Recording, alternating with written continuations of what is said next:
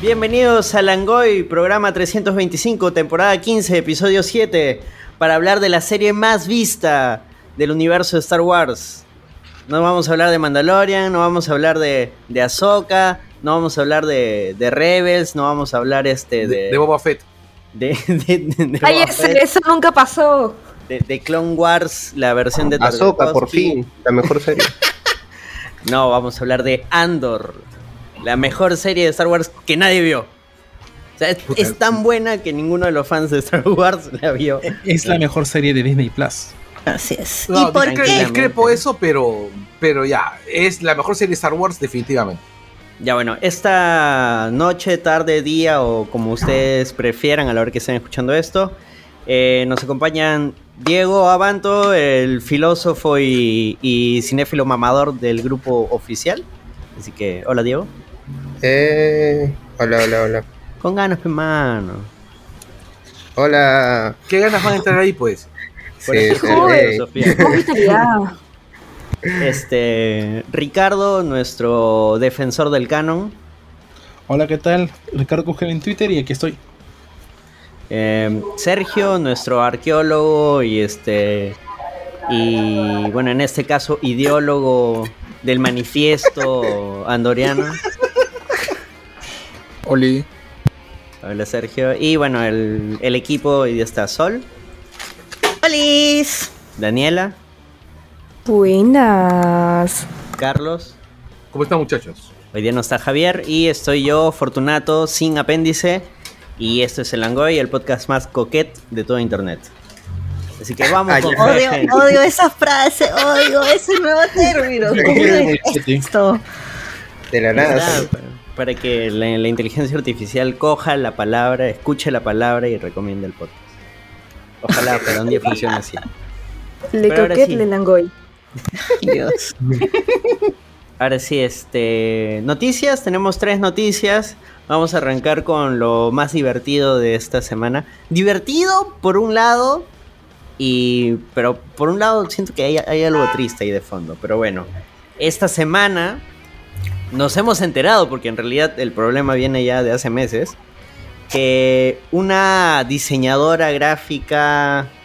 Slash marquetera, slash no sé qué más eh, de Colombia sacó un videito eh, diciendo que ella había trabajado para Estudio Ghibli y que era un honor ganar el Globo de Oro. Y e internet se cayó para atrás y dijo, pero ¿qué está pasando acá? Exigió una explicación. Claro, porque la flaca dijo que había animado 25 mil fotogramas, que prácticamente todo el inicio lo había hecho ella, que Claro, había pero no, pero es que- conversado con, con en, una- en uno de los videos, en uno de los videos dice que había hecho 2 millones de dibujos. Sí, sí, porque sacó, Sí, hizo un cálculo, ¿no? Porque 25 mil, por tanto, eh, son como 2 millones. no, pero lo que, lo que a mí me sorprende, o sea, siendo objetivos, es que eh, ¿cuántos te demoras tú en, en- Ghibli trabaja con, con celdas, ¿no? Con celdas de acetato. Y se demoran un montón. Creo que ya no. Ahora Sí, tienen, te- tienen un software, tienen un software para hacer las, las animaciones. No, no, ya, no, sí- ya no trabajan con, con animación tradicional. O sea, parcialmente sí, pero usan un software para la animación. No, Carlos, mira, lo que pasa es que tú no entiendes. Mira, Bueno, agarra, un- igual- agarra una libreta y mira, este es un círculo, ¿ya? Puta madre. En este puntito, en la siguiente hoja yo tomo ese puntito de referencia y hago otro círculo, pero un poquito más para acá. Entonces, Oye. así, y haces varios, y yo, bueno, la flaca Oye, hizo esa- 25 mil esa- esa- fotogramas. Esa flaca. Pucha. Puta madre. Oye, pero este, su, su mentira era, era alucinante en todos los niveles porque ni siquiera había googleado cómo se hacían las cosas.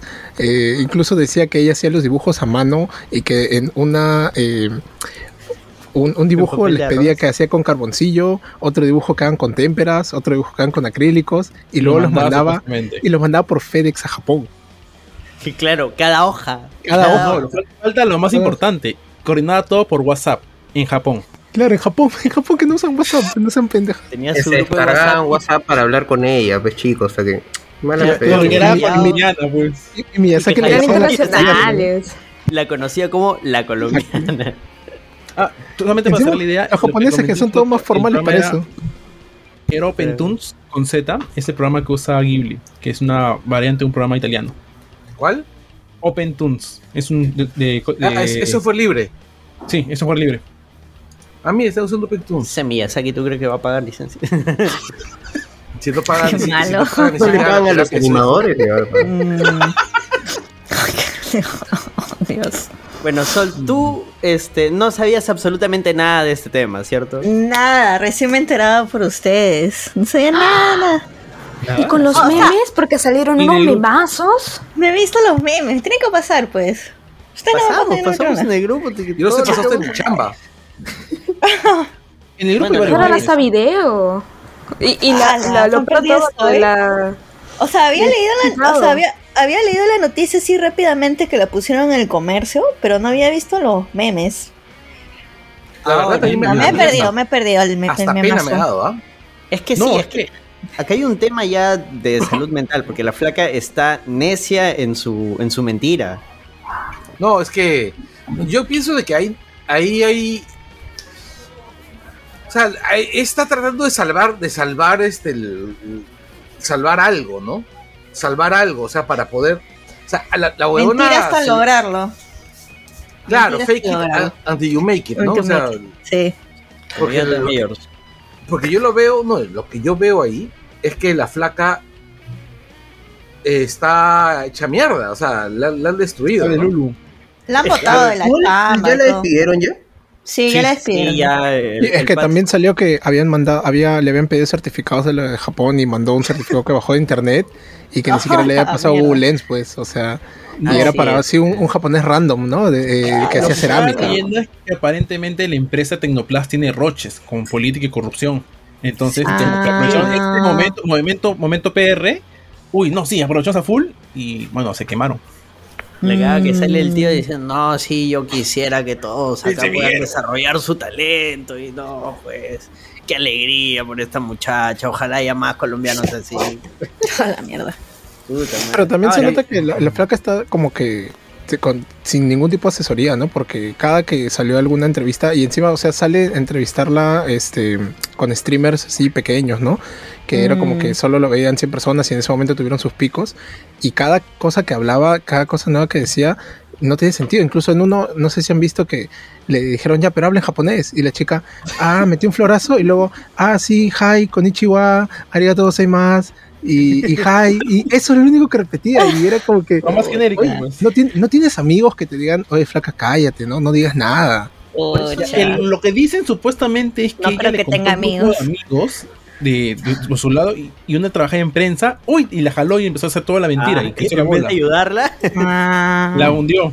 Porque, ahora, lo que quería yo resaltar, resaltar entre comillas, ¿no? Es que esto, nosotros ya Lo hemos vivido algo similar en. Perú, con Cristian Jova. Para aquellos que no recuerden, o aquellos que eran muy jóvenes en esos tiempos, eh, Christian Jovan era también un artista gráfico peruano que dijo que había dibujado portadas para Marvel, DC, para el New Yorker. Que había hecho Eh, póster variante. Póster Sí. de película nadie, variante. nadie le hacía fact-checking para colmo. que no el Mm. Gallagher le, este, tenía uno de sus cuadros y tenía una photoshopeada, ¿no? De. Gallagher cargando su cuadro. Oye, una Photoshop bien brava. Pero nuevamente, o sea, igual así como en Colombia, todos los medios tradicionales al toque, ah, ya, un colombiano triunfando en el extranjero, plum, mil notas. Acá igual el comercio, puta, dijo, "Put, un peruano triunfando en el extranjero. Le hicieron notas en el comercio, en Somos, lo entrevistaron en todos lados. Y resulta que todo era mentira, mano. Me acuerdo, me acuerdo. Se cayó la mentira. Y el Encima el se- pata era conchudo, ¿no? Porque después, este, Sí. cuando saca su- sus declaraciones, prácticamente dice, ah, es un enfermito el que me ha buscado toda la información, ¿no? Este, Bueno, no, entre comillas se disculpó, ¿no? ¿Por qué ¿Y caemos? qué bro? hace ahora? ¿Qué que le quedaba, pues? ¿Qué ha hace seguido teniendo el chamba. Ha seguido teniendo chamba, porque, o Sigue sea, trabajando. Es que- ¿no? Ah, vamos, a ver, vamos por partes. Estamos en el Perú. Sí. Ya, estamos en el Perú y acuérdate cuando estaba este caso de este chico, este carambas, este el, el que era descendiente de Mocha Graña, que plagió toda una tesis de arte, que era curador de arte y lo hicieron mierda. No sé, en este país todo el mundo plagia. Ya, pero Sí, sí. bueno, pero lo, a lo que voy es que lo hicieron mierda y, y el tipo perdió su chamba y todo se dedicó a, a, una, a organizar ferias, a organizar ferias de arte por un Mm. tiempo. Bueno, es Y que de- acá con contactos y plata puedes hacer lo que quieras. Pues. Claro, o sea, o está- está es- este, o sea, hay un pata que, que ha matado este, a una tía por, por manejar borracho y ahora tiene un programa y ha matado ahora una radio, ¿no? Entonces no. Claro, este, Claro, pues, no, Eh, pues, es spoilers, spoilers, spoilers. ese es este, este. O sea, en el Perú pasa así, y en América Latina en general pasa así, pues, ¿no? Sí, de hecho, justo en Twitter, no lo se ha notado, pero mencionan de que justo en Barranquilla, de donde aparentemente es esta flaca, ya ha habido otros casos así de estafas dentro, o sea, así que fueron sonados, pero dentro de Barranquilla. Hasta que Eh, pasó este caso. también tenemos el caso del científico que viajó a China para trabajar en Cuyabamba, la- de Tenemos, tenemos el caso del huevón que llegó al Congreso diciendo que había desarrollado unas pruebas para el COVID, weón. Por ejemplo. Tenemos, el, tenemos Sí. el caso de una huevona que llegó al Congreso diciendo que había terminado colegio, weón. Y había inventado profesores, cole hasta el colegio creo que lo inventó. Sí, Inventó sí, sus sí, sí. compañeros, no solamente inventó el colegio, inventó sus compañeros. Tenemos, Ajá. o sea, tenemos el caso de un huevón, Gonzalo Iwasaki, que plagió su tesis doctoral y lo, y lo fundaron de Perú y el huevón se fue a España a vivir una vida de lo más bien y el huevón, el canon peruano, el canon peruano literario lo, lo readmitió a, a los tres años. Fernando, por si acaso. Eh, Hernando Iwasaki, Fernando Iwasaki. sí. Fer, Fer, Fer, Fer. Fernando, sí, sí, sí, sí, sí, sí. Claro, estoy confundiendo con Gonzalo Iwasaki, el, el este, Ya, la mano que nos cae el el ahorita nos cancelan. el papá del tecladista de, de Flor de Loto. Sí, sí, sí, o sea, sí, te- te- te- escuché el toque y dije, uy, no. No, no, este, de ahí, o sea, es el, el tratar de, ¿cómo se llama?, de llegar a posiciones inventando méritos. O sea, García dijo de que había estudiado en San Marco. Otro florerazo, pues, Alan. Claro, Claro, pero o sea, es que- pues el papá digo, florero. El papá florero acá el del papel Perú. de la prensa, pues, ¿no? Porque, Claro, hemos tenido fiscales falsos. o sea. por- Sí, porque justo que- ahorita menciona Anderson de que había otros casos en, en Colombia, justo estaba leyendo que hace un año nomás había de una, la supuesta astronauta colombiana. Y Ah, sí, sí, sí. que también la flaca de ahí dijo, no, yo nunca he dicho ser astronauta, y de ahí tú ves y en todas sus redes, en, en su CV todo pone astronauta, astronauta, astronauta, y en realidad en un, en un programa que, o sea, va lleva, lleva como que, como unos cursos nada más, pero no es astronauta, pues, o sea, y tampoco estaba para, para viajar al espacio, pero en todos los medios Oh. eh, igual le entrevistan y hasta ahorita, ¿no? Y le han dado doctorado, todo, solo por la Como publicidad, Mijail, ¿ves? como esa cagada. Y- Ah, Claro, o sea, es. Yo recuerdo que. reservista, no reservista.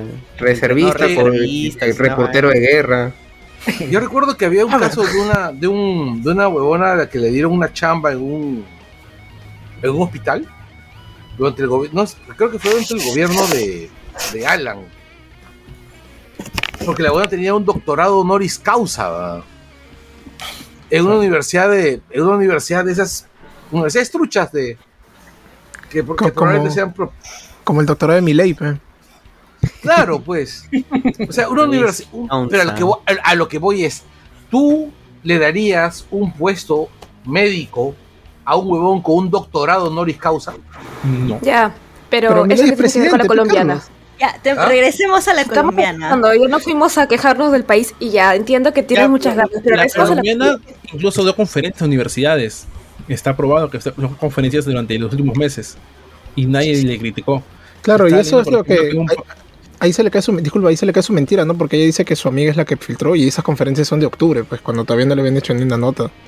Claro. Pero lo que sí vi también es que, por ejemplo, un pata le escribió, o sea, estaba viendo con un pata que le escribió que trabajaba ya en animación para ver cómo podía entrar al, al rubro de, de Ghibli. Y le mandó un flow. O sea, yo lo voy a mandar por WhatsApp. Pi, pi, pi, pero, pero. Claro, no, y le dio pero- feedback, y le dio feedback todavía, le ¿no? dio feedback, le dio feedback, pues. Le dijo, oye, sí, esto tienes que arreglarlo, esto está, eh, como que la capa de este personaje no está muy, no está muy bonita, y es como que, o sea, hay un problema ahí también. Me encanta que Ricardo dice que voy a ver por WhatsApp y apaga su micro y. como que, mano, estamos en un programa. en un podcast, la gente no puede ver. No, el, eh, claro, yo creo que también vi ese, ese en WhatsApp, el pata, un pata puso, comentó, ¿no? Puso su video un video de que el pata hacía animación por celdas. Y de dos personajes de, de Ghibli, ¿no? Que estaban corriendo. Ajá. Que la Ya. verdad tampoco no estaban tan bien, ¿no? No, pero al Y- margen, le envió pero- y le dijo, eh, para y- que y le haga el gancho, Claro, ¿no? se le mostró y no, le mostró las celdas y la flaca le dio feedback. Claro, pero, y pat- pero lo y que él le había pedido es que lo muestre el equipo de Ghibli. O sea, también Claro, o sea, se- para, para pero- ver, para tantear a la flaca y la flaca terreno. o sea, se hizo la, la loca y, y solo le, le dio feedback. claro, o sea, eh, ese caso, la verdad, es muy penoso, ¿no? Sí, bueno, por, por eso no he dicho el nombre de la flaca, porque ya, Ajá, o sea, da, sí. da risa, pero ya... Tengo que decir que, que esa, que esa vaina ha salido al mundo real. Exacto. ¿Qué Porque, mira, la chica esta se parece mucho a la chica que me vende Natura. ya. Y Es Ya, relevante. las- sí, com- sí de vital importancia. pero- yo compro, yo compro Natura. Y hoy día fui a comprar jabones. Y hoy día fui a comprar jabones. Le preguntaste qué tal Hayao No, Miyazaki. y, sus y sus compañeras la estaban jodiendo con Ah, eso. no, ¿en serio? Ah, pues son gente informada. O sea, Decía- le están, diciendo la colombiana. Y la, por y, qué. la, y la flaca es de Breña. Pobre. Y la, Bueno, y para- están jod- la están jodiendo pues a la pobre chica. Que ver Para cerrar este tema, eh, lo que quería resaltar, porque igual hay un montón de animadores, gente, artistas que eh, de Colombia que pucha, se sienten indignadísimos con esto, porque con esto peor nadie los va a tomar en serio. El único Pero- explotado puedo ser yo. Creo que- Y uno que trabaja en, Sony, en, trabajó en Into Spider, me parece. Hay un mexicano, claro, él este, pero él No, él hay un montón, hay, hay un montón de, de mexicanos, de, de latinos que han trabajado en Spider-Verse y Sony mandó un, un- hizo un, anuncio en sus redes sociales diciendo que estos latinos habían trabajado y que no era broma, una vaina así, ¿no? Así bien pendeja. A la mierda. Eh, Netflix también ha sacado ahorita su publicidad de todas las películas de Estudio Ghibli que tenemos este, disponibles. Por supuesto, es de la lista. Claro. de- Aprovecha el bug. Ya, pero para cerrar ese tema, lo que iba es, este, queridos amigos colombianos o peruanos que estén en Colombia o si le están pasando esto a alguien colombiano, eh, no se sientan tan mal. Ya escucharon acá 20.000 casos de, de peruanos estafadores. Eh, Latinoamérica unido una vez más por la desgracia. Solo queda reírse de los memes y, y esperar a que todo mejore para quienes sí se están esforzando, ¿no? Siempre con Así que- esperanza, Anderson. Siempre con Con esperanza. fe, claro, pero Y si están muy eh, tristes, lo más podemos, lindo de la vida. podemos mandarle cosas para que se animen, ¿no? Les podemos mandar a Macanaki. Ah, la mano, tú eres cagón. Te fuiste nuclear. Y ahora sí, siguiente noticia. Este. Siguiente noticia. Había en algún momento de la historia de Disney y Star Wars una idea de hacer Mandalorian Season 4. Ya, ya no existe Season 4 de Mandalorian. Y qué bien. Porque ahora Mm. volvió en forma de película. La película de. Mando y Grogu dirigida por John Favreau. Cabrón. Bueno, Bueno, Favreau es eh, un buen director. Sí. Técnicamente no han confirmado que está cancelada la cuarta temporada. Yo había escuchado que sí, o sea que en vez de hacer la cuarta van a hacer la película. Es un No, poco o sea, esa discusión que tuvimos, Anderson. Lo ah, que de sí como que es- qué se ha cancelado. A mí me da la impresión de que la cuarta temporada, si hay, ella va a ser con Boca Tan, no con Mando. Sí, eso Sí. es lo que van a hacer. Sí, que sí probablemente. está parcialmente cancelado, que por ahí leí que supuestamente no, eran las pelis de Rey. No, ya dijeron que no.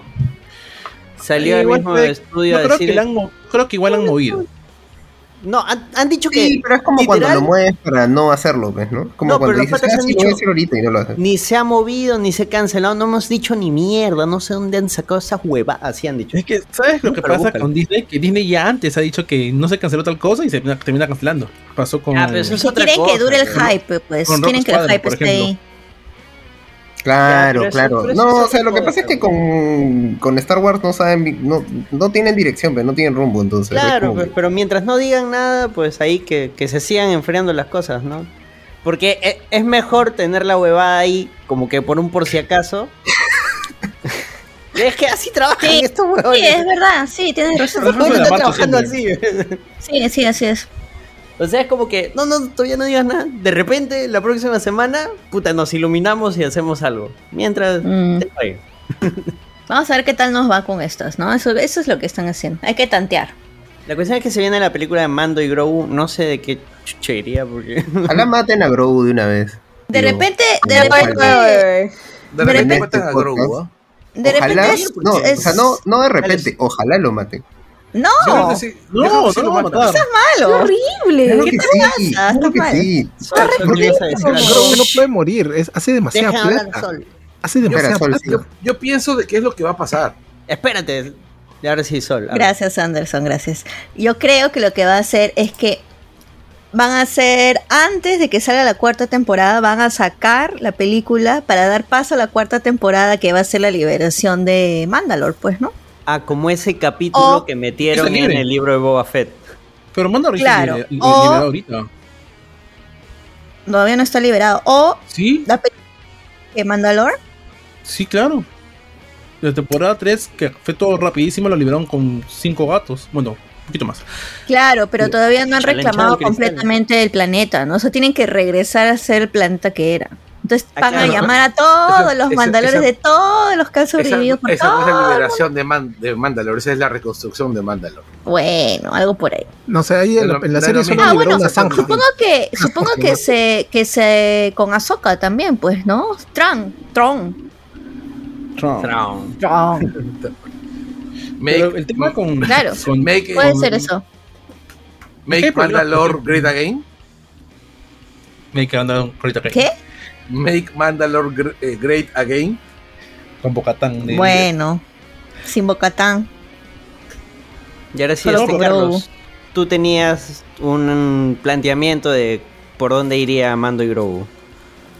O sea, mi, mi, mi, mi, mi comentario iba por ese lado. Es que Muchas Uno. gracias. sí, sí. este no yo no yo no creo honestamente que Mandalorian vaya a o sea yo creo que Grogu tiene que morir yo creo que Grogu tiene yo creo que Grogu tiene que morir Romeo debe morir. ¿no? sí y yo pienso que Grogu tiene que morir por varios motivos en principio porque no es consistente con el universo de Star Wars Sí, Que ¿dónde está haya- Grogu? ¿De dónde está Grogu? que, que haya un personaje tan poderoso en el uso de la fuerza durante la trilogía principal ¿ya? y que esté y que nadie sepa quién es que, que dónde está y que Mandalor ¿Qué pasó? ¿Qué pasó? ¿Qué pasó? Oh, sigue, sigue, sigue. no y que manda o sea e- y, que Mandalor se haya reconstruido toda la huevada no mejor dicho después este después del retorno del Jedi no porque las en la, en la trilogía principal en este en 7, 8 y 9 en ningún momento aparecen ni, ni Mandalor, ni, ni aparece Grogu, ni siquiera se menciona, ni siquiera se menciona como parte de la escuela de Jedis.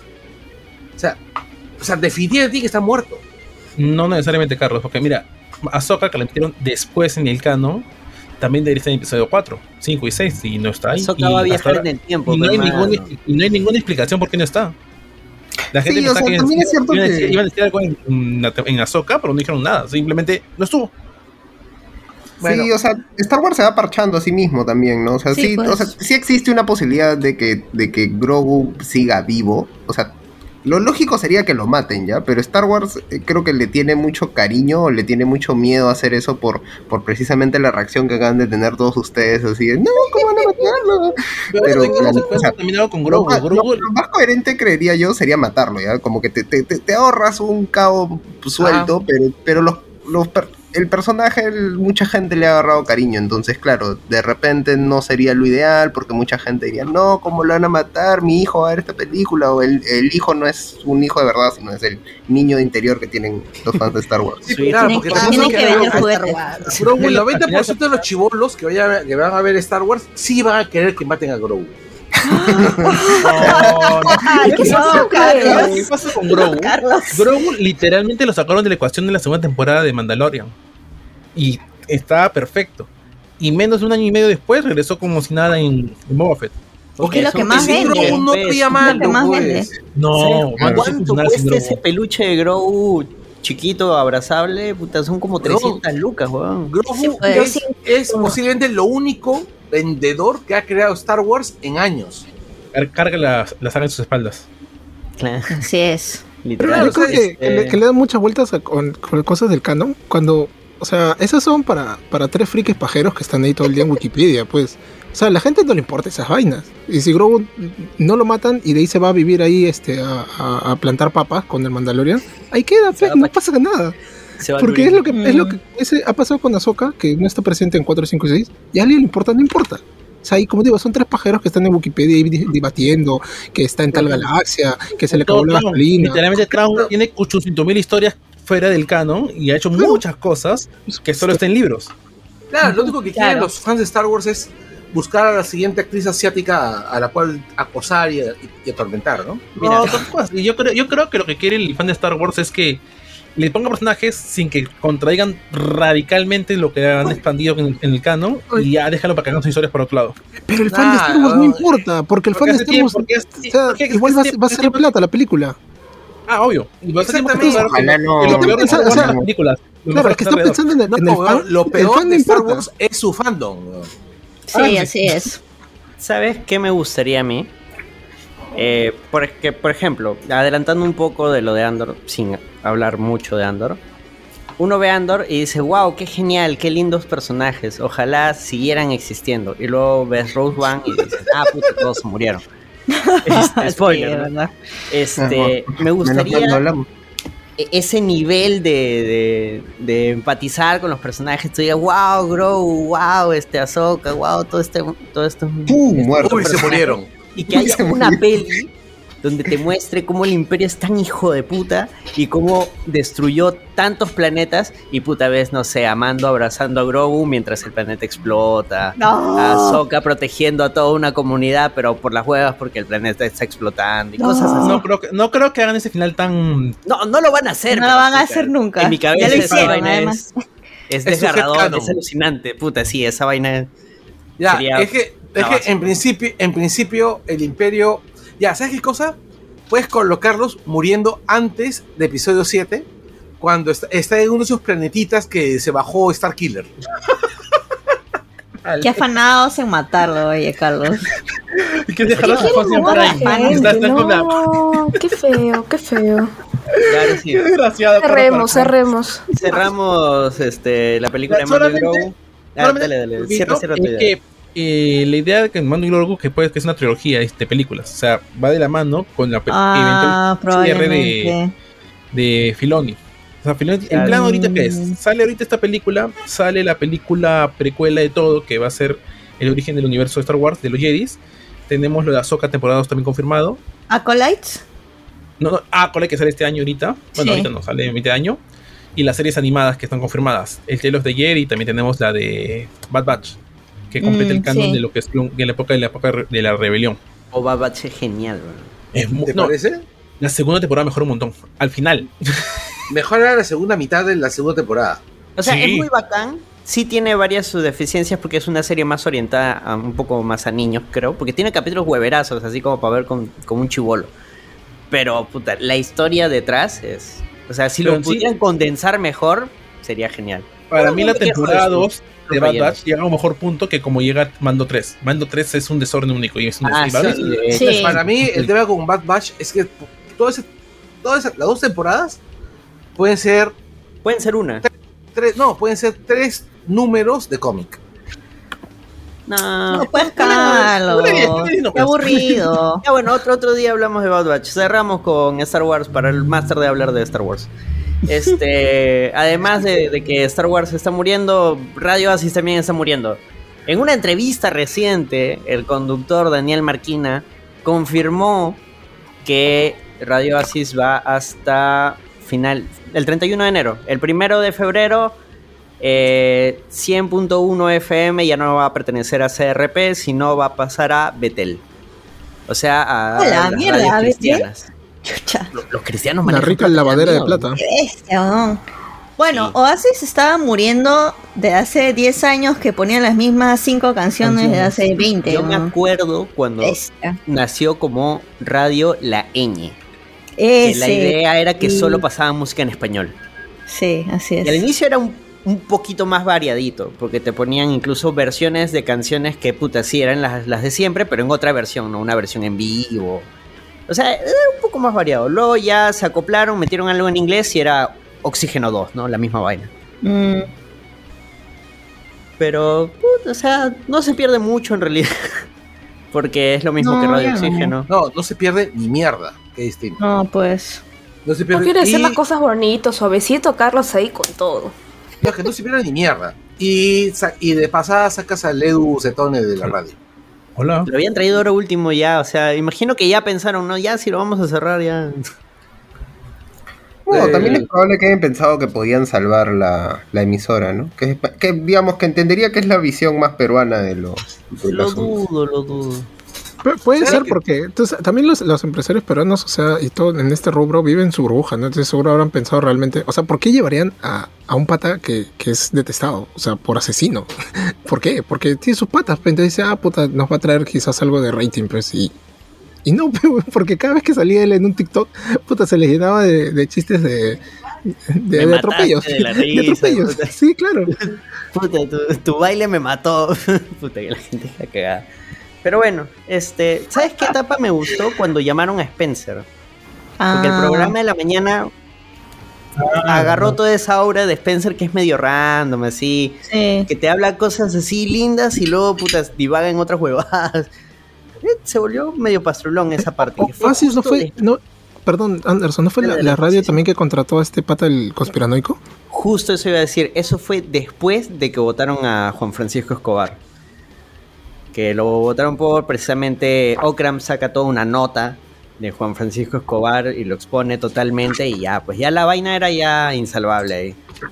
Y, y es más, ni siquiera es que lo votaron, lo votaron. Simplemente no le renovaron. Le dejaron terminar su. O sea, ni siquiera para decir, uy, no, qué escándalo, vamos a votarlo. No, es como que, ah, ya, un escándalo, pero. Ahorita igual sacado su contrato, entonces. Pero es así como te votan, pese en la tele, ¿no? No te renuevan. Claro, pero. Claro. O sea, una cosa es decir, no, sí, la radio va a tomar una posición y lo vamos a votar porque está mal lo que está haciendo. Y otra es de, uy, sí, no, qué pena. Ya, bueno, ya no le renovemos. Y por cierto, Claro. ¿qué es de ese huevón, ah? Eh, ahora hace lives en TikTok e Instagram de abogadas conspiranoicas. ¿no? mm, A veces te lo encuentras en Miraflores, caminando por el Kennedy. Yo lo vi, yo lo vi caminando por Kenia hace cuestión de un mes más o menos. Sí, sí, sí, yo también. Y me demoré este un buen rato en reconocerlo. Porque Yo casi le pido un saludo para Anderson, pero... Este, el- porque la verdad, este, solo le faltaba el gorrito de, de papel aluminio, ¿ah? Sí, Ahora- sí, sí. tiene- o sea, es que yo creo que esa es la perspectiva que tenemos porque sabemos cómo piensa, pues, pero plan, si alguien lo ve, o sea, como que lo ves y dices, ah, este tiene cara de loco, conspiranoico, así, tipo, como que le das vida y de la nada te dices, sí, las vacunas son mentiras. Pero probablemente no es así, ¿no? Ahora, una O sea, vez en su día a día. sí me datearon, o sea, porque él en la radio se dijo, no, bueno, es que acá termina mi etapa y, y listo, y fue un fue lindo la gente acá en la radio, me trataron de puta madre, o sea, floro, ¿no? Porque lo que sí me llegaron a datear es que el huevón, o sea, lo que sacó Gran fue tan escandaloso que sí dijeron, puta, este huevón hay que hay que desaparecerlo lo más pronto posible porque está que nos caga. Dice que le cayó multa a la radio por culpa de ese huevón. ala. Sí, sí. Claro. No, de que le cayó multa a la radio sí sabía. Pero este, la verdad, la verdad, la verdad, yo no creo que le hayan dicho ni mierda a él, ¿no? Ah, no, no le han dicho. Obvio, no le han dicho. O sea, todo esto ha sido por otro lado, mientras buscaban un reemplazo. Ahí es donde jalan a Spencer, que estuvo creo cuatro o cinco meses, Sí, no duró. y es donde entra Marquina. Sí, pero a mí el estilo de, de Spencer me, me gustaba más. Pero es que, claro, a mí, por ejemplo, Spencer me cae muy bien, ¿ya? Me, me parece buen pata, ¿no? Todo. Y, y algunas veces lo que hace me gusta, ¿no? Pero el programa de radio nunca me enganchó. Claro. Bueno, o sea, ya hay. Igual también la radio hoy en día. Para mí, para mí es un formato extraño, ¿no? Porque lo que ahora haces en radio lo puedes hacer en podcast, ¿no? Claro, Sí. pero recuerda que igual sigue siendo uno de los medios más escuchados en el país. Claro, no, Sí, pero me refiero ¿no? al formato de cómo llevas un programa en la radio. Ori, no molestes. Disculpe, disculpe. Tienes que, que cambiar un poco el- tu dinámica. Por ejemplo, este. Sí, eh, las generaciones van cambiando La- también. las radios que tienen más llegada, por ejemplo, antes recibían llamadas en vivo, ahora están con todo este tema de los audios de WhatsApp. O sea, se han sabido adaptar. Mm, Sí, pero escúchame, ¿quién te va a enviar? ¿Tú crees que, mi, no sé, pues mi abuela va a enviar un audio de WhatsApp a RPP? O sea, la- no toda su audiencia, no toda su audiencia. poniendo- No, pero en provincia se escucha mucho, ¿no? Y la gente de provincia sí, Sí, sí. habla. a- No, el que se escucha sí, pero el problema yo no entiendo, yo no, yo no diría que la radio se ha sabido adaptar eh, mucho ¿ah? O sea, No, creo, que, creo que su máximo intento de adaptarse fue Capital, cuando tipo se dieron cuenta de lo de tu opinión importa, hasta que le salió el tiro Claro. por la culata y empoderaron más a sus... No, a porque, sus, por ejemplo, este, es el programa de Carloncho. A mí me llega el pincho Carloncho, pero es uno de los programas más escuchados de radio. El weón lanza su tema del día y antes era por llamadas, ¿no? La gente llamaba y él contestaba y, ah, y opinaban sobre el tema del día. Ahora no, ahora le mandan audios de WhatsApp. Entonces él dice, no sé, hoy día vamos a hablar de este, tu crash. A ver, mándenos audios de, sobre, contarnos anécdotas de su crash. Y listo, la gente ya no llama, ahora manda audios de WhatsApp. Mm. Listo. Como te digo, también, o sea, no es que hay una sola forma de adaptarse. En el caso de él en específico, el weón ha sabido cómo adaptarse y puta, lo está llevando y sigue siendo el más escuchado de la radio, ¿no? Mm. Sí. Pero hay programas donde eso no, no engancha. Como tú dices, no, tu, tu abuelita no enviar un audio WhatsApp RPP. Tu abuelita sí preferiría tal vez agarrar y llamar, ¿no? Este, están que se roban las tapas de, de Sedapal por mi barrio, por favor, agarrar. Claro. Señor, señor, señor. Como RPP, ¿no? Las pirañas de mierda han pasado por acá y se robado el buzón desde la puerta de mi casa. Haga algo, pues, señor. Pensé que parodiando no. algo del especial del humor. Ok, no. Que sonó, sonó a eso, la de la voz de Jorge Benavides.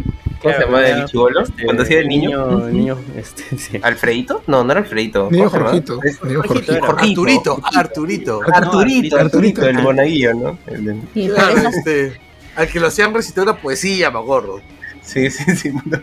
Enfermazo Este, siempre termina. Ya bueno, Y me, ha dol- Oasis, y me- y me ha dolido la garganta. No te vamos a extrañar. Quizás la, la emisora que yo sí extraño es Z Rock and Pop porque tenía mucha más variedad. Ah, sí, tienes razón.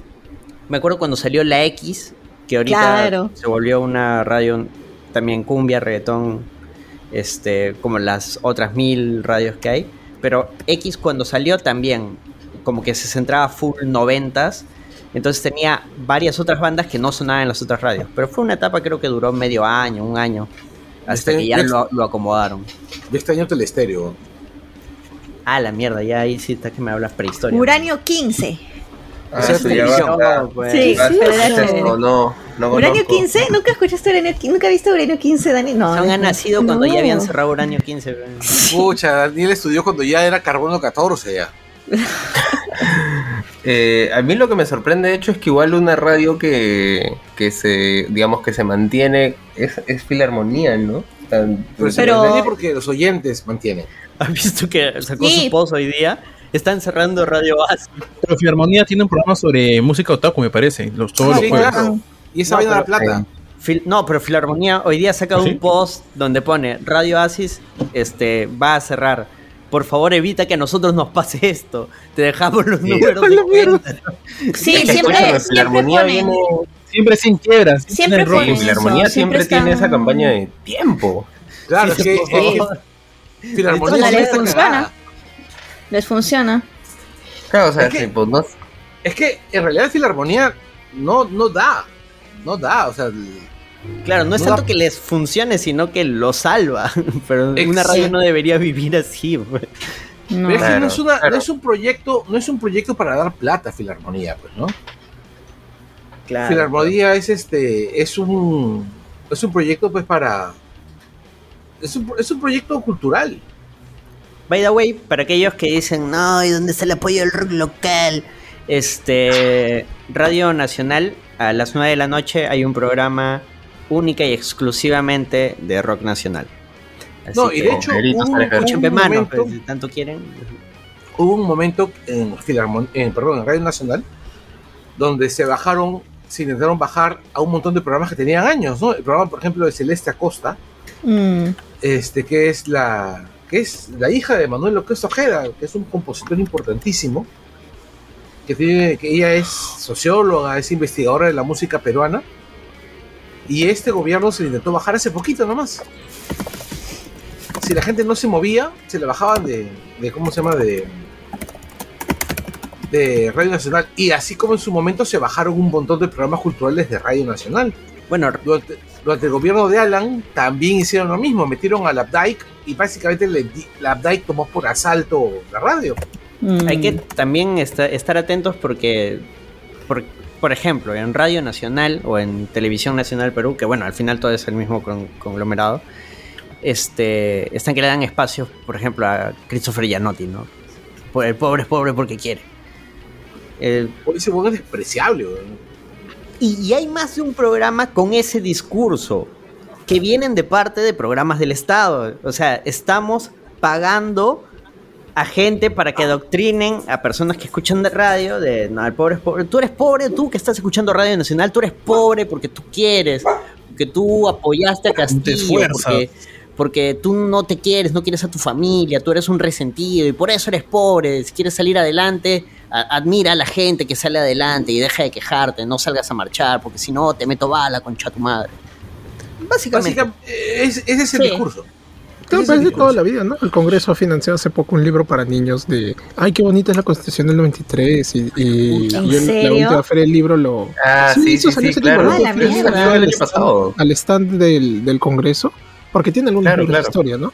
Y, y de los chupamedias del Congreso, como siempre. Y estaba ese, y aparte que el dibujo es una mierda, este te pone, pues no, que viene el, el- creo que un extraterrestre del futuro, no sé, una, una, una historia ridícula.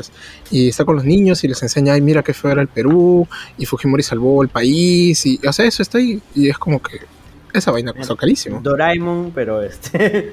pero. Claro, pero, pero es que, o sea, el gobierno hace eso toda la vida, ¿no? Solo que a veces es más escandaloso que otros. Sí, pues. Claro, Claro. ya, Es pero muy ahorita escandaloso sí cuando no así. coincide, ¿no? Ah, su madre. Ya empezamos con la O sea, yo tampoco coincido, simplemente antes de que me caiga. No, el- la huevada. No, ya con eso cerramos. sí, weón. Se acabó. El- Chao, Radio Asis. Nadie te va a extrañar. Sí. Chao, Diego. el- Nadie te va a extrañar. No, No, Ay, ya ahora ahora viene el no. hotel. Ahora, Ahora viene- viene con, los cristi- con los cristianos. Llegó la ovejita. Betel. Betel tiene como ya dos canales de radio, ¿no? Tiene un huevo, plata sus Tiene televisión. cada, cada radio distinto, en ¿qué, qué hacen en la radio? Aparte, ¿la, la oración o qué hablan? Tengo una Porque no duda. son católicos, Eso. Eh, tantos. Daniela tiene una plata. duda. Cállense. Esos son los mismos que intentaron comprar no sé qué estadio y era como esta pelea de las... Alianza. Este, No, ese sí. Ese es el templo alto, no sé qué. No, esos eran Sí, otros. sí, sí. Séptimo día, ¿no? El, el- el único No. momento basado de las iglesias peruanas. Oh, ¿qué pasa de hater? No, Este, el, pero fue La paja. ¿no? Yo me acuerdo, yo me acuerdo, la verdad, hasta ahora recuerdo cuando los de la barra de alianza entraron a tomar el estadio y alguien sacaba memes de la barra. Con- con Age. mus- ¿Ah? Con la música de Age of Empires, creo. Claro, sí. Claro, sí, sí, sí. Ah, Escúchame, ese, ese tipo de episodios solo podrían ocurrir en Perú. Ya, ahora sí, ¿Cómo con se la Carlos, weón? Vamos a una pausa. Y volveremos. Eso solo le puede pasar a Alianza. Ah, espera, no, me he olvidado de los Apaga la luz, ca- Anderson, apaga la luz, apaga la luz. Sí, weón. Me había olvidado de los Patreons, manitos. Este, esta semana son Julio Fi, eh, Spike Argen, que nos deja otra recomendación, dice, ah no, esta vez nos deja un mensaje. Dice, un año sin justicia para nuestros muertos. Dina asesina. Bien ahí, Muy bien, Spike. muy bien, muy bien. Eres grande, mano. Ya Grande. está. Eh, Mario Gusto Puga Valera, Diego Hermosa, Enrique Chan, José Vargas, Ojos Cerrados, Juan Carlos Vivar, Ximena Puntito, Kazuko Almeida Gochi, Daniel Peñalosa, Estefano Paredes Cabeludo, Gorgi Pacoricona, Christopher Hernández, Alfredo Injoque Vicente, Daniel Infante, Celso Zelaya Valvé, Alfredo Pinedo, Walter García y la gente de Lat Bionics. muchas gracias a ustedes. Disculpen, la semana pasada no hubo programa, yo estuve mal de salud y el resto del equipo estaban muy ocupados. Pero hemos vuelto, muchachos, hemos vuelto y esperamos no irnos. Así que una pausa y volvemos.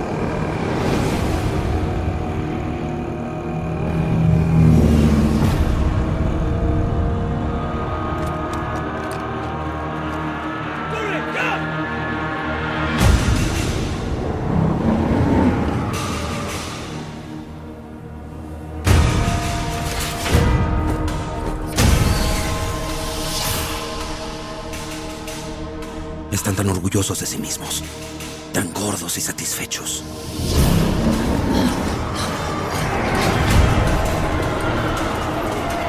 Están por doquier.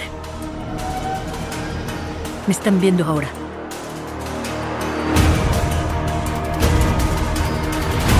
Muy pronto, estos días terminarán.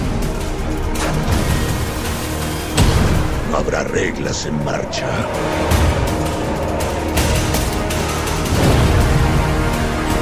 El pueblo se está levantando.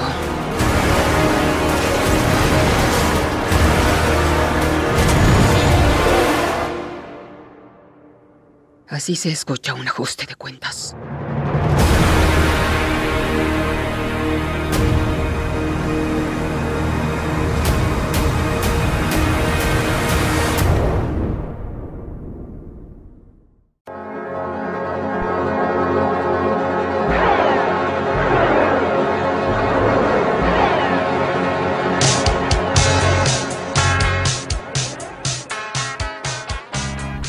Hemos vuelto para hablar de Andor, la mejor serie de Star Wars. O sea, lo puedo decir así sin ningún problema. La mejor serie de Star Wars. Eh, hemos decidido seccionar este programa en tres bloques. El primero se va a llamar ¿Cómo encaja Andor en el canon? Donde nuestros expertos en el canon nos van a ayudar a ubicar Andor, a hablar de qué, por qué es importante Andor en el canon, qué tan relevante es, qué sucedió, qué pasó, qué fue gote ahí. Luego vamos a hablar de la serie en sí, los arcos de Andor, porque es una serie tan bien hecha que se puede hablar por pequeños arcos. Que genial, así lo pueden ver por partes, sin que se aburran. Y luego cerramos con un tema un poco más, mm, digamos, complejo, diría, pero no, no tanto, sino para entender un poco sobre los villanos de Andor, ¿no? Sobre la banalidad del mal. Así que, primero, Andor dentro del canon. Ricardo, Daniela, Sol, ustedes son los Warsis oficiales de Langoy, así que está en sus manos. Hello. Hola. Bueno, Andor es antes de Rogue One y Rogue One es antes o al mismo tiempo que eh, la primera película de todo el canon de Star Wars. Es que antes. es A New Hope. Es antes, es antes del episodio an- 4. es, es como que cinco minutos antes. Una cosa. Ajá. Unos cinco Literalmente minutos. acaba donde empieza la- el episodio Así 4. es. Entonces, sigue por favor. No, no, tú sigues. Sol. No, eh, bueno, Rebels, la serie, también es antes de A New Hope. Asumo que Andor es más o menos entre Rebels y Rogue One, A ver. ¿no? Más o En menos. teoría, Rebels pasa casi, casi poco después de la primera temporada de Andor. Rebels pasa después. Ya. Claro, es entre, entre Rebels y, y Rogue One, que es antes de la primera, que desata todos los hermosos cánones. Claro, porque a ver, Star Wars, o sea, el episodio 3 de las precuelas acaba en el año 19 antes de la batalla de Yavin, que es el episodio 4.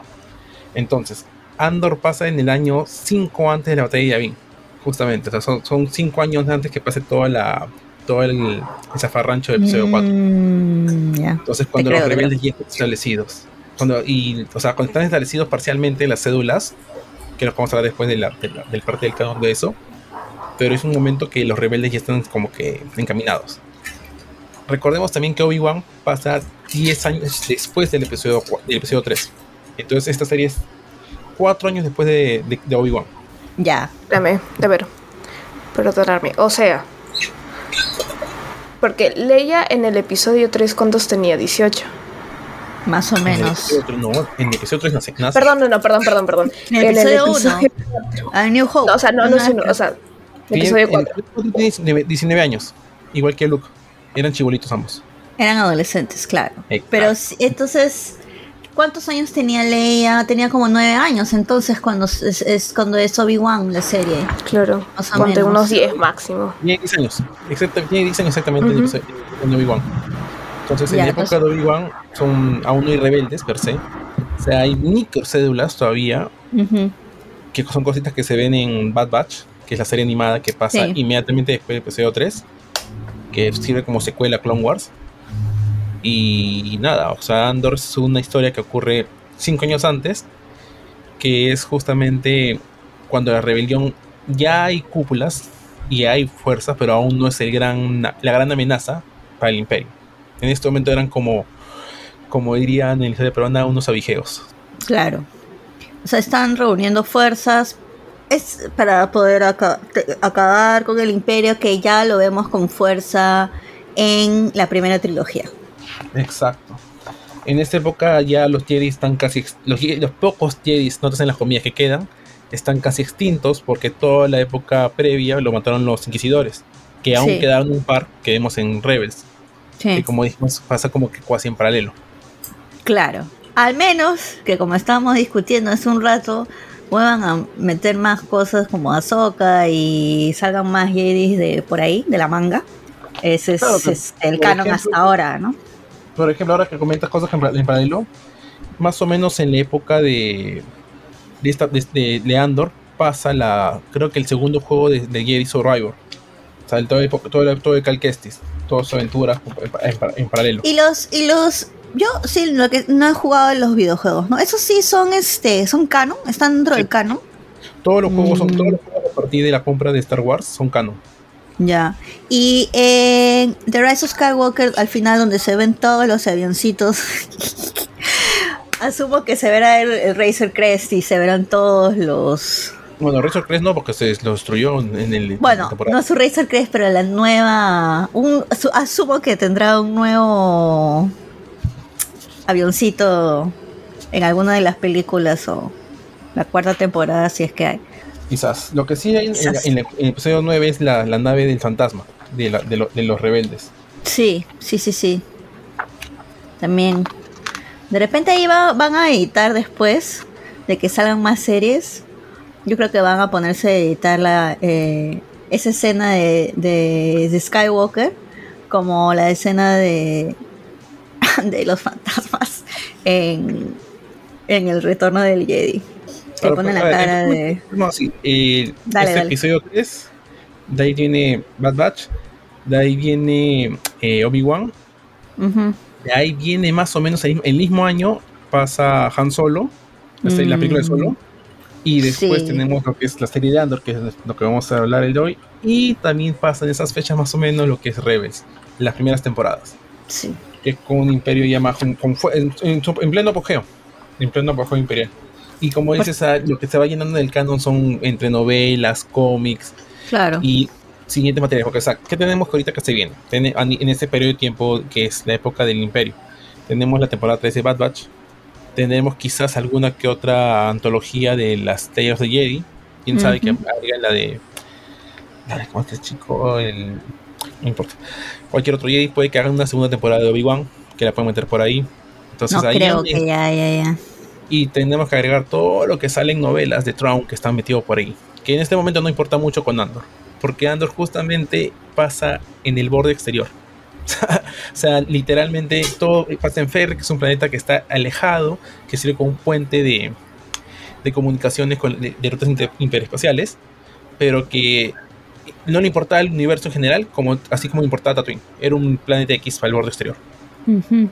Entonces, lo que, y eso es lo chévere de Andor, que bueno, que, que hablemos un rato, es, es que como pasa algo en un planeta tan chiqui, con una cosa tan random como que, bueno, tan, tan random, o sea, que mata a dos oficiales de una, de una guardia de seguridad privada, Mm, provoca todo esta secuencia de eventos que hace que, que- La chispa. hilo, la, la chispa de la rebelión y también depende de un hilo la seguridad de esta rebelión incipiente, porque tenemos en paralelo lo que pasa en el borde exterior con toda esta situación en Ferrix, tenemos que estemos al- a, Lutan Rael que está en- que vive en Kurskan, que es el centro de la galaxia. Entonces vemos que todas estas tramas se van interconectando.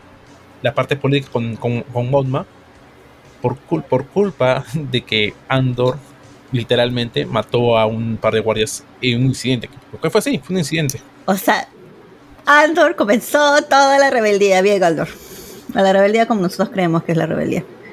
Exacto. Bueno, es un, punto, un punto importante porque mencionan en alguna parte de la serie que sí, hay varios que están luchando en distintas partes de, de la galaxia, pero, o sea, como que no saben, ¿no? Yo peleo por mi lado y yo no sé que de aquí tres galaxias a la derecha también están peleando por la, re- por la rebelión Claro. o por algo que ellos ni siquiera llaman rebelión. Es que durante toda la época de, las de este arco hay varias cédulas rebeldes. O sea, tenemos la, la más fuerte, la de la familia de, de los. De los... Pero De alguien los- acompáñalo, pues, se pone a buscar y De los... no lo dejen hablando solito al muchacho. Y mientras este eh, Ricardo busca, no se olviden de compartir el programa. No se olviden que Langoy los acompaña y llegamos gracias a los Patreons que mencionamos hace rato. Y que hoy estamos hablando de Andor. Síganos en todas nuestras, sí, síganos en todas nuestras redes. Estamos en Instagram, Facebook, Twitter, TikTok.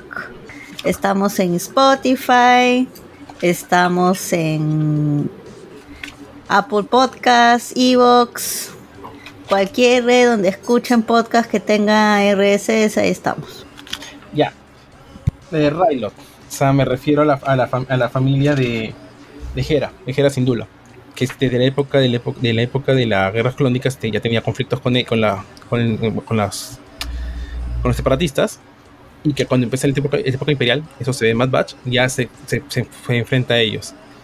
A la par también tenemos el Hidden Path, que eran los que ocultaban a los Jedis, que se ve en Obi-Wan Mm, la cédula donde está en Fisnes que vemos en, en solo. Y bueno, al fin y al cabo lo que estamos viendo es este grupo de políticos que están moviendo los hilos, apar- inspirados en lo que hizo Padme. Prácticamente, y eso lo vemos en Clone Wars, Mod Mothma junto a la, la senadora Chuchi y Mel Organa eran un grupo, de, era un grupo, un, un grupo muy cercano y muy afín a los ideales de Padme y ellos ha- hacen la, la rebelión internamente a nivel político durante la- desde toda la época rebel- del imperial. Vemos en Andor lo que va a pasar con, con Mon Mothma, por un lado. Después vemos también de, de manera independiente personas como Luten Rael que también mueven, la- mueven a nivel financiero la, la rebelión. Y como vemos también, o sea, se mueven cosas con carne, carne cañón. O sea, tenemos un, una cúpula de, de políticos que no, se meten, que no se meten al campo de batalla, pero vemos a la par situaciones como lo que se ve en la serie. Y también tenemos a los partisanos, todo el grupo de, de terroristas, que son, son, son más radicales, donde está Sao Guerrera. Que ahí lo vemos desde Clone Wars, cuando era un rebelde, un, sí. un guerrillero X, entrenado por el mismo Anakin Skywalker, Mm, y que poco a poco en todas las series sirve como puente conector. O sea, todas las Mm. series en, este breve tiempo lo ves a, a Saw Gerrera y Oye. mencionado. Mod, Modma sigue viva en, en la nueva trilogía. Mm, para ese momento ya no. No se sabe qué pasó con ella. Pero Mod Mothma sa- impi- sal- sale en episodio 3. Sabemos que fue con senadora casi toda la época imperial. Y bueno, es prácticamente la cabeza, realmente la cabeza visible de la rebelión. Cuando llegamos al episodio 6. O sea, nosotros conocemos a Leia como la, la gran líder. Pero realmente los líderes de la rebelión era Mod Mothma y era Bail Organa a nivel político. sí. Y bueno, Mothma al final sigue siendo la, la cabeza del gobierno en la época de la Nueva República, como vemos en, en Mandalore y en Ahsoka. Entonces, todo, o sea, al fin y al cabo, Andor funciona como un- una etapa supuestamente independiente a todo el universo, pero que realmente es sustancial a todas las épocas de la rebelión, por los hechos que conllevan a, lo que se ve. Asimismo, ya, ya, ya abriendo un poco lo, lo que estamos hablando con la serie ligado todo el tema del espacio temporal, es que Andor, Andor sigue como, como puntapié la historia. Porque lo que vemos Mm. ver es la historia de Mod Mothma, vemos la historia de Lutan Real y a la par vemos también el- la parte del Imperio. Donde, donde vemos el Buerú de seguridad cómo funciona por dentro. Y eso Sí. es. Buró Es súper interesante. porque es toda la parte, todo, todo esto funciona para ver que el, el imperio realmente no era incapaz, sino que las películas lo muestran como incapaces a, lo- a los, a los imperiales. Y Sí. las series también. Pero el imperio sí, sí es de temer, o sea, al fin y al cabo gobernaron la galaxia por, por Por 19 algo años. es, claro. Sí, ese es un, ese es un punto súper interesante de, de Andor, ¿no? Que es justamente las perspectivas dentro del, de esta, del imperio y la perspectiva de la gente de abajo, que no son ni Jedi, ni pertenecen al antiguo, este, a la antigua república, ¿no? Bueno, los senadores, etcétera, sí, pero los rebeldes, ¿no? La gente de a pie. Y que sufre las consecuencias. Y que sufre las consecuencias. De ambos lados. Claro, o sea, Y- ¿cómo se crea la, la rebelión? Porque nosotros comenzamos cuando ya está, o sea, Star Wars comienza con la primera trilogía, ya está la rebelión ahí, ¿no? Y después es, viene la era de la resistencia, que ya se ha formado todo este arco, ¿no? En contra del imperio, pero nunca vemos desde, desde dónde empieza. Siempre ya está Perdón, dale, dale. Claro, y, justamente, y ahora viene con Andor justamente que esta primera, primera temporada de Andor dura es cinco años antes, pasan mil cosas en un par de meses, Mm, pero la segunda temporada justo va a tratar de los años subsiguientes. Cada eh, igual, que, igual que esto, va a ser a 12 capítulos, pero cada cuatro capi- tres capítulos va a ser también un arco, pero cada arco va a ser un año. Y la idea es que la serie de Andor Mm. acabe donde empieza Rogue One. sí, Porque recordé Claro. que justamente con una misión de Andor, que donde contiene Claro. la confirmación del proyecto Starlight, que es la Estrella de la Muerte. claro. Pero este. Andor se ve notoriamente más viejo. Ay, serie que- bueno, pues. No te pases, pues, Carlos. Tú una vez champion, grabado. un envejecido, pues. A lo, a lo, a lo Luke. A lo Luke, claro. Muchísimas, muchísimas, muchísimas gracias por esta ubicación de la serie. Para mucha gente que dice, tengo que ver mil cosas para entender Ardo- Andor. No, no tienen que ver mil cosas, solo tienen que escuchar estos 15 Mira. minutos. Ver Solo Rogue para, One. para ver Andor, no, ni ver Rogue One. Ver episodio 4. No, de hecho, no tienes eso- que ver gran cosa de. No tienes que de- ver ni mierda. Para ver Andor, No, para sea, ver. La, la serie funciona sola. Ya está. Sí, pero yo creo que también ata bien bonito con. Con Rogue One, pues no, o sea, al final todo termina en Rogue One. Sí, es que es comienza una y buena termina con Rogue One. forma de, de decirle a alguien que no sabe nada de Star Wars, oye, puedes ver esto. Y de ahí Claro. ya si te interesa, oye, ¿y qué pasó con los rebeldes? Oye, ¿y hay más cosas? Sí, mira, en 1970 y pico salió una película que te cuenta qué pasó después. A ver, quiero ver. Yo, yo creo que la mejor manera de ver Rogue One, o sea, digo, de ver Andor de manera independiente y sin que no te gusta nada de Star Wars, es ver el episodio 4 y adelante con la con Rogue One. Digo, con, con Andor. Porque No, pero realmente. si no me gusta nada de Star Wars, ¿por qué voy a ver episodio 4? Mejor veo Andor de frente. Y viene el tema, o sea, en mi trabajo con una compañera no, no había visto nada de Star Wars. Dije, oye, mira Andor, y le encantó y le gustó mucho, porque en verdad la serie, la serie de por sí funciona muy bien. Sí. Está bien hecha. Tienes el concepto que, que hay un universo, hay un imperio, y el imperio, cómo funciona, ya está. Listo. Por eso, o sea, la sí. serie funciona sola, ¿no? O sea, Sí, es una serie que no porque más necesita bien, de como no tiene Jedis, como no tiene Jedis ni nada de eso, es como No que prende ni un de luz. Es no más, ni un sable de luz. La serie se debió llamar La Rebelión de Ferrix, pero Disney le tuvo miedo al éxito. Y Diego Y Luna dijo, no, huevón, yo estoy produciendo esta serie, tiene que salir mi Y nombre. agarra la figura, pues Andor funciona igual que Ahsoka. Andor, solo, Andor y Ahsoka solo sirven como eh, puntapié de la historia, porque realmente... Mano, pero el primer capítulo de Ahsoka es aburridísimo. Por eso, pues Andor también, el, el primer, el primer arco es lento, pero Bueno, la mierda, y, todos los, y ahorita. todos los demás episodios de Ahsoka también son aburridísimos. Solo vi hasta el 2, creo. Hay una No. extra Eh, creo que estoy hablando un poquito, pero el tema con Andor es que Andor es una serie que va increciendo. O sea, empieza Mm. bien chiquito el problema, literalmente con una guardia privada, y poco a poco se ve un problema real a nivel imperial. Ya le dimos mucho poder a Ricardo, creo. y ahora sí, No, o sea, pasemos creo- a los arcos de Andor. Algo, espera, Carlos va a agregar algo. No, es que yo discrepo con él. La serie va increciendo porque la serie arranca bien alto, ¿no? Ah, El- los, los pro- los problemas de Andor van increciendo. No, pues, yo, no me refiero, yo no me refiero a la calidad de la serie. La serie es buenísima en, to- en toda la- en to- desde el inicio al final. Me refiero a que todo el, el efecto dominó de los Comienza a- por a- eso, sí. de Andor es, Sí. hace que las cosas poco a poco vayan escalando a nivel de, de, de preocupación imperial. Ahorita Claro, o sea, vamos la- a pasar a eso precisamente. Tranquilos, no se peleen todavía. Todavía. al fin y al cabo, Son cinco años antes de episodio 4. Vas. Que no se peleen todavía, he dicho, carajo. ya. Ahora sí. Pasemos con la pauta. Respiro. La siguiente parte de la pauta es precisamente los arcos de Andor. Justo lo que está hablando Ricardo, lo vamos a desmenuzar para que podamos entender por qué Ricardo piensa que se va increciendo y por qué Carlos piensa que en realidad no es así. La única forma de saber es hablar de la serie. Así que vamos a hablar del primer arco, que vendrían a ser los tres primeros capítulos. El, para eso los capítulos duran aprox eh, 45 minutos. Eh, fue dirigido, fue creado, el showrunner de la serie es Tony Gilroy, con este otro pata, el que hizo The Creator. Ah, Gareth Edwards. gracias. Que es el pata que hizo Rogue One. Pero Gary no entra Ah, mucho no, en no, este no, no, acá no, en Rogue One estaban los dos, acá solo es Tony Gilroy. Claro, acá- ir es prácticamente el showrunner acá en la serie. ¿Ya Sí, está sí. bien? Sí, sí, sí. Él, él es, él es el man acá. Ujú. Mm. Em, presupuesto 250 millones. Ya sabemos que está Diego Luna, él es el buen amigo Cassian Andor. Está Stellan Skar- Skarsgård, que es Luthen. Espera, él es Pennywise, ¿no? No, No, su, su hermano, hermano, su su hermano. menor. ¿Qué- ah, puta, Son varios, hermanos varios. Su. Sí, son varios. Él también es Su este. No son famosos.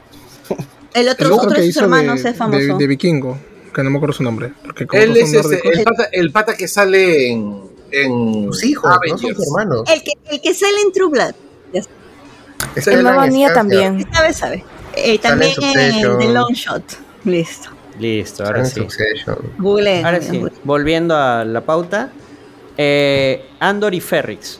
Los tres primeros capítulos ocurren, bueno, el incidente que Gente, tiene Andor en, el bar. ¿Qué perdón, pasó? Creo que no es su hermano, es su es el papá. Sí, eso, eso Ah. estoy gritando desde hace rato. No es Ah, pensé no, que no, me no sus hueveando. Ah, yo No, también. no, no, ¿por, qué? ¿por qué te voy a estar hueveando? No sé. Es que te conocemos, Diego. Puta, pero cuando se trata de cosas de, de cine, no. Ya bueno, Pero ya es el papá de Pennywise. ya está, ya, muchas gracias. Es el papá, se le ve súper joven en la serie, oye. ¿Qué hablas? oye? Está viejo el pato. Está bien mayor. Está bien mayor. No, espera, la- espera, la- es que estoy que lo confundo. sea estoy que lo viejo. confundo.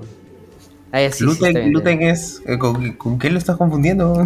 No, no, no, estoy que me huevo mal, estoy que me huevo mal. Ya, está, está, está, está. No me hagan caso, no me hagan caso. ya, ya, sí. Y ahora sí, volvamos a Android Ferrix. Eh, Ricardo ya comentó, eh, todo el incidente inicial arranca con Andor matando a dos guardias. ¿Eso dónde ocurre, Ricardo? En un Ricardo. prostíbulo. Sí, Claro, pero ¿en, qué ciudad? Ala, no, yo recuerdo.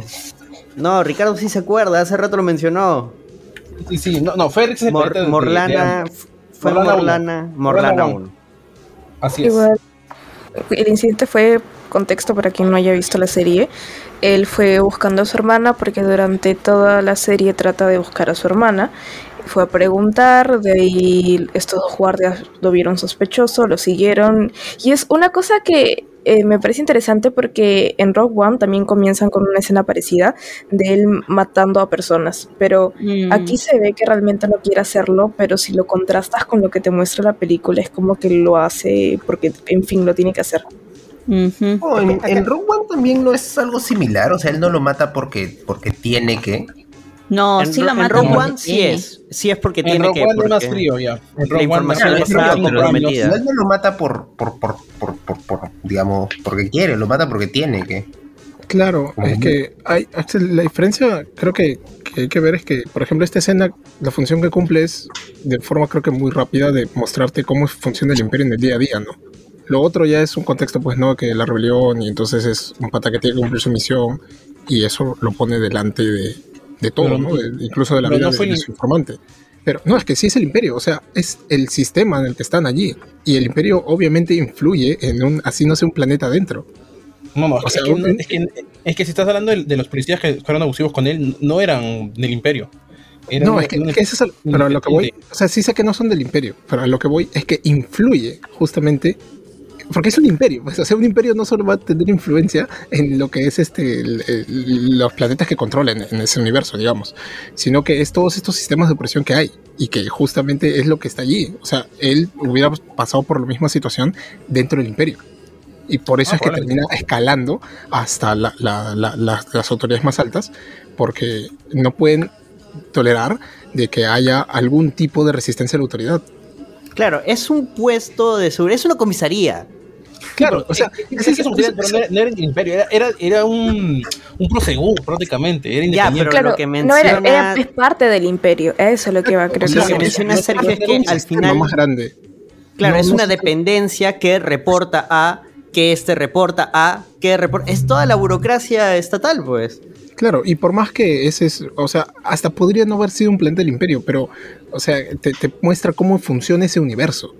Porque, digamos, si, si lo, si lo planteamos en, en la Tierra, este, un imperio no solo controla o tiene influencia sobre el territorio eh, que políticamente o legalmente este, le corresponde, sino que influye todo lo demás. Entonces es una situación análoga. O sea, eh, por eso esa, esa, esa escena cumple esa función, básicamente, ¿no? O sea, no puede haber ningún ápice de, de- de resistencia a la autoridad, sin importar Además, en, pero- qué, en qué contexto ha sucedido.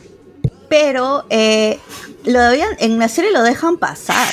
Las autoridades lo dejan pasar. Son, es uno de los personajes principales de la serie. Cyril. No me patriota. acuerdo. Recordemos Sí, que además las ¿Qué autoridades son ineptas. claro.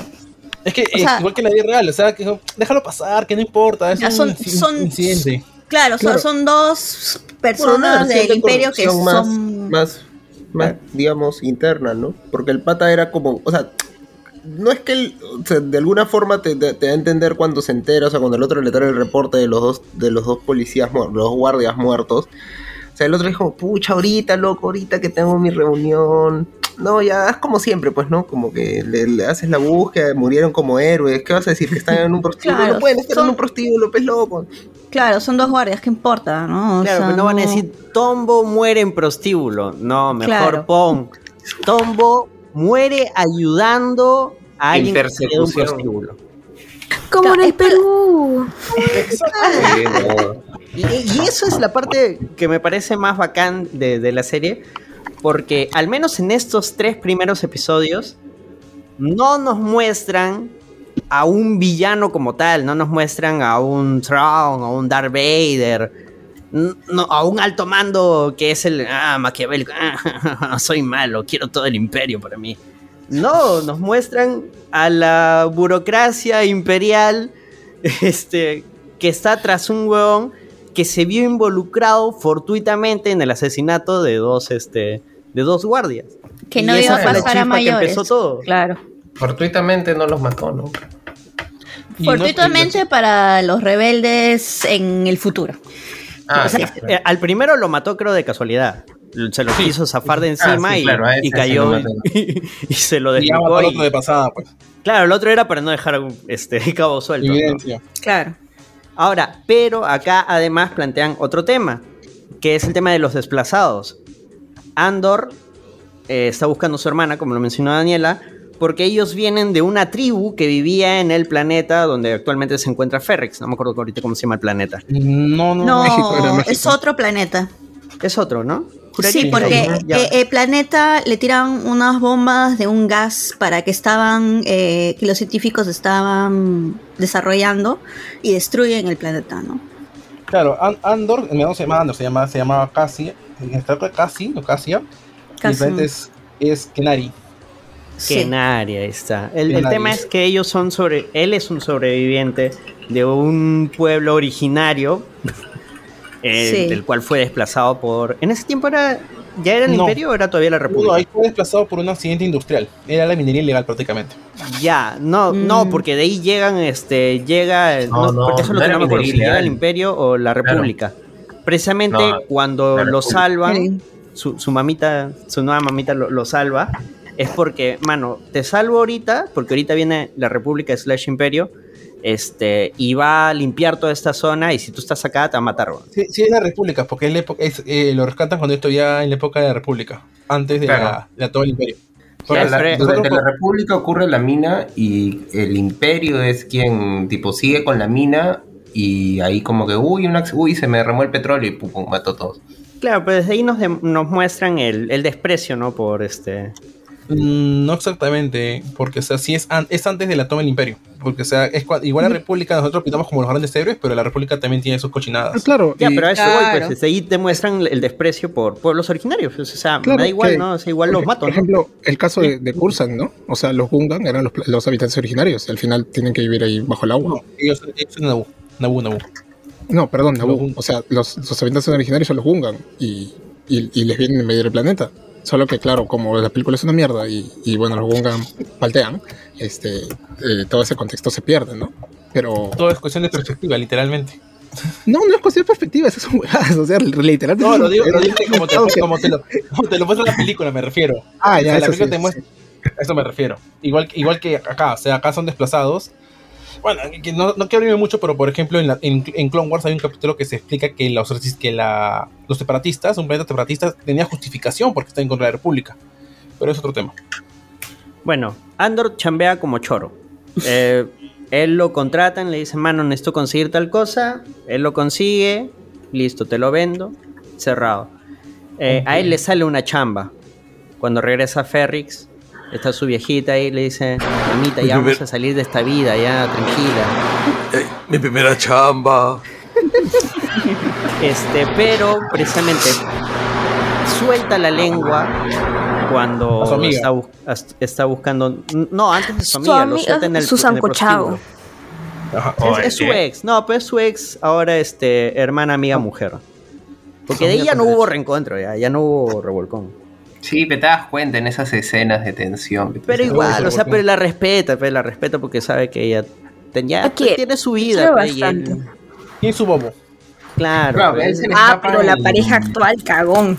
Cagón. Se le escapa en, se le escapa en el prostíbulo, ¿ves? Que Exacto. viene de, de, de los Kenarias. ¿De qué? O sea, se le escapa eso, ¿no? O se le Lo que pasa es que él, él- él está aferrado al tema de la hermana, porque él tiene ahí un tema no resuelto personal de que él siente que murieron por su culpa. Entonces él dice, no, mi hermana debe estar viva y yo sé que está viva y la voy a encontrar. Y ese apasionamiento lo lleva precisamente a soltar la lengua en el prostíbulo. Pero quién diría que luego en- entrevistarían a la, a la prostituta, ¿no? Eso es otra cosa, una prostituta, o sea, literal nos están mostrando un prostíbulo en Star Wars. Así casi, casi con el letrero, ¿no? De Sí. cacha aquí. No, creo que en episodio Hablamos de 2 sí se compañía. Bueno, la, la explotación sexual se ve desde este, el Palacio de Java, ¿no? Claro, pero ahí es más Bueno. exótica la huevada, ¿no? Ya va con sus Bueno, se- cadenas se- y todo. Bueno, se comen a la puta, ¿no? O sea, la, matan, ¿no? Claro, o sea, no, no me refería a Leia, me refería a las Twilight, que siempre Claro. aparecen sexualizadas en el universo de Star Wars en contextos de, de esclavitud y todo. Claro, Claro. pero está como que... eh, Me sigue pareciendo una historia de fantasía. sí. Y este es una mazmorra con, con flacas esclavizadas. Creo que eso también lo que es interesante de toda esta parte de Andor es que en general vemos mucho más humanos que aliens. Que también es, Es un pro y un contra. Dependiendo cómo lo veamos. Pero o sea, vemos pocos aliens, vemos más humanos. Y los sentimos Oh, es un pro, ¿no? son más real. Bueno, Es en que sale Ferrix caro hay el de todo, ¿ah? pues. Sale caro el maquillaje, las prótesis, pues, ¿no? Pero en No, Ferrix obvio. hay de todo, como esto, Y aparte, hay eh, unos chiquititos que... Además, en- en otra parte que lo tiene que extorsionar a Andor, que te, oh, págame, y lo mandan al grandulón, y el grandulón tipo está ahí parado para cobrarle, que es creo que en el primer episodio nomás, cuando regresa a Ferry. Tipo, ese, ese no era un humano. Pues claro, son bien contados. Claro, pero por eso digo, al menos en Ferrix, sí, o sea, y te da a entender que hay de todo, ¿no? O sea, todos ahí son como que, puta, acá chambeamos de lo que hay, ¿no? Puta, tenemos Chamba, que... chamba. Exacto, puta, deshuesamos naves, trabajamos en la mina, puta, enviamos mensajes, es lo que hay, mano. Y por, por eso, hay, hay unos que son como unos, que parecen estos los deshuesadores del desierto, hablan Yaguas. igualito, ex- Mm. hablan como yaguas, pero no tienen la capucha. Juraría que son yaguas, ¿no? Pero no, No, no, no, no. no, no, no tengo cómo confirmarlo. Bueno, son, en- en sí, son recicladores. Ferrix, más que nada trabajan reciclando, arreglando cosas. Esa es la chama en Ferrix. Ujú. Claro, porque además este hay todo un rollo que luego se va a desarrollar sobre este aquellos que son descartados. Que básicamente eso es lo que es Ferrix, ¿no? En alguna bueno. parte también de, de la serie mencionan, justo en una parte de estos tres episodios, cuando viene el contacto eh, es el que dice, un- uno de los pasajeros le, le habla y le dice, no, sí, puta, este era un pueblo bien chévere, bien bacán, ahora puta, está, está abandonado, está la de Dios. Es que ahí, bueno, por ejemplo, y dale, una de las cosas que de ahí quiero, voy a comentar un poco más, pero o sea, me, me parece que, que los autores se han inspirado bastante en, en, este, en la Rusia prerevolucionaria, eh, con todo este tema de surgimiento de, de proletariado, trabajadores mineros y cómo se va destruyendo las, las relaciones locales, las relaciones comunales. O sea, los autores de ahí, o sí abiertamente dice que han leído sobre historia, Stalin específicamente, ¿no? Pero, este, o sea, es un contexto muy parecido a cómo tú de ahí tú vas a buscar una descripción de cómo funcionaban las primeras, cuando llegó el ferrocarril por primera vez a Rusia, cuando empezaron la, la- la producción industrial de, de, de las minas de carbón, de hierro, y es como que, o sea, es un panorama parecido, digamos, en, en un punto de vista, digamos, social, ¿no? Este, porque así termina funcionando Ferrex, pues, o sea, son, eh, destruyen la, la, la comunidad y luego ya tienes que vivir de lo que te encuentras o trabajando en la mina, que es una mierda, este, o ya pues ser choro, pues ¿qué te queda? Y como encima viven en una zona periférica, o sea, Claro, peor. está- pues, está o sea. literalmente en el borde de la galaxia, es donde viven. Claro, ese es un punto importante porque precisamente eso le permitía a Andor chambear de choro tranquilo, pero como soltó la lengua, y hay un Y era, patita. y era buen choro. Hay un patita en el. En, hay un tombo que dice: No, esto está mal. No debemos hacer El un mal informe. Hay que hacer nuestro trabajo. Hay que trabajar. El aplicado, el nerd. El, el huevón que dice: Profe, hoy día había examen. El único no corrupto. Es el pata que se come la propaganda, pues. Sí. Exacto. Claro, exactamente. El Es el pata verdaderamente que, que- que que- funciona, que funciona ahí como maquinita, ¿no? O sea, ni siquiera es que tenga aspiraciones, es como que no. Él eh, es el que el empieza- imperio es el orden y, y hay que seguirlo, ¿no? Él es el que empieza la investigación y la pista lleva a Ferrix. Y entonces, acá, acá empieza la huevada porque Ferrix es un pueblito, como dijimos, que está olvidado de Dios, está olvidado del imperio, está olvidado por todo el mundo. Y de O sea- pronto va a haber más movimiento. O sea, Y nos van a ir- tan perdido, pero sí. Sí, sí, sí. No, es que luego nos van a mostrar que en el pasado ya había llegado el imperio acá, ya había puesto su orden. Y luego, o sea, también lo mencionan en la serie, ¿no? El imperio no tiene tantos brazos. El imperio tiene que trabajar en base a, a miedo. Entonces, ya metiste miedo a un lugar, listo, te quitas y el miedo es el que te va a permitir seguir controlando ese lugar. No necesitas tener mil tropas ahí, ¿no? Que no te va a alcanzar tampoco, no, no, no tienes el, el dinero, los recursos suficientes para cubrir toda la galaxia. El miedo es una forma de control y a Ferrix ya le habían metido terror en el pasado. La cuestión es que eh, el contacto que contacta a Andor es precisamente él es Luten.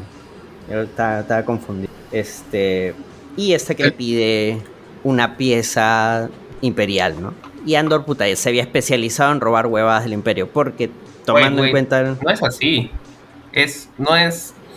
La chica tenía un contacto al que siempre le vendía Claro, cosas. bueno, la chica De hecho, ese, es un tema que a mí siempre me. de- de- Después ya de- me, me hizo un poco de ruido, pero le- lo llené los vacíos. Que es que, claro, la chica tenía un contacto. Eh, ella, él, él siempre había querido conocer a Andor. Algo así. Eh, Y él le dice, oye, este, ¿cuándo viene? No sé, pues en dos semanas. No, no, dile que tiene que venir ahorita eh, y le voy a vender esto. Y la chica ni sabía que existía eso. Como que, ¿qué? ¿Esta vaina? Oye, ¿te lo habías guardado? No, ya sí, ya aceleran. Y la cosa es que ya ella concreta la reunión con el pata con Andor.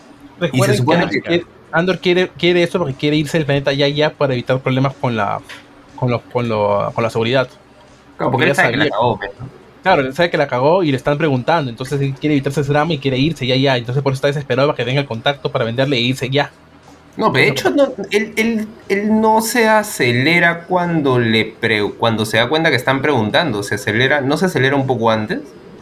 No, ese es de, de principio, apenas llega de. Claro, claro, apenas llega ya se quería marchar ya. que ya Y está cuando palteado va- ya. Claro, y cuando va a pedir como que la nave, ahí el otro dice, oye, has visto que están pidiendo un Kenari, ¿qué, qué, qué van a ver Kenaris acá en Ferry? Y ahí dice, uy, chu. Y ahí como que Ah, se caray. acelera más. Y ahí es donde el actual de, de su ex es el que lo vende, ¿no? Cagonazo, Exacto. ese concha su madre. Causa celoso. Sí, puta, de celoso. Para que lo maten, para que lo maten al toque. Escúchame, es que de verdad, sí, a mí me da risa como la serie siempre se encarga así como que mostrarte, como que cuando hay escenas así entre dos personas que no son pareja, siempre de la napumba hay un paneo, un, un rápido así, vistazo en la cámara, el pata mirando de lejos, ¿no? Así todo. Y dije, ah, desde que me dije, este va a traicionar por celoso. Ahora, es que tiene sentido, ¿no? O sea, Andor es un choro. Él lo único que quiere es salir de ahí, o sea, ganar su Y le va a robar a billullo su e novia. irse de ahí. Y, y llevarse a su viejita para que vivan tranquilos. El Y otro huevón eh, es un trabajador, es, es alguien que puta, vio un, una propaganda de- del imperio diciendo estamos buscando un pata y puta- el pata dijo, puta, o sea, yo no tengo nada que ver acá, entonces puta, lo entrego nomás, ¿no? O sea, No, bueno, lo que quiere más que nada imperio, es ¿no? zafarse de su vieja, pues no, porque está que lo jode, jode, oye, tu chamba que te, te he dado, que he hablado con tu tío y tu tío te da la chamba y tú vienes acá y no, y ya el tío está harto de su vieja y también se come la propaganda de- del imperio no, no, porque no, es no, una me- me salida. refería al, al- al ex de... Ah, el otro. Sí, el que lo entrega prácticamente. Alex, no, al firme. Bueno, al, al firme, Ah, al actual, ya, al al actual. firme. Se está yendo muy adelante ya con. Oye, Sí, yo me había olvidado completamente de, de que tenía Es que ese personaje es importante porque sí te muestra que, o sea, no es que en Ferrix todos piensen igual tampoco, ¿no? Claro. Luego ya nos mostrarán que dentro de Ferrix hay gente chambeando con los rebeldes, hay gente que les da igual, hay gente que si bien no chambea con los rebeldes, es empático con los problemas de sus vecinos, como este weón que trabaja en el deshuesadero y que cuida a la mamita de Andor, puta personajazo, weón. Mm, Lo máximo ese pata, weón. sí. A mí el que me dio pena es el robotito de la mamá de Andor. weón. El robotito, personajazo también, que sí habla, ¿no? Que es tartamudito. Ay, qué Ah, o sea, viejito. se, se intuye que es fallado, ¿no? Como que en algún momento falló, ¿no? Ujú, Porque como todo en los flashbacks sí hablaba bien. Vejez, vejez. Claro. Mm. Claro, es que se supone que todo está ahí reparado.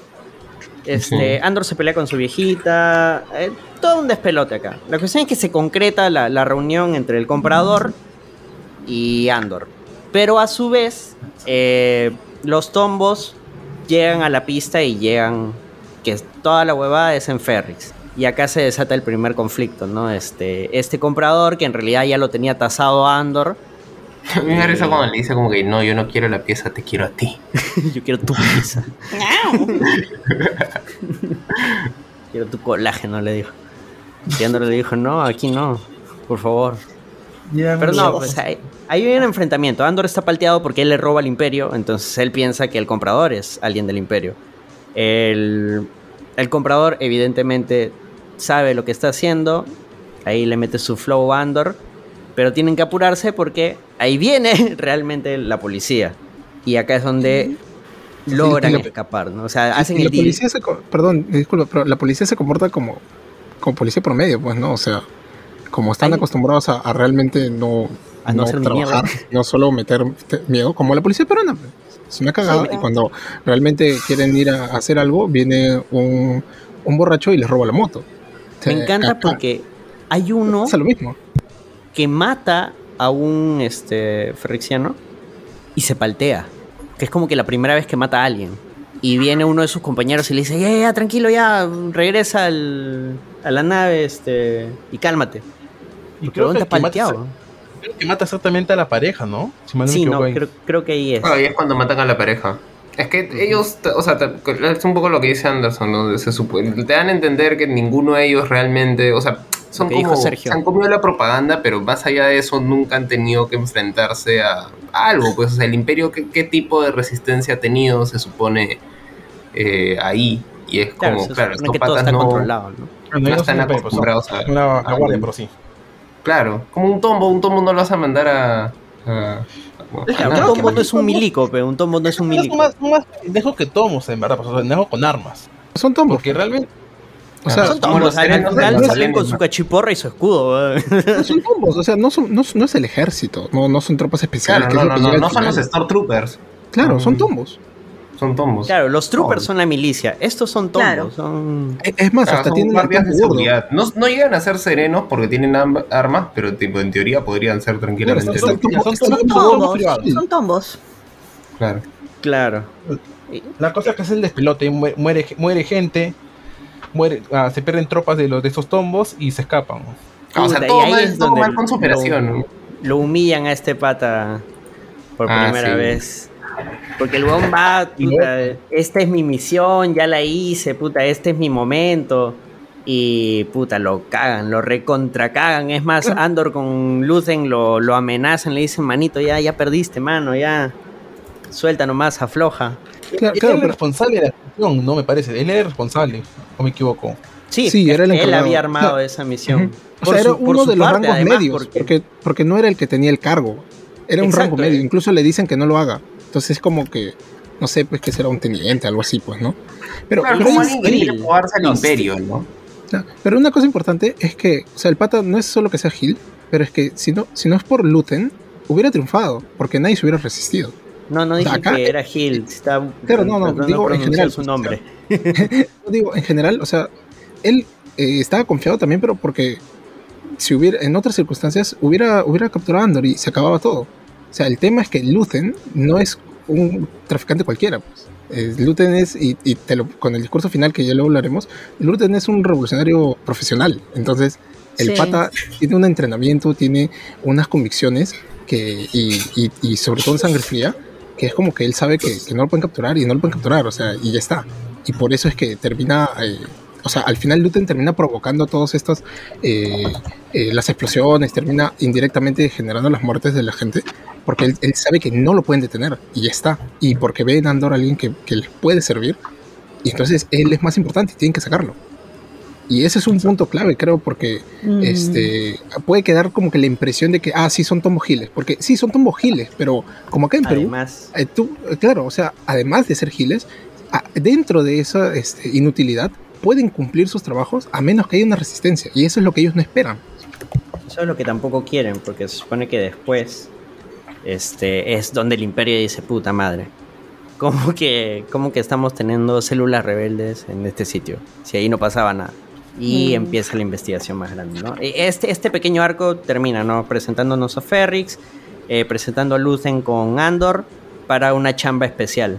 Y mostrando a Thrill, o bueno, creo que es Karn, su apellido, mejor Karn, porque su nombre es más complicado. Este, quedando como el gilazo que quiso dárselas del super tombo y puta, no le ligo, pues. Mm. Que luego lo degradan, y ahí viene lo que dice Sol, Sí. ¿no? Puta, él se va a la casa de su viejita, su viejita Sí, le dice, claro. puta, eres un gil, No sé, para nada, voy a hablar con tu tío. pero te amo.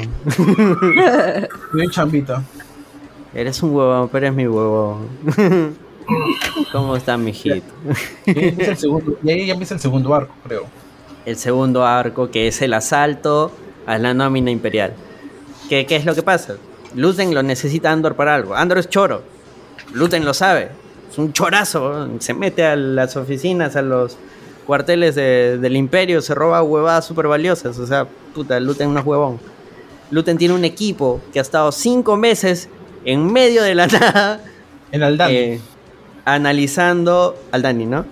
Analizando una base imperial que tampoco no es de las mejores cuidadas, porque precisamente no pasa ni mierda ahí. Eh, y le dice: Ya, vamos a robar esta hueva. Vamos a robar la nómina y de la nómina va a salir tu, tu pago. Te va a pagar bien. Ya con esto, ya tú ves lo que haces. Ya te vas con tu viejita, te vas de vacaciones, no sé. Y Andor atraca, ¿no? Ahí, pequeño este easter egg para los fans de Star Wars, le da un cosito de Crystal Kyber, ¿no? Kyber es cristal, el cristal Kyber, sí. Así es. que como adelanto, ¿no? Porque esa va- vale un culo porque no hay Jedi, porque los Jedi los desaparecieron, entonces esa jugada es valiosa. Obvio que nadie sabe qué chucha es esa huevada, solo sabe que se- vale un culo. Y es un Kyber raro para todo esto, no es un Kyber normal. ¿Por qué? Es un Sky Kyber. Es Ah. simplemente distinto. Pero es claro, no, no lo como. Es su cuarzo para las vibras. pues. Me sirvió mucho.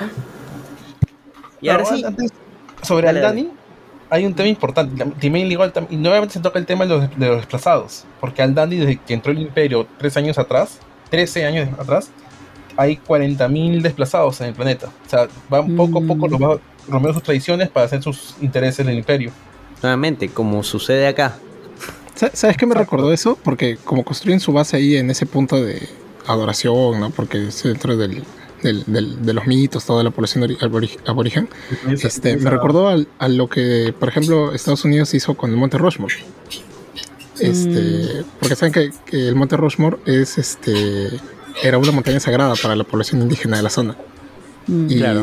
y tenían derecho de, de territorio, o sea, habían firmado un, un convenio de que ya este territorio es de ustedes, pero le dijeron, a mí al pincho y voy a poner ahí los cuatro presidentes y, y ya, pues.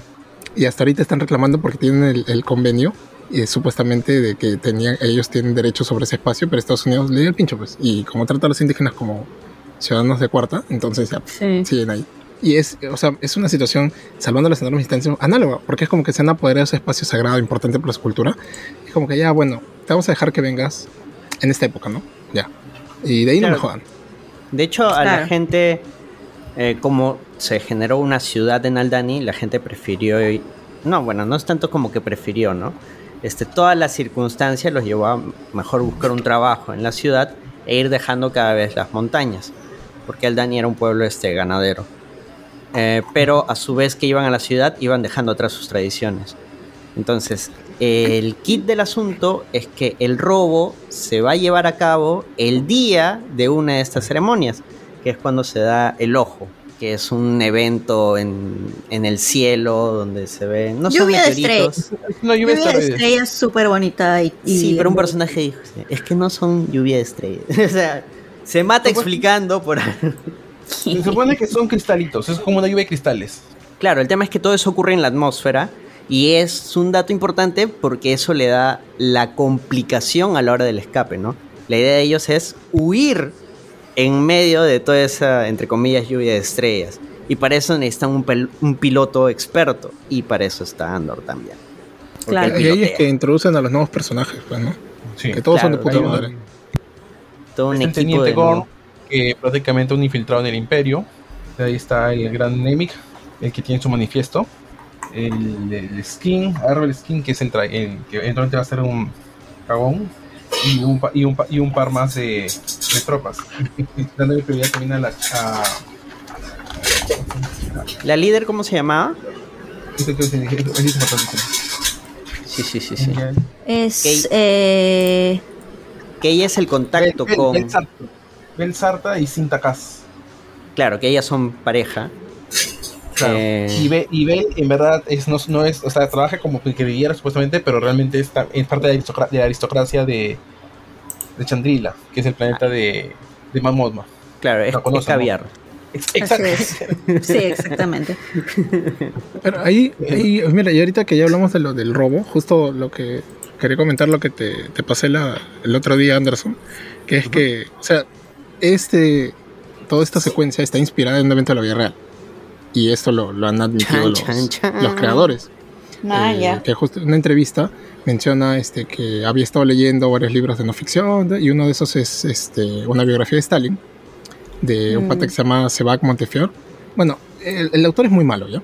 Eh, y la biografía de Stalin me parece que también es como que repite un montón de clichés y todo. Pero eh, un punto importante y uno de los eventos que es como que más conoce- eh, famosos, ¿no? interesantes de, la biografía de Stalin es el robo en Tiflis. Que es que, eh, bueno, no sé si sabían, ¿no? pero Stalin es georgiano. O sea, él, no era ruso. Y, él justamente era el, bolchevique que agitaba, ¿no? En, Georgia. Y tenía este jale, ¿no? O sea, era un pata que, que sí era muy bueno haciendo esa, esa chamba, ¿no? Y en esa época, el partido, que era el pa- Partido Socialdemócrata ruso, eh, con Lenin, con Martov, todo, este, donde están bolcheviques, mencheviques, necesitan plata. Entonces, una de las cosas que ellos hacían para juntar plata es este, expropiar, que era como le decían, a robar bancos. Entonces, este, llega un momento en que los, eh, digamos, la, la dirección del partido dice, no, ya no, vamos a dejar de hacer las expropiaciones, ¿no? ya están prohibidas las expropiaciones porque nos traen problemas, siempre hay gente infiltrada que nos caga, dicen ya no, pero eh, hacía meses que habían estado preparando un robo al banco, banco de en Tiflis. Tiflis es lo que hoy en día es la capital de Georgia. Y entonces este, los bolcheviques dicen, eh, ya sí, vamos a hacer caso, pero, pero no hacen caso. Y entonces este, Stalin organiza esto y como digo, está meses y está... Y yo les recomiendo, si, si, les, si les interesa la historia, hay un podcast que se llama Revolutions de Mike Duncan, que es un pata que hizo su podcast primero Historia Roma y luego de Revoluciones en general. El podcast es bien paja en general. ¿ya? A partir de la, de la tercera temporada, que es de la Revolución Francesa, es muy bueno. Y la última temporada fue de la Revolución Rusa, que fueron como 180 capítulos. Este, pero hay uno dedicado justamente al robo, al, ¿Está en al asalto en Tiflis. Y es muy... Sí, sí, sí, está en inglés, inglés. sí. Está en inglés. Es, un, es muy detallado como, lo, como narra que, porque en esa época, pues no es que tienes tu, este, tu, tu camión blindado, ¿no? Que, que va a sacar este, la- las cajas de billetes, ¿no? Sino que eran carrozas, ¿no? Entonces, este, tenían gente disfrazada, tenían infiltrados, tenían todo mapeado los horarios, ¿no? Y entonces este, empieza el asalto tirando una bomba, explota, eh, hay disparos con, eh, con las pistolas, muere gente inocente en la calle, que es lo que también vamos a ver ahora con lo de Andor. Este, muere gente, mueren guardias, eh, pero al final los, eh, los bolcheviques terminan robando la plata. Y eh, es una operación muy, muy exitosa, roban un culo de dinero. Pero eh, el- el- la policía zarista que los tenía infiltrados por todos lados, eh, ya sabía que iba a venirse eso y lo que hizo fue marca- eh, marcar los billetes. Entonces no pudieron usar ese dinero. Cuando intentaron usarlo eh, en otros países, eh, los cagaron, pues, le- les cayeron encima la, la policía secreta zarista. Entonces, Ah, y cuando se enteró la dirección de- del Partido Socialdemócrata, le dijo, "Oye, ¿qué chucha han hecho acá? Y Lenin dijo, no, yo no sé nada, yo les dije que no hagan nada, y ya, pues no, al final no, no sancionaron a nadie, pero Stalin quedó cagado en su tierra porque como murieron algunas personas ahí, este, ya los georgianos no, no lo pasaban. Entonces ya dejó de agitar en Georgia. Y bueno, se fue para otros lados. Pero ese, esa historia del asalto es la inspiración de, eh, como digo, hay muchos elementos que yo veo que, que han tomado de la Revolución Rusa, lo cual me parece interesante porque saben que los gringos en general con cualquier cosa revolucionaria es como que, ah, puta, no, que es esto, qué horrible, ¿no? Si sale un personaje basado como Killmonger, lo dicen, no, hay que hacerlo que mate por las huevas para que sea el malote, pues. Y, Como So Guerrera. Y, y- como So Guerrera, por ejemplo, So Guerrera es el personaje más basado de todos y al final lo hacen que sea un huevón, un loco que, que, que- que no, no piensa lo que hace, cuando en realidad, puta, todos sus argumentos son, son coherentes, y, pero al final dice, no, ya sí, eh, voy a morir, porque soy Gil, y ya está, se acabó. Este, entonces, eh, hay varios elementos de inspiración, y en este caso específico lo de, lo de Stalin, que, que bueno, al final, como digo, no sirvió para nada en ese, en ese, en ese punto, pero este, eh, como digo, directamente los autores han mencionado que, eh, uno de los, de los directores ha mencionado que es este, inspiración para este, este evento ¿no? de la serie. Bueno, acá Wow. muestran lo- Gilroy la dijo fuente que de financiamiento. ¿Qué dices, Diego? O sea, Gilroy, es Gilroy el que menciona eso. O sea, Gilroy es el que dice, ah, man, ya, ya yo leí este libro, me pareció paja. Agarré, como que, de hecho creo que agarré en base en parte a esto. Creo. O sea, no, no dice creo, o sea, eso lo Sí. tiene- Pero sí, sí, sí, o sea, sí menciona, es, es Gilroy, digamos, que no es uno, es él, es el él, men. Es de la el serie. men. Es el showrunner de la serie, al fin y al cabo. Sí, yo, yo lo único que diría es que ese libro que él leyó no es muy bueno. O sea, la historia sí es bacán. Pero ese libro es el Gilroy, entonces. Sergio, toma la, No, sí, Sergio, toma la victoria, nada más, Sergio. Yo, yo he leído el, el otro trabajo de que es este el, sobre la historia de los Romanov. Puta, el libro es una mierda. Entonces, este, sí. Mejor escuchen Revolutions o busquen otros libros de Revolución Rusa. Oye, que de hecho, un dato de color sobre, sobre eso, el, el pata, eh, o sea, eh, el del podcast, inspiró también a, bueno, inspiró, pero eh, Ryan Johnson eh, lo escuchaba cuando, cuando estaba escribiendo la de Star Wars, pero creo que no era Revolutions, creo, eh, creo que era la de Roma fácil. No, sí, eh, Mike Duncan es muy bueno narrando, ¿ah? O sea, de verdad es recomendable Historia de Roma. También son 120 capítulos nomás, creo. Y de ahí todo Revolutions, que como digo, la Revolución Rusa tiene. Empieza contando desde los orígenes de Rusia.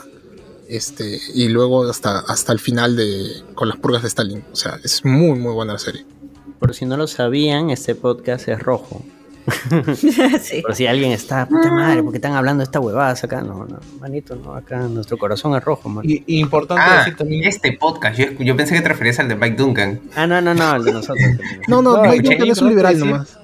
Que la gente que piensa que Andor es una serie política, es, o sea, su- es nada más política. Y- jodan, ¿cómo pueden decir eso? no, no, no, que esta política que es la menos woke.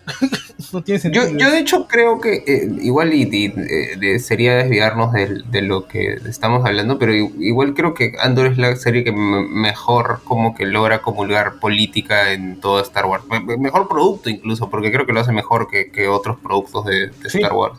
George Lucas Bueno. quiso meter temas políticos con las precuelas, ¿no? Pues ya sabemos cómo, Claro. cómo terminó. Claro, o sea, le salió pero entre- qué horrible. Claro, le salió frases para liberales, como cada vez que gana un, un republicano y ay, con un aplauso muere la. Pero más allá de eso, no. Como el tema de los impuestos, ¿no? Así, Ah, los claro. impuestos. Pero bueno, volviendo a Andor, este, alguien está con el ventilador ahí prendido. Ya está, ya. Gracias. Este, lo que hace este arco nos muestra las fuentes de financiamiento de la rebelión.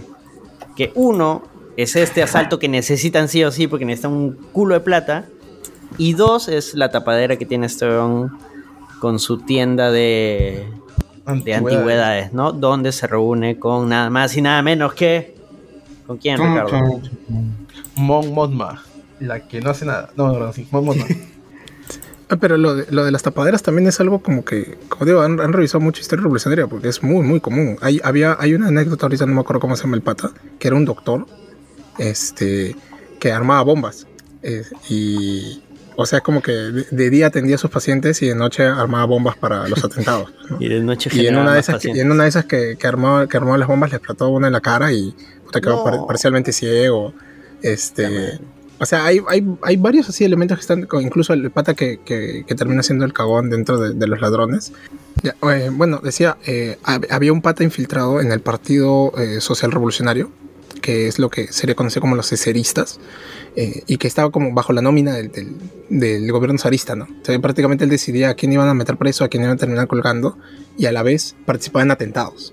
Entonces, este, hay esos, o sea, acá no hay uno así infiltrado, quizás lo meten en las siguientes temporadas, pero sí hay uno que, que es prácticamente un mercenario, pues, ¿no?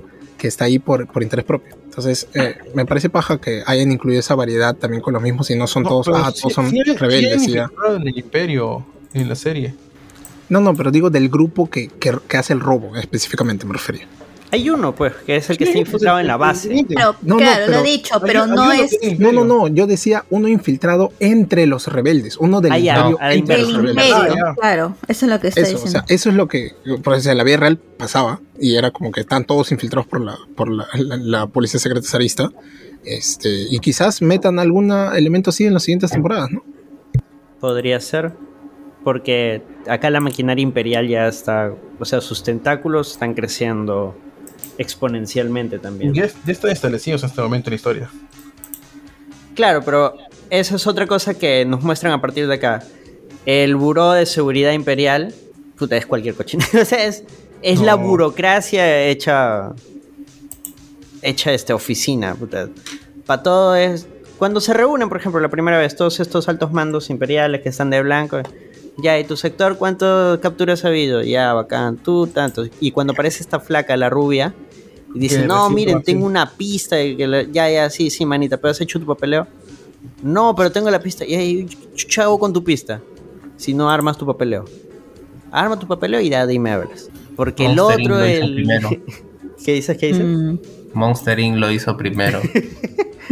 Es que eh, ese es otro tema, ¿no? La, la burocracia del Estado, eh, de este tipo de estructuras, también es de terror, o sea, es, Sí. es una forma de ejercer control. Todo tiene que estar milimétricamente calculado, todo tiene que estar anotado, todo tiene que seguir unos parámetros, todo tiene que ser cuadrado. la no puedes escapar de esa estructura. Mm. Escapar esa estructura es el desorden y el desorden es caos y el caos va en contra del imperio. Así funciona esto, manitos. Star Wars es más que ficción. Bueno. Y, lo hacen muy, y aquí lo hacen muy bien. Volvamos con el asalto. Eh, hay todo un rollo ahí con el asalto porque ellos llevan cinco meses preparándose, viviendo en las montañas y de pronto llega la flaca con, bueno, lo este. Mi contacto dice que él nos va a ayudar pasado mañana. Es como que, puta, ¿cómo traes un huevón a tres días de, de la misión? Puta, pero es el único que sabe manejar una nave. Porque incluso se nota que no es, o sea, están preparados, pero precariamente, ¿no? Porque cuando están haciendo su maquetita y diciendo, ya, mira, tú vas a manejar esta nave. Este, ¿sabes manejar, no? Bueno, he manejado algo parecido. Este, ya está bien. Y él dice, ya, pero primero unas preguntas. ¿Saben si está enganchado o no? ¿Qué es eso? Y puta, el weón se cae de risa. O cómo no van a saber si está enganchado o no. No, no sé, pues no. Tú eres el que sabe, ¿no? Pues está Y puta, ahí es donde el weón se da cuenta que la huevada No puede salir preparados. terrible. Puta, o sea, hay un alto porcentaje de, de- de que la huevada, de que todos terminen muertos. Cosa que le ocurriría en Rogue One. Pero ya desde acá la, estaba viendo y puta, ahí es donde el weón dice, ya, puta, ya qué chucha, ¿no? Ya estoy acá, ¿no? La, la misión básicamente depende de, de Cassian Andor. Bueno, Y- eso también es, es bien este. Eso yo creo que es un poquito jalada de los pelos, ¿no? Porque es. eh, o sea, todo depende al final en el protagonista. Claro, es Diego Luna diciendo, yo quiero que mi personaje... sí, pues. Pinche Diego Luna. Pero... Oye, ¿qué pasa con Diego Luna? Pero al fin y al cabo, aquí, se abren las tres tramas, o sea, a la par. Se abre la trama del robo per se, todo el tema del buró y el tema de buró. Mod Modma, pues. Buró. Claro, ahora sí he de admitir que toda la trama de Mod Modma sí me parece la más lenta. Oh, es súper tela. Si es como que salen y hablan y sí, pucha. Soy una senadora, pero nadie Se, me se hace pudo, caso. se pudo resolver en la mitad de las escenas. Puta, sí. Sí, pero también es eh, como, como es la política, pues, ¿no? O sea, no es que sea rayos láser y van y robas, ¿no? Todas tras bambalinas sentados en un sitio conversando a ver, a ver, pez manito, ¿no? ¿Qué hay? Pero hay momentos manda. políticos que maneja Lucen que puta son una obra, como el discurso que menciona Sergio que va en el siguiente arco. Y creo que por eso hay muchos fanáticos no les gusta la serie porque se queda justamente con lo que se ve en la, en la, en la saga de- de- clásica. Solamente la acción, el blaster la- el- y las, pe- las peleas. Y Claro, deja de hay lado harto diálogo, ¿ah? Harto, harto Perdón, acá diálogo. hay- Sí, hay unos monólogos fuertes, ¿no? excelentes. Y luego Mothma. Ahí están los tres monólogos. Es que, es que están los tres monólogos fortísimos. De, el de Luten, el de, el de Marra y, y, el de, y el de Kilo que sale más, más adelante. Marva es la mamita, pues, Marva. El de Marvel es el mejor. Bueno, el, el, el, de- el arco que a mí más me gusta es el que sigue, la verdad. Más que el arco de... Todavía- sí, todavía hay que cerrar. el- No, bueno, pero el del, el del asalto tiene varios elementos, que es precisamente para irte planteando cómo funciona todo, ¿no? Como mencionó este Ricardo, tenemos el. y Sol, tenemos el lado político, ten- tenemos el brazo político, que es Luthen con Motma, ahí sus entramados. Eh, y tenemos el. La rebelión en sí, ¿no? El brazo armado, que es quienes están Mm. buscando el financiamiento y que a su vez estamos viendo que es una revolución aún precaria, aún este medio en pañales, porque el Claro. del manifiesto es un chivolo. Es un chivolo con fe y esperanzas en que la revolución va a lograr algo. El que luego sería mostrado como el traidor es un huevón que sí ha vivido más, pero también está un poco más cansado de la vida. Este, la líder del grupo es caviar. ¿no? Este, o sea, e- es, la líder, carga un peso ahí. O sea, esa chamba tiene que salir sí o sí. El, el, que cham- el que está infiltrado en el imperio es un huevón que está por una por un tema personal, ¿no? O sea, le mataron a la familia. Claro. El huevón odia al imperio no tanto por razones políticas, por la opresión, sino por un tema más personal. Porque sea, su es- pareja era, era local del planeta, el Dani, si mal no me equivoco.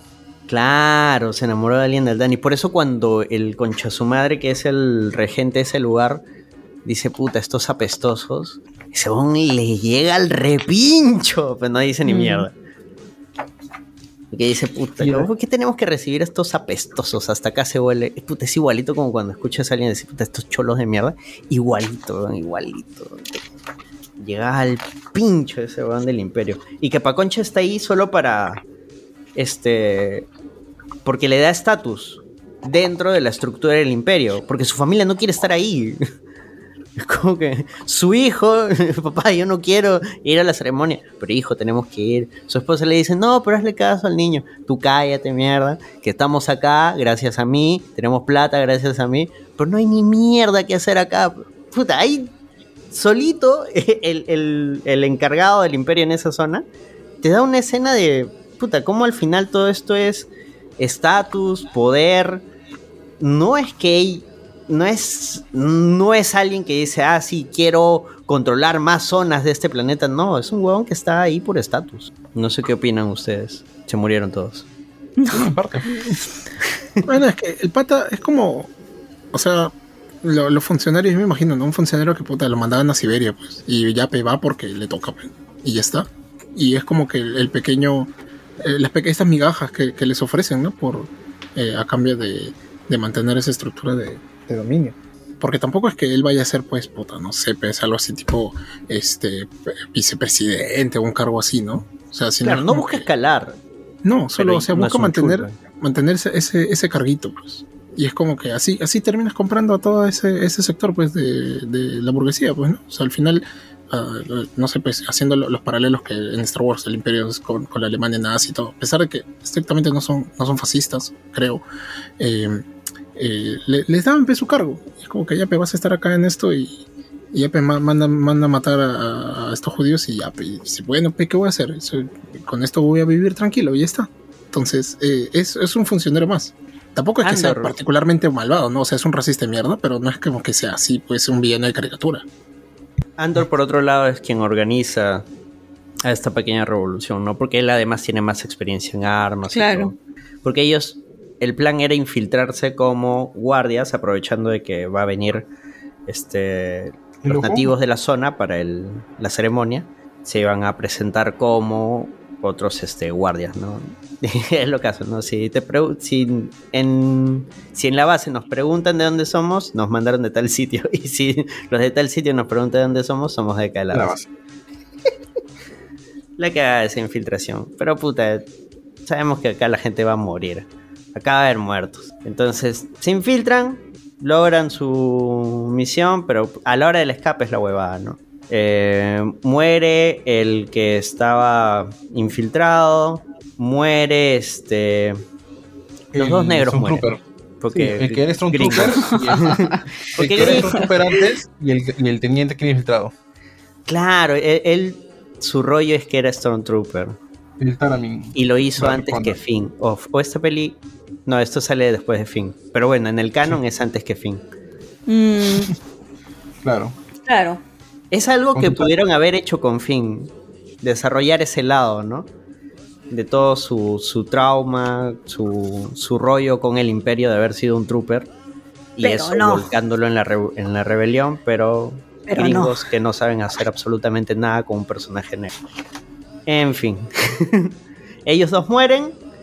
Eh, Y Nevik también, como se rompe la espalda. Cinta, no, pero todavía ahí no. O sea, Cinta se queda. Ella se hace pasar como un soldado.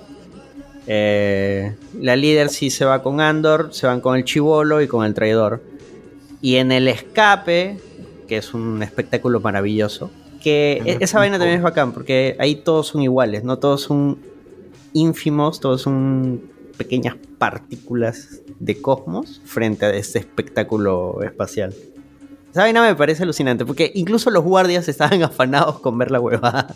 Es chévere esa vaina. Es que, es bien- chévere. Es que, dejándolo a la última historia, ese momento a nivel audiovis- eh, audiovisual es espectacular. O sea, el plano cuando los, trup- los, los troopers entran a los TIE Fighters con el brillo de, en, el- en la- en la- en el fondo es espectacular. O sea, y esa escena a nivel visual no, no, no he vuelto a ver algo así en, en un producto de Star Wars. Es muy, muy bonito. Es que funciona, o sea, cuando lo haces bien funciona a varios niveles, ¿no? Se ve bonito, dentro de la historia tiene un sentido, da una razón de ser a los personajes, o sea... Y acá hay algo chévere. Y acá hay algo chévere también, porque antes, antes de llegar, llegar al momento per se de la, del robo, se ve un destructor imperial en el cielo. Un solo ¿Qué? uno. Una nave del imperio, o sea, un destructor imperial. Ajá. Y, Star y te da, Destroyer. y, y te da, y te da como que respeto, miedo, al ser solo uno. ¿Y cómo Claro. comparamos esto con el episodio 9 que sale una flota gigantesca y no te da- no, no- no- no sientes nada con eso? Oye, me acabo de dar cuenta, hemos visto, creo que hemos visto el mismo resumen sobre Andor. Porque Ay, Yo no he Este- visto ningún resumen. no, no, no. Para, Este, refrescar, para refrescar. para refrescar, sí, porque justo también para refrescar está viendo y dicen eso, ¿no? De que eh, la, sim- la simpleza de los números menores que dan más miedo que un mil millones de Star Destroyers que, que es más para impresionar visualmente que pero no te causa nada más, ¿no? Ningún Claro, es impacto emocional. Es que todo ocurre a escala tan pequeña que cuando ves llegar troopers, cuando ves Exacto, los, los, los destructores, tú dices, wow, Exacto. es otro, otro impacto, sí, sí te da miedo. Es como cuando en Rock One también este, termina llegando toda la flota de Vader, eh, atropellando a todo el mundo. O sea, también marca pues eso, después de haber hecho una película que está así, ¿no? De, de, de- de seis personas prácticamente toda la historia y, y puta aparece todo este el cuco pues no y, y ya te cagas de miedo pues ¿Tú qué opinas, Diego? ¿Estás ahí o ya Timoteo A te nivel audiovisual. A, a nivel audiovisual, eh, ¿sobre lo del robo estamos hablando o sobre qué en específico? Sí, seguimos ahorita que se quedó jato esto. Sí, seguimos en el robo. Es que, se- se- sentía que estaban yendo por, por dos lados distintos. Eh, bueno, toda esa escena está. eh, Yo creo que las escenas de acción en, en Andor en especial están bien hechas porque no se sienten tan espectaculares como lo que yo esperaría que siempre ocurra con Star Wars, que todo sea como que, ah, por Dios, qué paja, y efectos por aquí, efectos por ahí, que obviamente hay efectos, pero pero como que eh, sí me gusta ese, ese nivel de grounded que, que existe, como que todo es muy aterrizado, muy, muy, muy como creíble, ver- verosímil hasta cierto punto. Cosa que en Star Wars yo no, así, yo no asocio necesariamente con sus producciones. Por, por ese lado me parece pajo. Nice, nice. Es- Daniela, Aquí. opiniones, opiniones de, de este arco del asalto a la nómina. Al principio lo sentí lento, o sea, el primer capítulo ya así lento, pero me gustó porque se tomaba realmente todo el tiempo del mundo para explicarte Un poquito cómo más cerca era el micro. personaje. Ay, perdón. Ay, perdón, se me dejó la ganancia. Ya, a ver si se me escucha bien. Sí. Sí, sí, sí. Mm. Como decía, me, o sea, sé que el primer capítulo es lento, pero me gustaba porque se tomaba su tiempo para poderte explicar más sobre el personaje, sobre cómo era y por qué es así. En cambio, en este arco, al principio sí lo sentí muy lento, no tanto para explicarte el contexto o mostrarte los personajes. Y no, de los cuatro arcos, no es mi favorito, pero creo que es uno de los más significativos, por así decirlo, porque es como que si no hubiera tenido la plata que logró con ese, no hubiera terminado en la cárcel. Claro, este es un desencadenante para algo que le va a ocurrir a Andor. Desencadena varias cosas, ¿ah? porque el, el robo es exitoso. Entonces, el imperio descubre que les han robado y puta, les han robado un repincho de plata. Y es como que, ¿cómo chucha? ¿Cómo chucha nos han robado tanta plata? ¿Quién es el Eso es culpable? uno. Exacto. Eso conlleva al- a, a buscar un responsable. Acá es donde la flaca nuevamente del buro conecta ahí la idea con Andor. Em, tenemos el tema de que con esta plata ya la revolución va tomando un poco más de fuerza. Ya se empieza a escuchar en, en la gente común. Y eso nos lo muestran a través de, Mon, de Mothman, ¿no? Que dice, oh, este, se ha hecho todo un escándalo, ¿qué has hecho? Nada. Ahí, chill. ¿Qué crees que estamos Ah, haciendo tú? Financiando. ¿Tú qué crees en Lo que qué tú- te has lo que tú- metido? Lo que tú no haces. Lo que tú no haces. Mano, Aquí ¿tú resolviendo. ¿En qué te has metido? ¿Qué chucha Mm, vienes a reclamar ahora? ese es el momento más caviar pues no o sea porque Claro, realmente no es consciente de lo que se necesita hacer Yo les daba plata, pero no para esto. ¿Qué chucho me hace decir que no para esto? Tú ya sabes.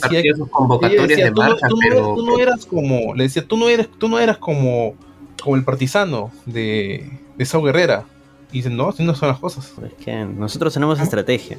Claro, Mon- Mon- Mon Mothma iba a juntar sus firmas no y a mandar a su celda a, a presentar un proyecto de ley Va a ser suchay.org. claro Eh, eh, esa es la parte chévere de Modman, porque en realidad ella hasta cierto punto está convencida que a través del Senado puede hacer algo. Sí, Pero no, pues, o sea, sí, ya, Lo que, lo que pensaba Padme, lo que pensaba en su momento Bail Organa. Nuevamente, pero- si pero tu estructura, si tu Caviares. estructura está cagada, no vas a hacer ni mierda. De hecho, la gente este, empieza a pedir mano dura en, en el espacio. Dice, no, flaca, este, tú, tus medidas, este, eh, suavecitas, no, acá queremos mano dura en el, en el espacio. Este, Mm. make great es- espacio again. Y No como, y como Mon Mothma, y como Mon Mothma es una de las que arma la nueva república, es el mismo problema que termina pasando con la nueva república. Exacto. Por eso Mon Mothma es. Bueno, ya es. Eh, Democracia es una mentira. No, pero por eso Mon Mothma es gente La interesante. democracia burguesa. ah, ya. Ah, sí, sí, buen, buen punto. Es que, Ahora sí. Es de Chandrila, que es un planeta supermillonario. Literalmente es de los países, los planetas más, más ricos. Shangri-La acá llegando a Puente Piedra. sí, está lejito. o sea. ya, ahora sí. Este. Andor habla con el traidor, que hasta este momento no sabíamos que era el traidor, él cuenta que tiene una historia, que su hermano lo mataron, y luego dice, no, no, Floro, mano, no, Floro, yo vine acá por la plata. Así que yo sé que tú eres choro, yo vine por la plata, hagamos esto. ¿Qué te parece, sí? Japanaja. Y acá no pasó nada. Y ahí es donde Andor le nace un poco, o sea, luego de haber visto el chivolo, por eso el, el personaje del chivolo es muy importante, porque es alguien que está convencido en la revolución. O sea, todos los demás tienen asuntos personales. Él es el único que ideológicamente está convencido que lo que están haciendo es necesario. Y Claro, cuando explica misma- lo de su Hasta la misma manifiesto, jefa está ahí solo porque es como que, como tiene tanta plata, se siente vacía, ¿no? O sea, Es hasta, hasta parece como, como que es como su capricho, ¿no? Hasta, hasta, hasta como si fuera su fase rebelde, pues, ¿no? Y el único que realmente, como dices, pues, este, tiene un tema ideológico ahí que justamente termina haciendo que, que, que- que continúe y bueno, se supone que otras personas más también tendrían que ser llevadas por un tema ideológico, porque si no una revolución no funcionaría. Eh, es este pata, ¿no? Que escribe este... Le dice manifiesto, pero bueno, o sea, obvia- la referencia es bastante obvia, ¿no? ¿A qué manifiesto se referirá? Hmm, no, No sé. Lo que sé es que ahí le mueve un poquito el bichito a Andor, ¿no? Entonces Andor dice, no, puta, no, no puedo hacer como este cabrón. Y lo mata, porque el huevón, puta, los iba a matar igual, ¿no? Este, pero ahí se va con paltas, ¿no? Porque, puta, lo mata el Claro, huevón. Ya en ese momento todavía se quiere quitar, no, quiere- no quiere saber nada. O sea, que diga, ¿sabes qué? Me quiero conectar de esta vaina y quiero eh, huir. Y eso Claro, es lo que como quiere que hacer. esto ya no es mi chongo, o sea, muy bacán, bonita su revolución, lo que, te- lo que ustedes quieran, pero yo no me quiero ver No involucrado. El típico apolítico, no, no, este, yo, yo entiendo lo que ustedes quieren, pero no me quiero involucrar. Allá ustedes, acá yo, esa vaina no me afecta. que eso es lo que él cree, ¿no? Es una mentira. Hasta que. El chivolo muere, muere en Ese la en, operación. en su momento morado, pues, ¿no? Ah, la El chivolo muere, no, no le quita seriedad a ese momento, porque es- sí me dio pena, bro. Mm, Chivolo lo aplasta parte de la nómina y puta, lo operan, pero no había forma de salvarlo. ya. Murió. Y su última voluntad es que Andor se quede con el manifiesto. Y ya, pues Andor dice, ya, pues me lo llevo. Papá leer en el baño dice. Y. Andor se va. Y de ahí pasan unos meses. Claro, de ahí viene Tan, tan, tan, este el arco de la cárcel. Y acá antes- viene Andor, donde su mamita. Este, ¿Cómo se llama la mamita? Marva. Marva. Marva Andor. Marva, mamita, ya nos vamos, tengo la plata, ya nos podemos ir a ser felices al borde exterior donde el imperio no va a llegar y todas estas tonterías no nos va a alcanzar. Su mamá le dice, fuera mierda. Calla, oye, amarillo de mierda. Yo me quedo acá porque mi corazón es rojo. ¿Qué chucha estás hablando, vieja?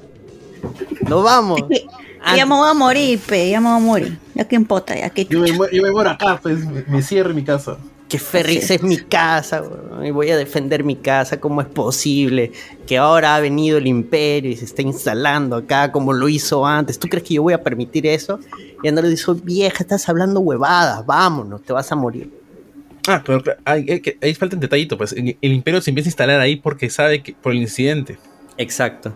El en un incidente de hotel, los primeros el hotel capítulos. más tuco de la zona y se instalan ahí y hacen su base de operaciones. Lo vuelven un...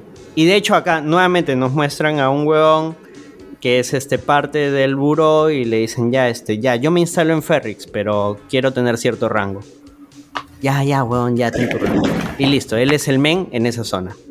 No tiene poder real pero tiene un cargo.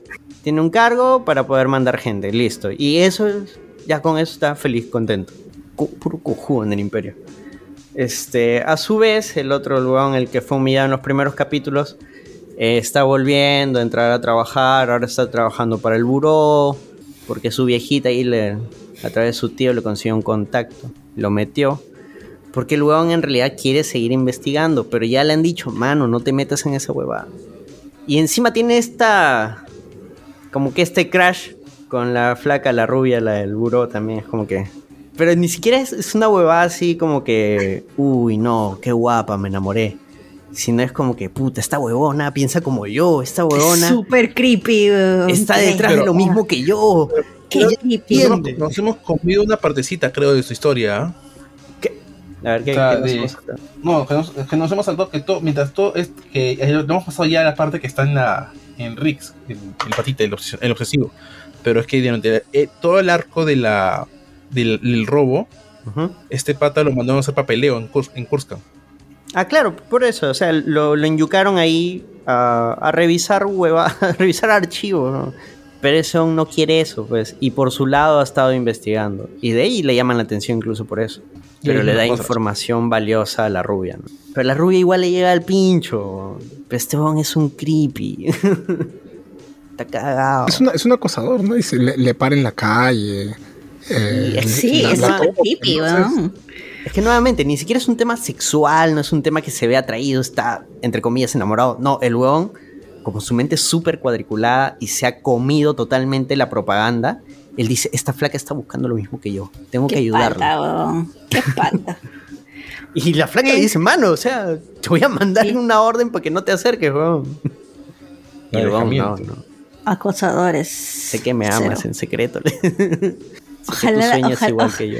Ojalá la huevona se aproveche de eso y lo mande y le saque la vuelta y lo mande a robar. Puta, el huevón más creepy. Qué bestia, el huevón para ser creepy. Bueno, Andor se pelea con su viejita, as usual, ¿no? Este, y se va, pues. Se va, se A la despide, se despide de su robotito. El robotito da pena, es como su perrito. ¿no? El B. Este, y se va a vivir la vida loca, ¿no? Ah, Dice, ya me voy a un lugar donde no me alcance nada, ninguno de estos problemas que la rebelión, que el imperio, huevadas. Y se va a al Miami la- espacial. Sí, se va a cachar, a chupar ahí. Se va, este, parecía, ¿cómo se llama este lugar en España? Ibiza. Ibiza, ¿Ibiza? parecía algo así. Creo que lo grabaron en Ibiza. Man, tiene sentido. Pero acá nuevamente, pues, o sea, cuando una estructura opresora está ahí, no es algo que. Es algo que eventualmente te va a alcanzar, ¿no? Y a él le hacen una detención arbitraria. O sea, él estaba yendo a comprar pan. Literalmente. Le No el, agarran- el- y no- el y no Olimpo. nada, simplemente tuvo, mal- tuvo muy mala suerte y la autoridad que, que, que está hasta las patas lo, lo detiene. ¿Qué decía Y en un Sergio? y- y- Porque es como la- el operativo Olimpo, pues, ¿no? Te levanta por cualquier huevada y te meten preso. Que nuevamente, el, el buró buscaba números, entonces hay que detener gente. No me interesa si. Claro, es como que. ah, él estaba cerca, listo, sospechoso.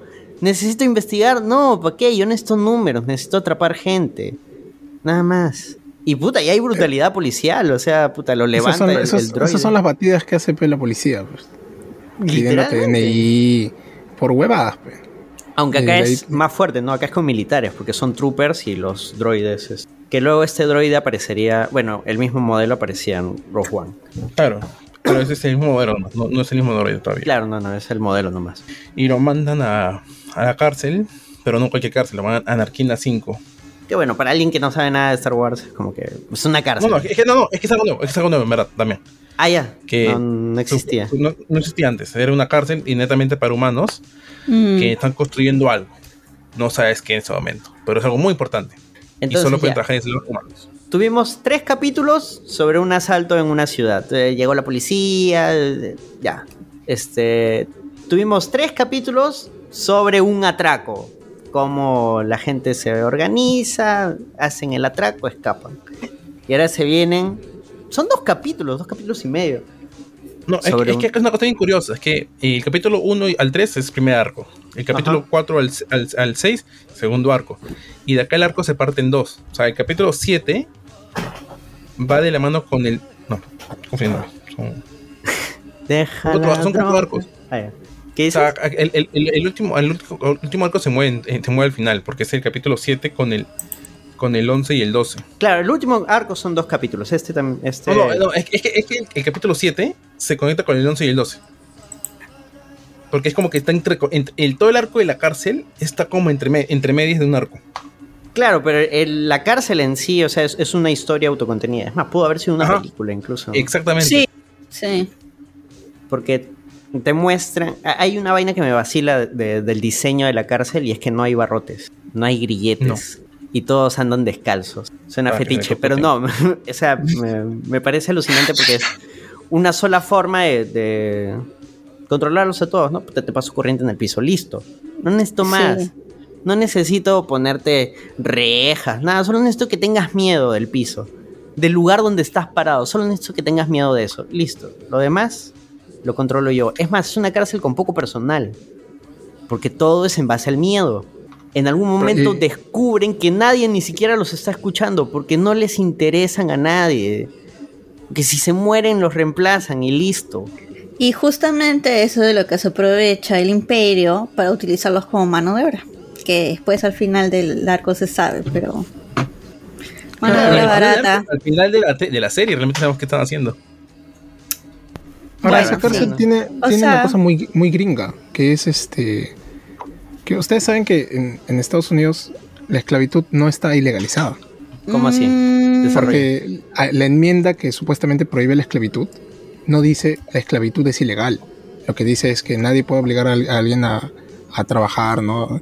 A menos que esté preso. Ah, ya. de Entonces, por eso en Estados Unidos hay un culo de presión política por meter un chupo de gente en la cárcel, porque como las cárceles son privadas, entonces ahí hay plata. Y a los presos los hacen trabajar sin sueldos. Entonces, básicamente las ciudades que crecieron en el siglo XX en Estados Unidos y las carreteras y todas las obras Lo son presos. construidas por mano de obra esclava de presos y que son principalmente negros. Claro, es lo que ahora se conoce. Bueno, no, todavía existe, ¿no? Lo- Claro, eso, eso todavía está hasta ahorita. Por eso es eso que sí, hay toda nombre, una, ¿no? Es, un- digamos, tú, toda lo- una tú le has dado presión. el nombre, pero Sí, tiene hay un toda una presión política porque sigan metiendo gente y por eso hay todo esto que no sé cómo se traduciría en español, pero ese de que los policías gringos hacen profile, es como que detienen a todos los negros. O sea, si estás manejando, este, te van a- si eres negro o cualquier cosa te pueden detener. Te pueden pedir tus documentos. Y bueno, tanta gente que matan porque puta, meten preso a alguien y hasta que pueda salir si es inocente, los hacen hacer trabajos forzados. Y es una cosa muy gringa, porque o sea, acá en el Perú, si alguien te mete preso, no es que puta, no, te, no te obligan a, a construir carreteras. O sea, hay un montón de gente que dice, sí, hay que usar mano de obra, pero es como que es un sistema que, que directamente bebe de eso. O sea, esa es la inspiración. Y es una y, y es muy fuerte en Estados Unidos por eso el tema de la abolición de las cárceles, todo, ¿no? que acá nos puede parecer como que, que qué tontería están pidiendo, pero es que en Estados Unidos es literalmente trabajo esclavo. Y eso es lo que sirve el imperio, ¿no? Y cuando al final nos enteramos de que realmente simplemente los rotan, es algo que puta, en Estados Unidos pasa muchísimo, pasa es muchísimo. Desgarradora, weón. Claro, todos y, y en Estados Unidos pasa muchísimo porque hay gente que está presa años sin condena y no, no sigue su proceso porque son pobres, no pueden seguirlo. Y, y ya, pues, ¿qué puedes hacer? No, es lo mismo, sin ir muy lejos, es lo mismo que ocurre acá en Perú, ¿no? Hay mucha gente que está presa sin condena. Claro, solo que sin el plus Sin de la esclavitud. Exacto. Que bueno, acá también, o sea, ahora. por el robo de este de la nómina Aparte que imperial, ¿No les, ¿No les agudizan la pena? Perdón, Anderson. sí, justo o sea, eso iba. no les- les duplican la condena a todos. A Andor le preguntan, oye, mano, ¿tú sabes qué ha pasado afuera y por qué nos han duplicado ¿Qué condena? pasa afuera? Ahí se ha cambiado algo que, no sé, alguna muertecita por ahí. ¿Qué, qué ha pasado? Y No, Andor, no sé. no, no, nada, ¿qué habrá pasado? ¿Qué habrá pasado? Yo solo soy un ignorante que nadie, chicos. Yo solo estaba chupando, weón. Cachándole. Y me agarra el policía. Lo sí, que pasa todo, con todo- Andor. todo respecto a la cárcel es bien chévere. O- Ojo que Andor tenía antes de, to- de- tenía un antecedente penal con los con el Imperio. Solamente que no lo dicen de refilón. Lo que pasa es en ese momento que él lo captura, encima es súper salado. Porque por el robo de la nómina, el imperio, el buró, todos deciden ya, hay que eh, que las sanciones sean más drásticas. Exacto. Eh, sobre todo para crímenes de revolución. De si hay alguna célula revolucionaria o algo. Este, ¿Cómo se le dice? Desacato a la autoridad. Eh, listo. Años. Ya antes eran como que seis meses. No, ahora son seis años. Mm, Y eso justo se pone en vigencia cuando lo agarran a Andor. mm. Entonces le dicen, ya listo. Tú estabas ahí, ah, agitador, ya, seis años. Señora, soy turista. Eso, Soy ver, eso- eso es lo- eso es lo que han hecho acá hace dos meses, pues, ¿no? Que han puesto que cualquiera que, ten- que eh, haga paro y detenga una carretera va a ir preso. Sí, así Claro, justo igual en Argentina, uno- ¿no? Un par de días antes de que empiece un nuevo paro en, en Barrio Chino, en donde fueron y les sacaron la mierda y por eso el paro no duró nada. O sea, es, es lo mismo. Andor es real, manito. Por eso creo que es en parte de lo que Democracia. me gusta tanto la serie, ¿no? Porque son cosas que en realidad estamos viendo actualmente. Que uno no se lejos, identifica, o sea, acá pues, nomás. claro. De otra manera. Nos identificamos, pues sí. La precariedad. Lo que sea Sí. es que ellos tienen un sistema de, de rotaciones, de, de días, de turnos. Eh, a Andor le toca estar en el quinto piso del turno diurno, que está a cargo de este de César. Gollum. de, de Gollum. De nada más y nada menos que nuestro gran amigo, hermano, hombre, Andy Serkis. Actorazo, actorazo. O sea, Yo no recuerdo, pero él tiene un rol ese mismo. Ese, ese que es el sido el año pasado, pero me acuerdo porque justo cuando salió en Andor a la par había salido en otra cosa y están como, ay, ¿por qué no, por, qué- por qué no actuó así en este otro papel? O tipo, está como que lo están criticando y de la nada salió esto y fue como que, oh no, por Dios, Andy Serkis, siempre lo dije, el mejor. La fe, la fe. Sí, no sé si era por Venom 2, pero era por algo. O sea, como que justo 2. le cayó palo por alguna actuación, algo en específico, y como que de la nada llegó esto y fue como que, ah, por Dios. Que bueno, también pues, depende del presupuesto y las ganas pues, que tenga. Acá Disney le ha pagado muy bien. Y la historia estaba buena, o sea, hay material que para trabajar también. No puede ser magia tampoco. Mm. Este, él hace de un preso que está a poco tiempo, menos de un año para salir. Eh, y está a cargo del quinto piso, ¿no? Él ve la, la productividad. Acá hay otro rollo que también me encanta, que es esta huevada de la competencia, que nos meten a todos de chivolo. Y acá es como que, no, mira, acá todo lo importante, si tú quieres beneficios, si tú quieres este, estar tranquilo en esta cárcel, literal, así es la vida, ¿no? Si tú quieres estar tranquilo dicen, en tu ponte vida, la camiseta, te dice. Ponte la camiseta y te va a ir bien. Mano, somos un equipo. Somos un equipo, somos colaboradores. Hay que Una unirnos familia laboral. y saquemos adelante nuestro trabajo y así ellos van a ver que nosotros valemos y pues nos van a dar mejor comida, ya tú sabes ya. Y a los flojos que le metan corriente. Listo. A, a pro- a propósito de eso, este, justo hoy día ha salido un artículo eh, Ah, sí. que en el, eh, bueno, la revista de Psicología Social Experimental, titulado Los trabajadores leales son seleccionados irónicamente para explotarlos más. Es que así es, muchachos. O sea, la vida es así. Entiendo que hay gente apasionada por su trabajo y que pucha es muy afanosa con su chamba. Pero nunca, nunca, por favor, nunca en su vida antepongan su salud, su vida, su, su bienestar Tu familia. por su trabajo. Eso, puta, no. Si pueden conseguir. Recuerdo, tengo amigos que han sido auditores y que luego han buscado otras chambas dentro de contabilidad, ¿no? Este. Ganando menos que como ganaban como auditores. Pero que me decían, puta, pues que ahora sí veo la luz del sol. Ahora sí veo a mi familia.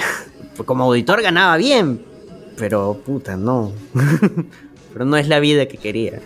Y eso que ellos han ganado bien, o sea, la mayoría de trabajos, que igual no ganas ni mierda. Claro.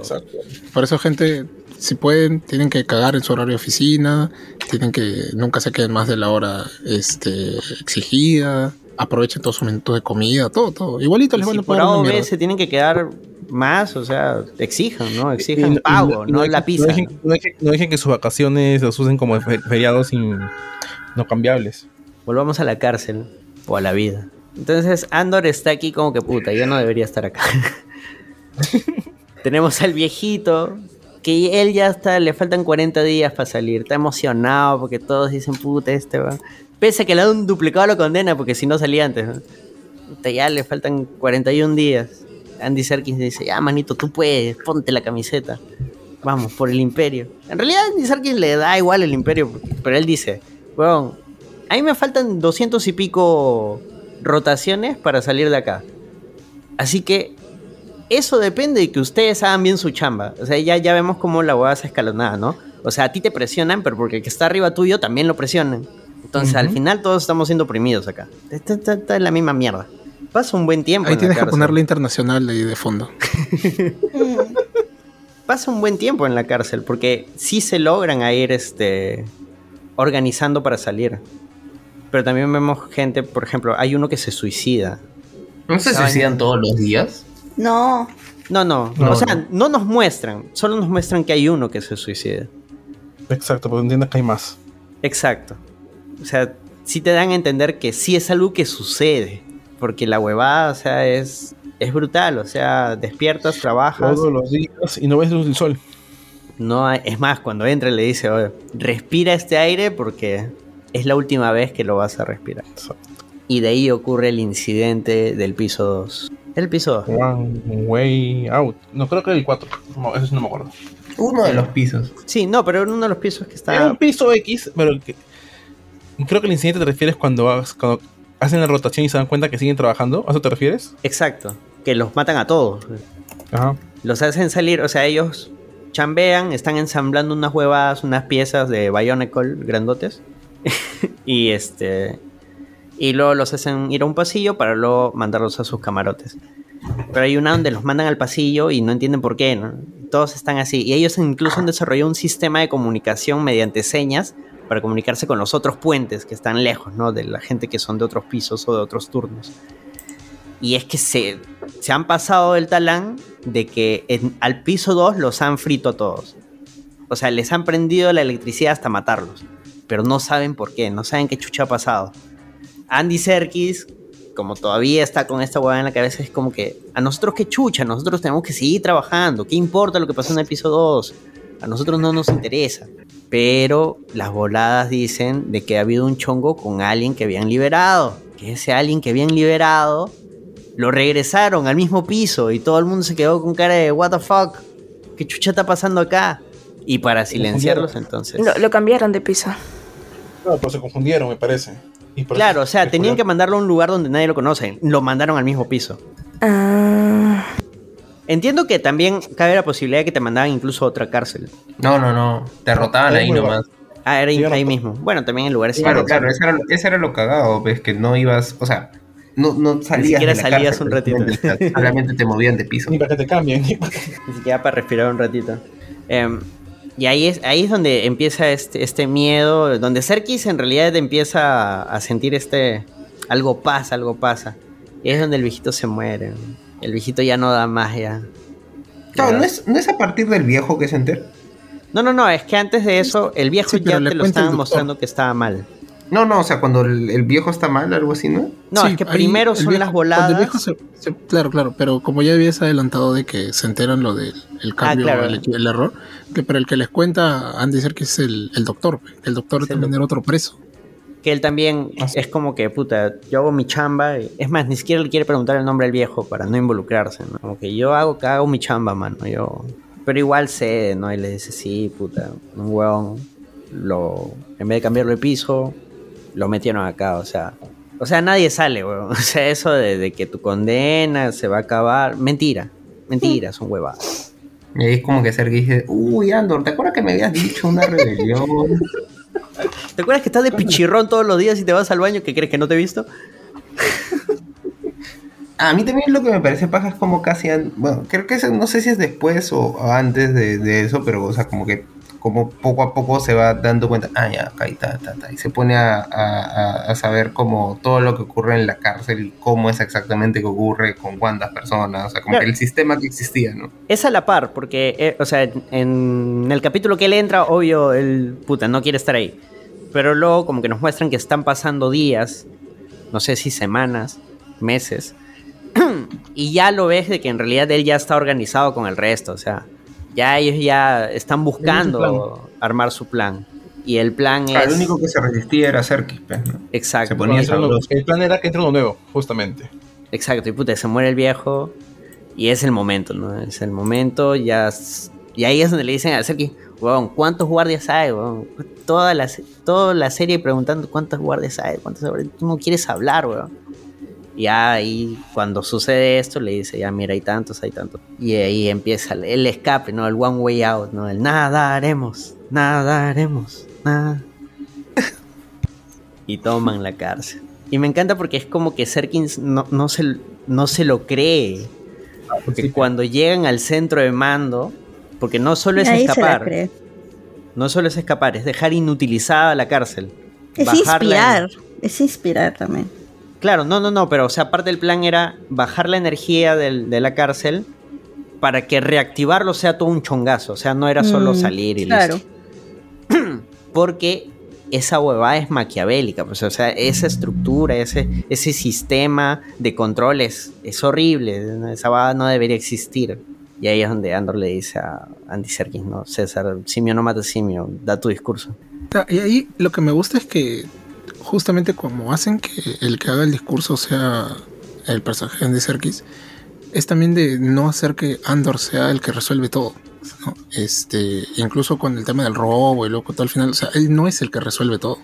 Y eso Claro, es muy es importante porque es como que en muchas, en- es muy común que en las producciones gringas en general es como que siempre es el gran hombre, ¿no?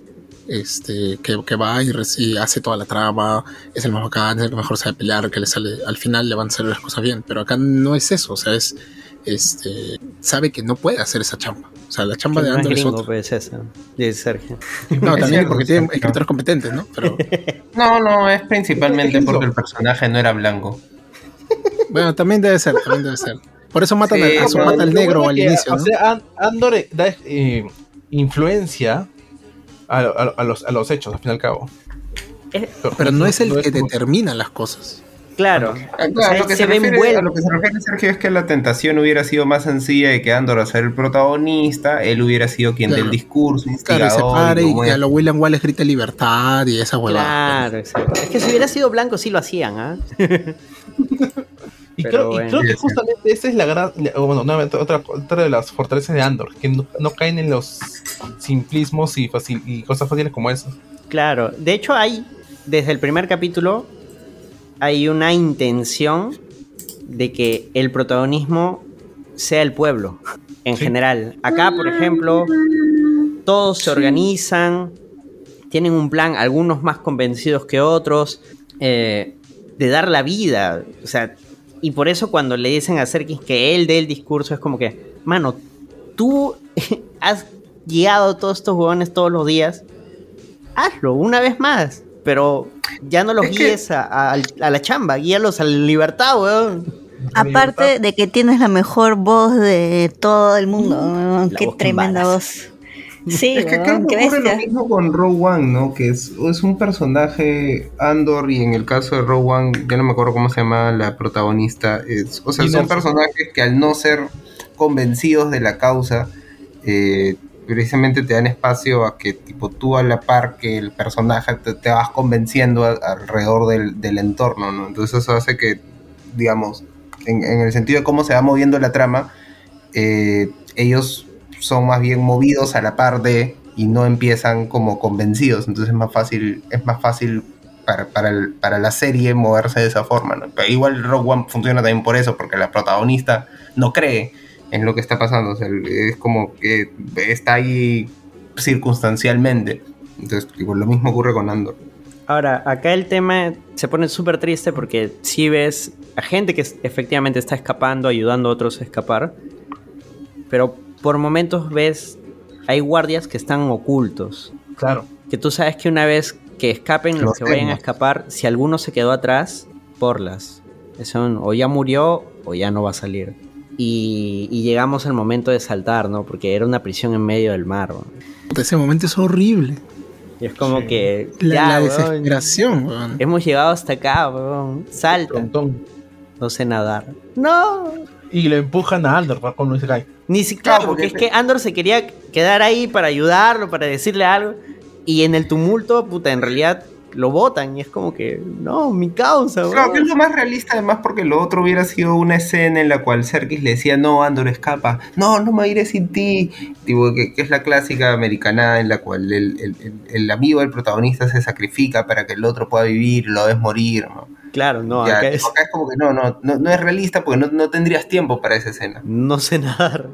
Puta, weón. Ahí lloré, weón. Sí, Bueno, eso, que- eso fue, eso fue bien triste. Un pequeño Ojalá. spoiler es que no sé cómo van a traer la a Serkis en la nueva segunda temporada, porque está confirmado que está recasteado nuevamente. Así. Claro. Puta madre, no debe, sal- no debe estar. re- O que sea un Debería recuerdo. estar muerto. pues. Debe estar ese- adentro. No, es que ese personaje no se debe saber qué le pasa. pues. Ese, la- ese debería ser la gracia, que no se sepa qué le pasa. Bueno, ya, ya veremos qué hacen. Aunque como es Star Wars, seguro le van a sacar Sí, un pues. cómic y, y algo. Lo que hizo antes, ¿no? ¿Cómo llegó Para ahí? saber cómo llegó ahí, claro. El cómic del brazo Ahorita le sacan su serie y ya no quiero ver ya en un año volviendo a grabar un. No, por Dios, qué gran serie. Y para ver esto.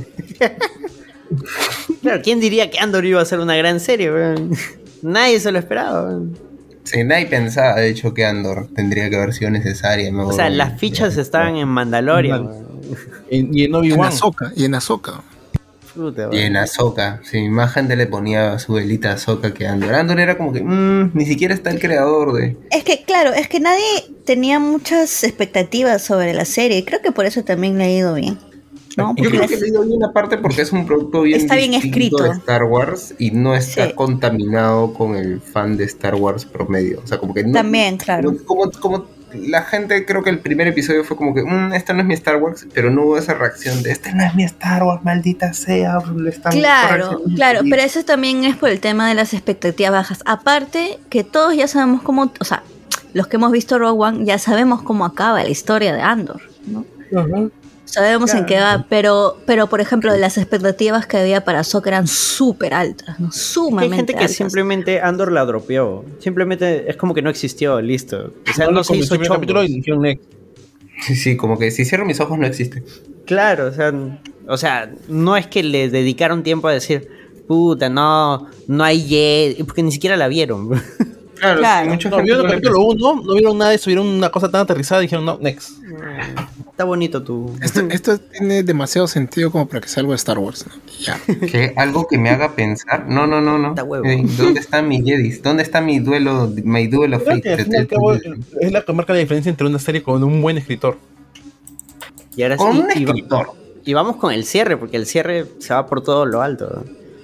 Hay que cerrar de una vez a Motma porque su chongo es que ya el, el imperio la tiene ahí en, en el ojo de la tormenta porque Y necesita más plata. está cayendo Domingo Pérez ya. todas sus, su- sus donaciones ya no tienen sustento. Ya antes no, no le tocaban el, el estado bancario, pero ahora sí. Necesita Lo que 400... tenía que haber hecho es este, poner en cabet y ahí ya no había problema. Pero más o menos que eso es lo que planea, ¿no? Cuando llama al, al usurero este. Pero es que necesita ya, ya en banca, que ya no le funcionan los, las donaciones. Necesita hay dentro del banco para que haga lavado de dinero, prácticamente. Pero me encanta cómo Sí, pues. soluciona, ¿no? Este, aprovechando que su esposo es un, es un Un vicioso, claro. le mete floro porque puta, también el, el chofer, tremendo soplonazo. Este, Ah, sí, y- claro. con Cacha le dice, este, vamos a, hablar de algo privado, por favor, este, apaga tu, tus audífonos. Le dice el chofer, el chofer, ah, sí, sí, sí, sí, sí, doña, ahí lo apago. Y puta, escucha todito. Y ella de, ficticiamente le reclama de que él está volviendo al juego. Porque el weón genuinamente está indignado. Como, oh, flaca, coño. Y hace tiempo no, no hago esa huevada. Ya me vienes a reclamar. Le dice, no, chucha, te estarás gastando la plata, seguro de la familia. Puta, ojalá no nos cagues. Nos vamos a ir en desgracia por tu culpa. Si algo pasa, si por casualidad desaparecen 400.000 unidades, de- es tu culpa. Por si acaso, que quede claro, guiño, guiño. Culpa. Y ya con Esa fue eso una buena jugada. Sí, esa Sí, fue una sí. buena jugada de ella. Claro, eh, es Pero, que he pero también termina este, prácticamente prostituyendo a su hija también, pues. Exacto. Pero lo que peor- la más pesada. Lo peor que que la hija, la, que la hija quería. Y claro, es que lo peor es que la hija, como el viejo no ata ni desata, es un cojudazo de mal. mierda. Este, la hija ya se comió la propaganda. Es como que sí, las tradiciones, hay que mantener las tradiciones. Y, y- y eso le duele a la vieja porque es como que puta, yo tratando de protegerla y puta, esta huevona se entrega en bandeja. Es que, literalmente, la- cuando dijeron que la Mara caviar es caviar en todo aspecto, que también es progresista. Y viene la hija y que es súper conservadora con las tradiciones de, de Chandrila. Sí, ya 14 años, cásame, mamá. Muy grande. Es como que. Y es más, si se siente bien. Lo peor es que ni siquiera es para, para decirle, no, hija, si, si no te gusta, pues podemos ver otras cosas. No, la chihuahua está feliz, güey. Pero hay todo un entramado ahí con el Mapa que supuestamente la- ella, ella quiere hacer- mover el tema financiero porque tiene que lavar el dinero. O sea, Gluten consigue el dinero con, la- con los asaltos, con los golpes, y Monma tiene la chama de limpiar ese dinero y Ujú. tener más dinero a la par. Pero bueno, ya hay más y, o y menos es que, ahí, el tema es que también hay mod modma, o sea, en el fondo como que arruga, pues. O sea, como que siempre intenta hacer como que ya tienes que ir a lo legal. Tiene miedo, tiene miedo. Claro. Hacer algo que no le, o sea, que no le genere, ¿cómo se dice esto? Culpa, ¿no? Como que se sienta bien, como que ya no, esto es- como, como algo instagramiable en el caso de un caviar, como que ah, ya apoyar a la causa, pero, pero algo que pueda postear en mi Instagram, ¿ves, ¿no? Claro, o sea, por eso es que eran donaciones, no, no, ¿cómo que voy a lavar plata con un casino? No, no, tiene que ser ahí a- alimentar perritos, ¿no? Sino este. Y ese es el problema, pues, al final, esa gente al final no te termina ayudando. No, y lo peor que al final se va a quedar hasta el final. o sea, literal. Por eso de ahí la nueva república es una cagada. Porque Mosma se queda y queda como la cabeza visible de la república y de, de la, re- de la rebelión y pasa a ser la cabeza de la república. Como dice un meme, dice que en verdad Mosma no hace nada, realmente no hace nada y provoca todas las cosas negativas de la república. ¿Sabes quién hace más? Su prima, porque su prima era la, la que Sí. lideró el asalto de la nómina imperial. Y por esto a mí me queda mucha duda de cómo lo van a dejar en la siguiente temporada. Porque eh, ya, ya hay pro- escenas filtradas de que se ve que Mothman la están rescatando a Andor de algún lado. No, no spoilees, pe. Le llegó el pillo. La soltó así. No, pero igual, seguro eso lo van a mostrar en un tráiler, pues. Sí. Probablemente Bueno, no. ahí te dice, no, sale Grogu, sale Grogu ahí, volando. Grogu salva a Mothman Sale el con. Y aparece Andy Serkins Cyborg. Y mira la cámara y dice, It's Morbin Time.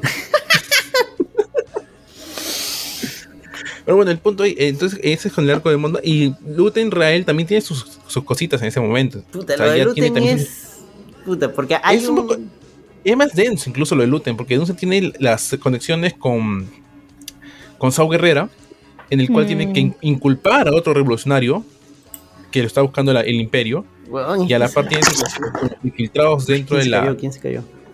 Con sus infiltrados dentro de. Del, del imperio. Esa, esa vaina puta me pone triste porque es como que primero el plan era ya vamos a ayudar a estos huevones que son como 30, 50 puntas. Necesitamos a So Guerrera para que le meta punche ahí y jodemos el imperio. Pero lo del atraco sale bien y es como que no, no, ni cagando. Ellos van a ser los chivos explicatorios. Necesitamos que el imperio se sienta bien atrapando a un grupo de rebeldes, que los agarren a ellos. Y es como que, huevón, son 30 vidas. Son 30, Pero- pero 50 ti- puntas que están tiene- luchando junto Pero tiene contigo. razón, pues. Pero es que, es el- el- al final el punto es ese, pues. Que, y justamente después en su, en su discurso te termina dando esa idea, ¿no? O sea, alguien tiene que tomar esas decisiones. Pero diles, avísales aunque sea. No, es que no le No puedes lo decir. hace. Si Es que lo dice, no, alguien le no la cuestión.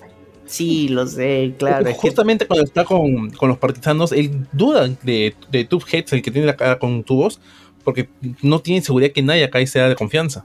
Cualquiera puede filtrar la información. De hecho, nadie lo conoce. Claro, nadie y sabe Luten que él es el líder hasta de la el final de la temporada y hasta ahora no es súper caleta en- en- dentro de la de la Él rebelión, o sea, El eje, nada más. Es tan caleta que Andor se infiltra su nave. Ahí, ahí hay esa vaina he escuchado que es debatible, de que en realidad él quería que Andor lo encuentre. O sea, que todo está... Fríamente calculado. calculado. Claro, que él es el eje. pe, Fingió la sorpresa, dijo. Ven. Oh, Andor. Oh, vienes a amenazarme a mi nave. Qué extraño. Y yo no Caíste tengo ningún arma. Oh, su nave que es muy paja. Sí, sí, sí.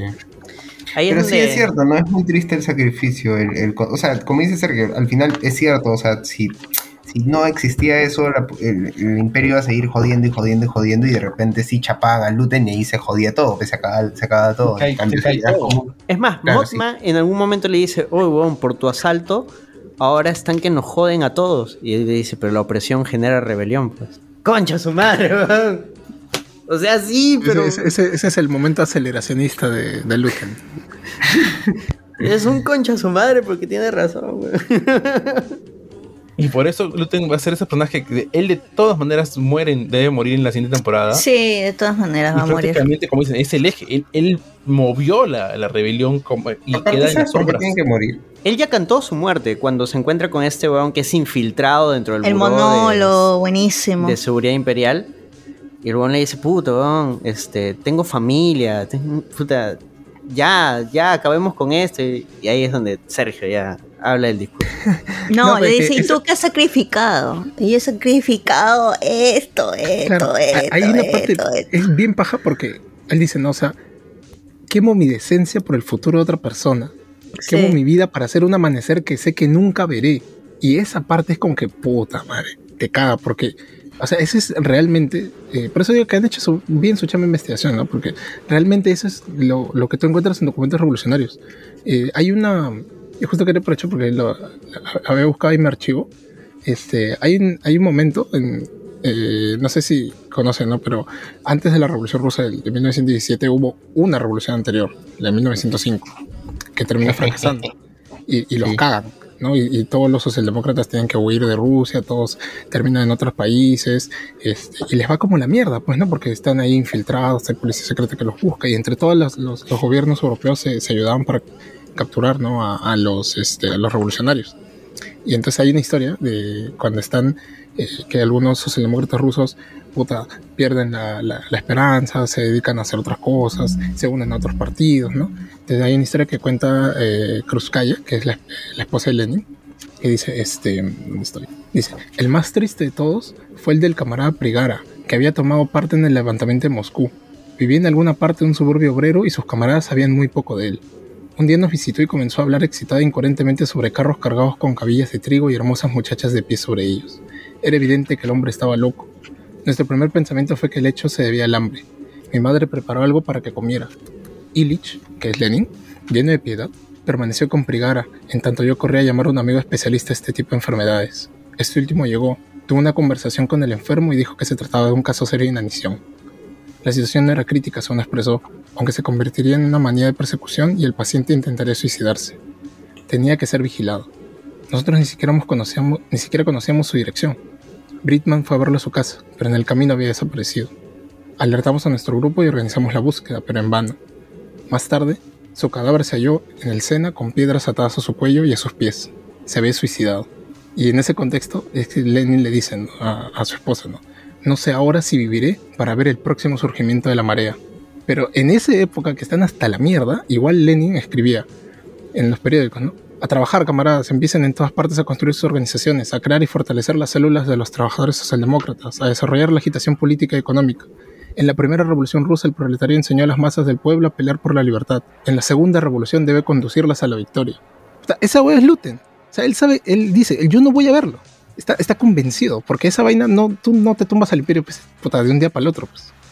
Claro, o sea, en, película- en cantó películas... su muerte. Claro, que en o sea, él lo sabe, él ya- pero, pero él no puede mostrarlo. O sea, él tiene que seguir convenciendo a la gente como que no, esta vaina va a seguir, tenemos que triunfar, tenemos que... Tú no puedes decir, no, sabes que estamos cagados. Puta, se te mueren la- los amigos, se te muere la familia, o tu familia te odia porque estás... O tú, te- o lo que ha hecho, o sea, ha tenido que ¿Qué? dejar que mueran sus compañeros.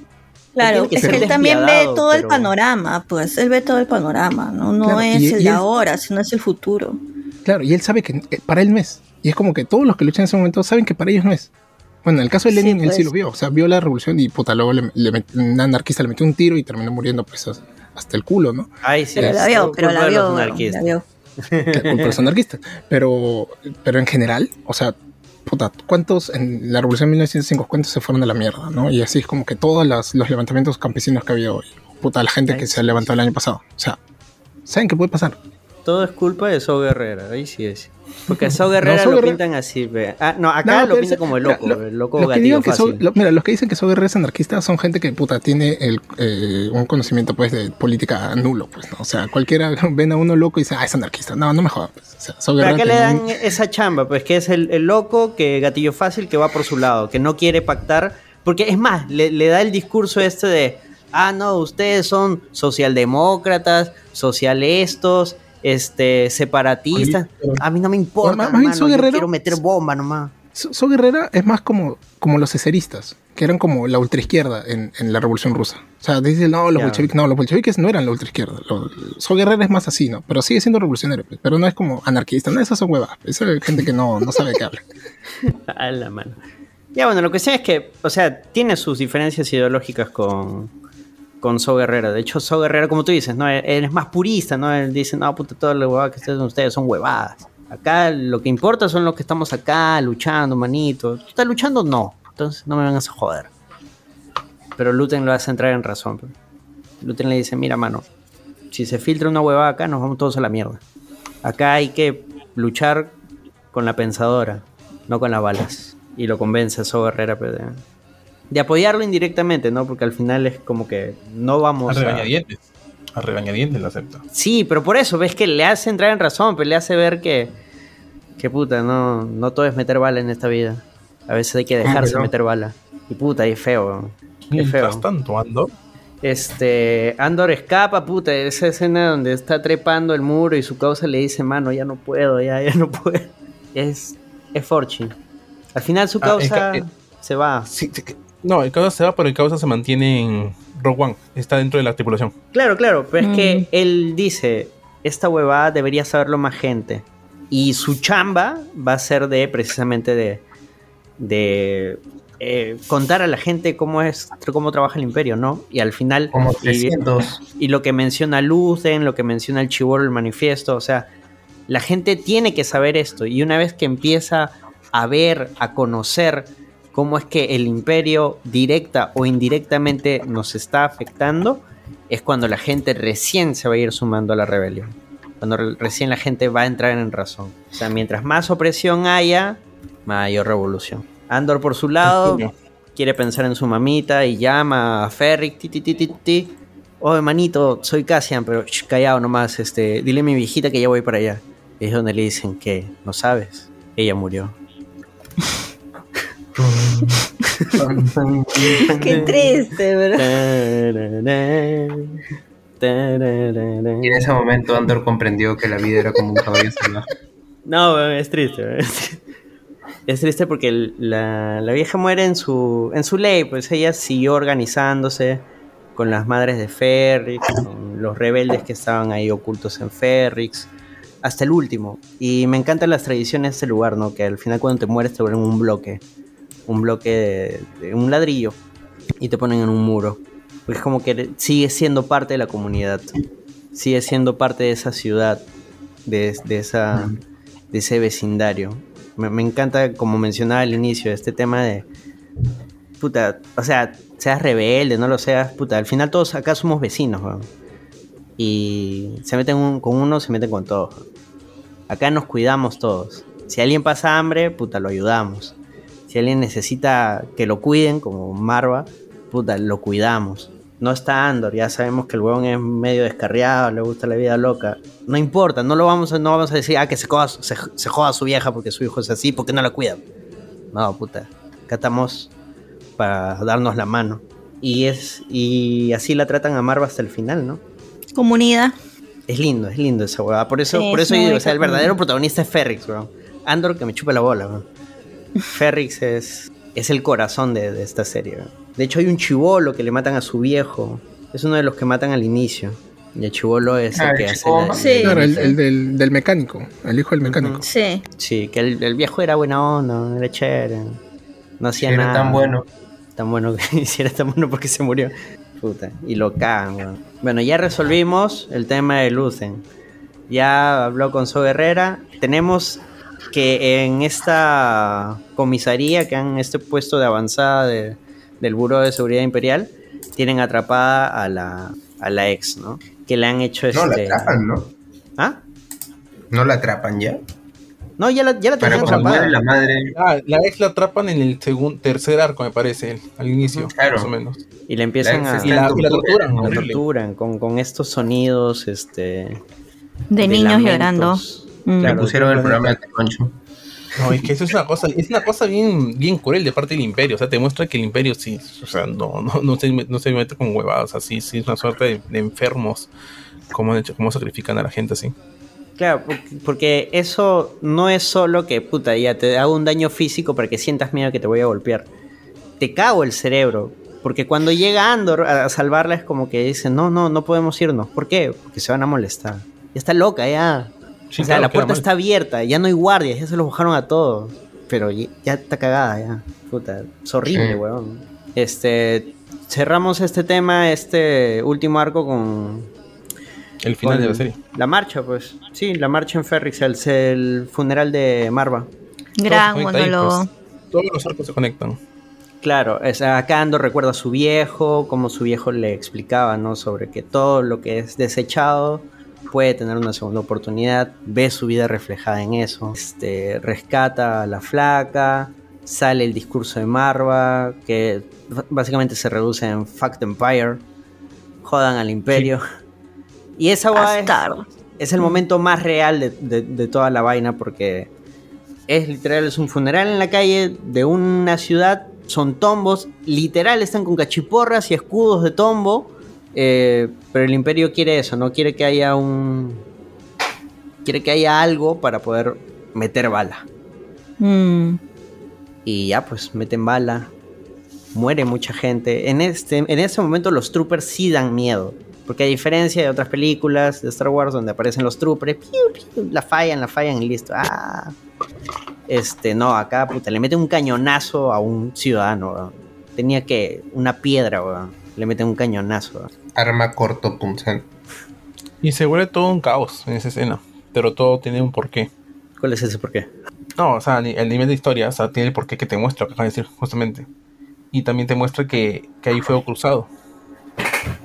Claro, o sea, pero. Pero el pueblo está en desventaja, pues. Ah, obvio, obvio, obvio. No, no estoy defendiendo el imperio nada. O sea, si está, está en desventaja y está, está- canalizando a su, a su Actuó ¿no? en legítima defensa. No, no, o sea, el, el- el imperio. Ambos hicieron daño, ok.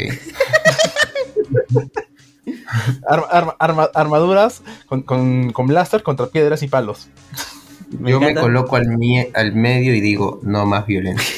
No, pero un pata. Pero sí es chévere que hay un pata que tiene una bomba casera y la bomba casera flota bien fuerte. Eso sí me di cuenta. Ese, Es ese es que- el chivolo, pues. El hijo del Es el chivolo. pues, Revienta, pero cae dentro de una de las movilidades donde tenían otros explosivos. Entonces, o sea, fue un daño no calculado. Fue la vuela, fuerza. Vuela todo. No, luego va a salir que Obi-Wan justo estaba pasando por ahí. Y Andor está ahí caleta, por ahí rescatando a su amiga y todo. Es que Lucen quiere matar a Andor. Porque Lucen Sí. dice, puta, este huevón me ha visto Los la cara, otros ¿no? también, ¿no? Las otras, la prima de. Es que ellas Mosma también. chambean para Lucen, pues. Ah, la facción de Lucen quiere buscar a Andor para matarlo. El Imperio quiere buscar a Andor para matarlo o Matarlo. traicionarlo. Meterlo a la cárcel. Para sacar la información primero. y luego ya. Exacto, sí. Ah, para, para saber quién es Luten, claro. Ajá. Es que Luten no tiene que saber quién que, que, que Luten está busca- a Andor porque es- es peligroso que sepa quién es. Y Andor Y- simplemente quiere salvar a, a su- a lo que vendríamos a considerar Pues. su familia. weón. Claro, lo último y- que queda de su familia. Y lo que quiere, y lo Imperio quiere capturar a Andor para saber quién es Luten. O sea, saber quién es el Axis. Eso es lo que busca el Imperio, lo que busca el Imperio en él. ¿Sabes qué es lo que más me da pena de todo esto? Que ya muy bonito y todo, puta. El imperio cagó para adentro. Pero los que queden vivos ahí ya se cagaron ya. Ah, sí, claro. También imagino que eso te van a mostrar al- en- probablemente al inicio de la segunda temporada, ¿no? Que Ferrix. Lo que pasa un año después. Claro, algo así. Me encanta porque el que te mostraron que pidió tener un puesto, eh, un estatus, si es que se pone a cargo de Ferrix, es el que va y tumba el droide que estaba mostrando el discurso de Marva. Y puta, le caen piedras, le sacan su mierda a ese huevo. porque es nadie, pues ese huevo no tiene poder, es un huevonazo.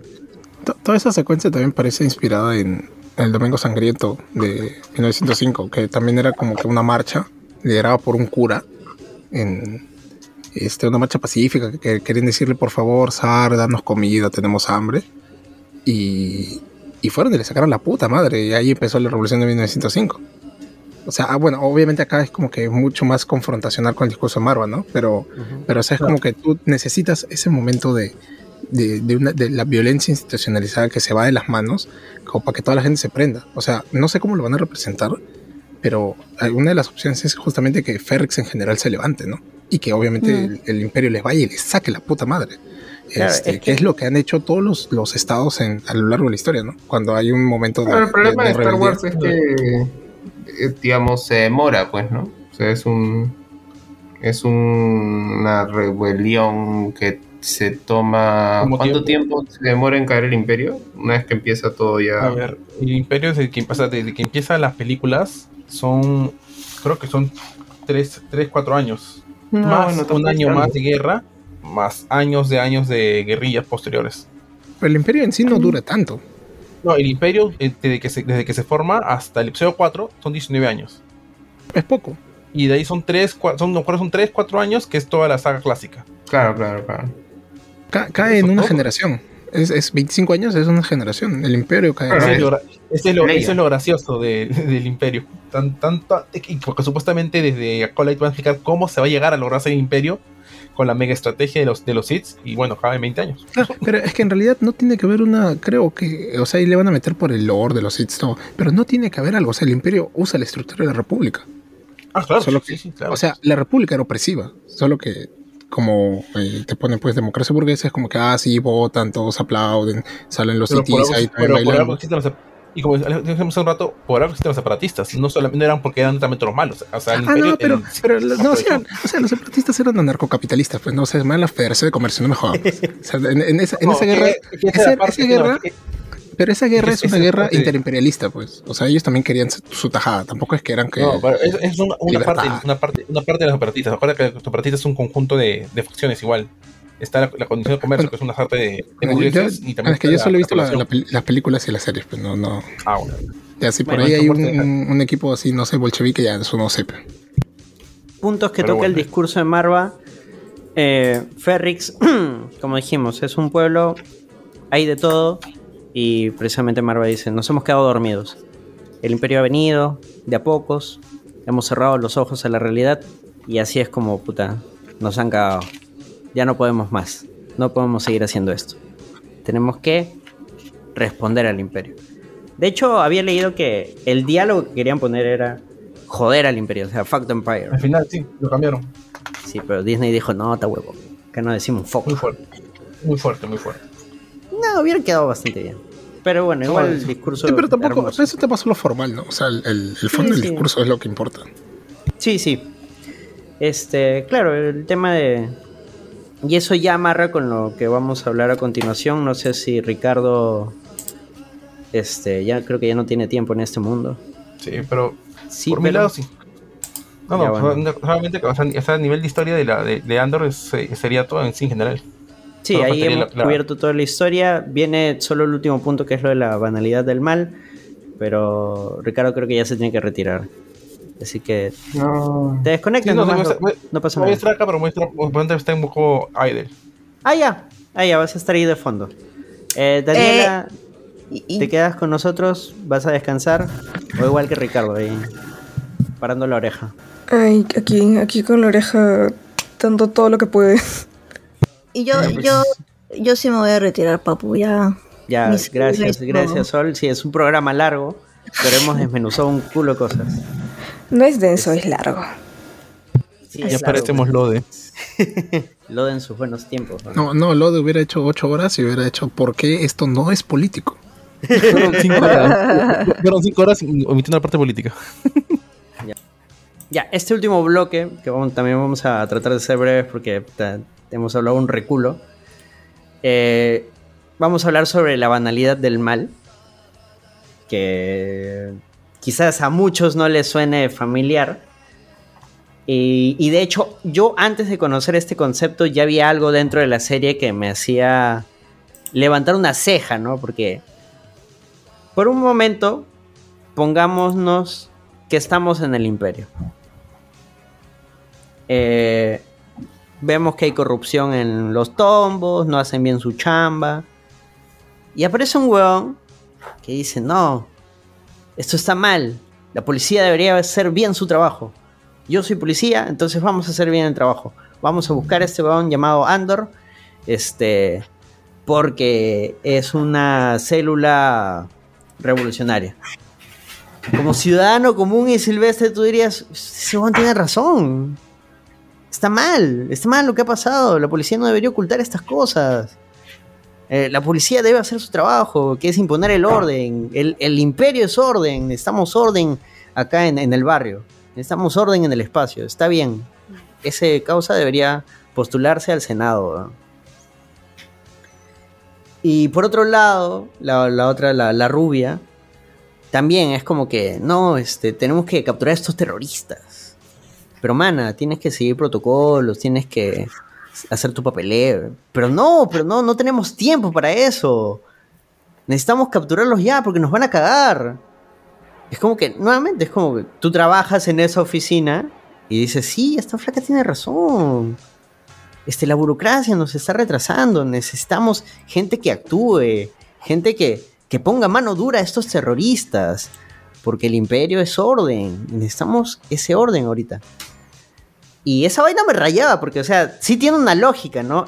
Nosotros, obvio, sabemos que el imperio son los malos y los demás son los buenos y, listo, ¿no? Y, y así funciona todo esto. Pero si nos adentramos en la ficción, la gente que vive dentro de Star Wars, la gente que vive dentro del imperio no se da cuenta de esas cosas. Precisamente por eso la- es importante el, el discurso de Marva, es importante el manifiesto, es importante el discurso de Luthen, porque hay gente que aún no despierta, por decirlo de alguna manera, ¿no? Y vive en esta estructura imperial y avala las cosas que hace el imperio. Entonces yo decía, esa guada me, me raya, me loquea, y resulta que tiene un nombre. ya hay gente que lo ha estudiado y se llama la banalidad del mal, ¿no? Este, Diego, fuera lo explicaste, pero por favor, tu expertise en este tema. Eh, básicamente el concepto surge a partir de Hannah observando el, el juicio de Adolf Eichmann, que era uno de los oficiales de la SS y también digamos uno de los patas que fue como que la mente maestra detrás de lo que se conoce como el holocausto. Eh, y durante, su, durante el juicio, Arendt llegó a la conclusión de que realmente Eichmann no era el monstruo que se intentaba pintar, sino que era una persona que tenía unos cálculos muy ra- racionales al extremo, es decir, era una persona que, que no creía que estaba matando a, judíos, él creía que estaba ordenando trenes. De hecho, tipo, ese es básicamente como, no, no, yo no mataba a judíos, yo, yo lo que me encargaba era que, que los trenes funcionen de la forma más óptima posible, ¿no? Y llega a la conclusión de que precisamente como que eh, no será posible acaso que eh, no todos eh, los nazis, que es básicamente algo así, ¿no? no todos los nazis sean como que unos locos, fanáticos, eh, hijos de puta desgraciados, sino que sean personas mundanas, tu vecino eh, que está allí y que en lugar de, cuestionar lo que está haciendo lo ve como un trabajo, ¿no? Antes de pensar en la ideología detrás de lo que está haciendo, piense en, las, cosas que corresponden a, lo, correcto, ¿no? Lo adecuado, lo que tocas decir, como por ejemplo eh, que no hayan ladrones en, mi, barrio, que no hayan ese tipo de cosas. Y todo está permitido a través de a través de eso, ¿no? Que son personas que no son conscientes del, del mal en tanto lo que están haciendo, sino que, que- han llegado a un punto que trascienden e- esa, esa noción, no para bien, ¿no? Sino- Por ejemplo, o sea, a mí no lo he leído en ningún en un lado, no lo he visto en ninguna entrevista, pero a mí me queda claro que esa ha sido la intención porque por lo menos en los primeros capítulos te muestran que estos tombos, pero los de oficina, están chill. Están comiendo su sopita ramen, su maruchan, conversando, su día a día, monitoreando este eh, la zona, a ver si pasa algo, si hay algún asalto, algo. Están haciendo su vida tranquila, como, como mencionaba Diego, o sea, no son gente que dice, ah, este, necesitamos capturar a estos malditos rebeldes porque los rebeldes están en contra de nuestros planes, ah, ja, ja, ja, que viva el imperio. No, es un weón que, puta, chambea de 9 a 6 en las oficinas de, de la comisaría de, de tal sector de la galaxia, se sienta, hace su chamba, monitorea, a la hora del almuerzo se come su maruchan y listo, y al final del día se va a su jato. o sea, son gente random. Y nuevamente, cuando vemos el ataque, el primer ataque de Ferrix, eh, el Tombo nunca había matado a nadie. Mata a alguien y puta. Se le viene la vida abajo. Se Claro, pero-. Por ejemplo, yo, yo personalmente, eh, y bueno, en realidad, no, bueno, no solo yo, no, sino hay una crítica en general a esta propuesta de Hannah Arendt porque termina convirtiendo eh, todo esto en algo muy voluntarista, ¿no? En como decir, eh, como incluso hasta caricaturesco, ¿no? Como que si existiera gente mala, si existiera algo que es malvado, irreprochable, sus actitudes, cuando más bien no se trata de eso, o sea, eh, los tomos saben para qué trabajan.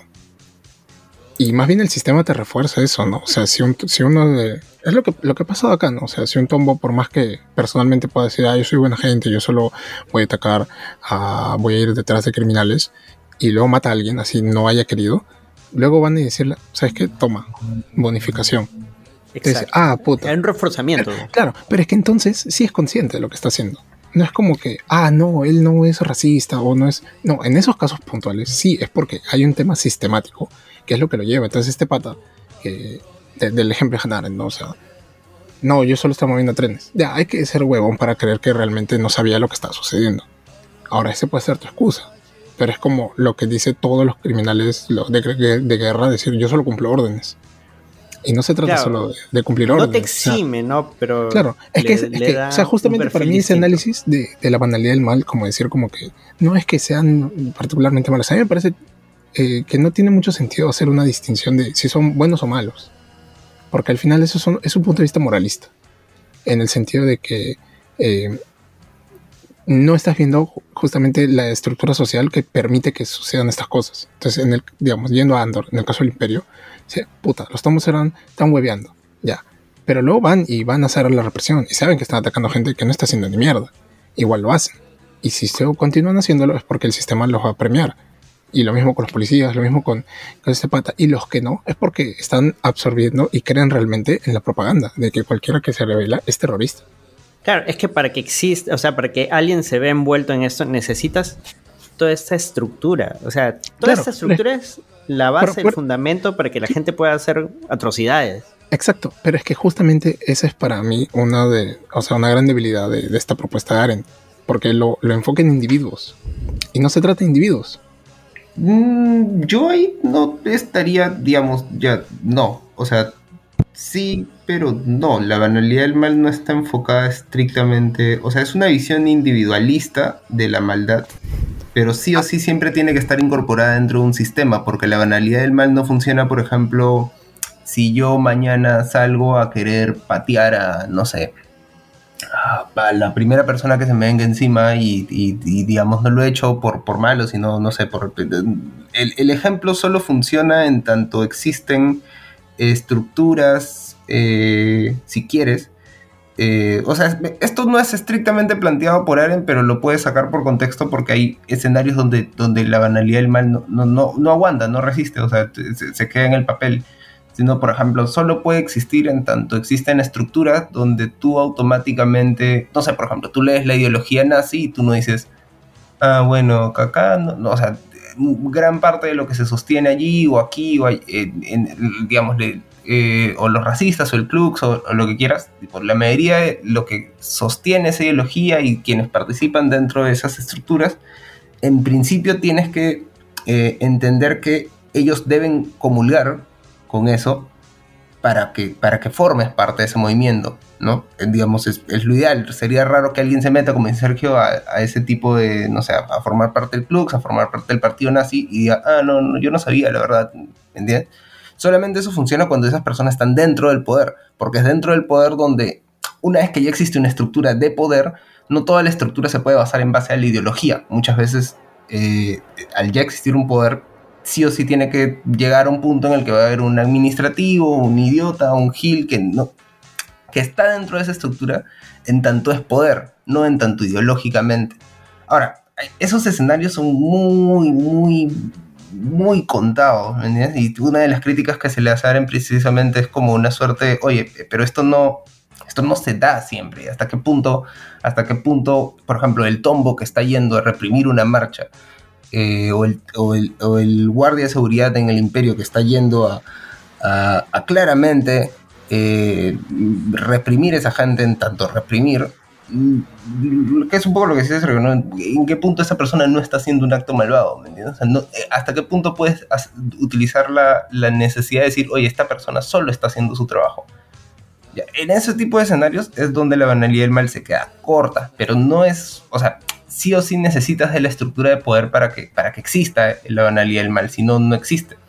Claro, en este caso la propaganda imperial es fortísima, o sea, este pata que es el que se come toda la propaganda, de hecho no es alguien eh, que genuinamente tenga poder.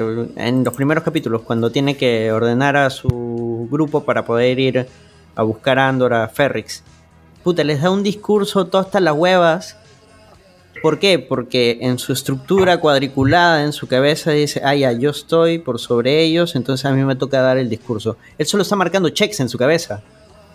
Eh, Ahora, ya, este, ya los reuní, listo. Este, ya estamos yendo trazando, listo. Ah, falta discurso, ah, ya, listo. Un discurso está el culo, pero ya, listo, ya marcó el check. O sea, su cabeza funciona así, en base a tareas. Claro, Si el no pata es alguien que cree, que cree en, en- en la labor del imperio, ¿no? Es, es en ese punto en tanto funciona. Ahora, una de las principales cosas, igual que debería decirse, es que, claro, es- esa teoría nunca se, nunca se defendió, ¿no? Siempre se ha, y todos la, todos la a- interpretamos en base a datos personales de la biografía de Aren o, o todos sus críticos a partir de, de otras cosas. Y lo cierto es que, claro, Aren lo postuló como, co- como, que- de, de hecho, si tú lees, no, o sea, no, eh, lo menciona como un, algo más en Eichmann en Jerusalén. De hecho, algo que ella sí puedes partir de ese libro, que ni siquiera es un libro filosófico, es un libro periodístico, si quieres, eh, que está siguiendo un juicio, eh, es que ella cree o considera que, o sea, por ejemplo, no, no deberían ser personas que se han creído la propaganda. Eh, son personas que son ajenas a la propaganda, que solo están haciendo su trabajo. Eh, es en ese sentido, por ejemplo, que en Andor en principio tendríamos que torcer un poco porque el pata al final sí cree la propaganda del imperio, salvo que digamos que él no está creyendo la propaganda del imperio, sino la propaganda del orden. Que, que- que en el primero o segundo episodio, cuando da su discurso el, al, al- al- lo- al grupo con el que va a ir a Ferrix, ahí como que un poco que sí entra dentro de, de- de- dentro de ese arco que tú estás mencionando, que digamos... Es más, es una característica del personaje, porque su vieja también es así con él. Su vieja es la Claro. figura de autoridad en su casa. Claro, pero es que Y- ahí en general se reproduce, este, o sea, el tema ideológico no se restringe solo a ideología política. O sea, como que muy evidente de decir, no, yo quiero que Darcy Dios me gobierne y los Stormtroopers, este, yo, yo respeto a los veteranos Stormtroopers. O sea, no es solo ese aspecto. O sea, el aspecto ideológico va mucho más allá hasta el tema de relaciones este, sociales, interpersonales. O sea, no, el Claro, tema de, ese de- quiere. Claro, pero por eso, pero es que ese orden no es un orden abstracto. O sea, en, en última instancia es una ideología que incluso podría preceder al imperio, pero el imperio la está utilizando.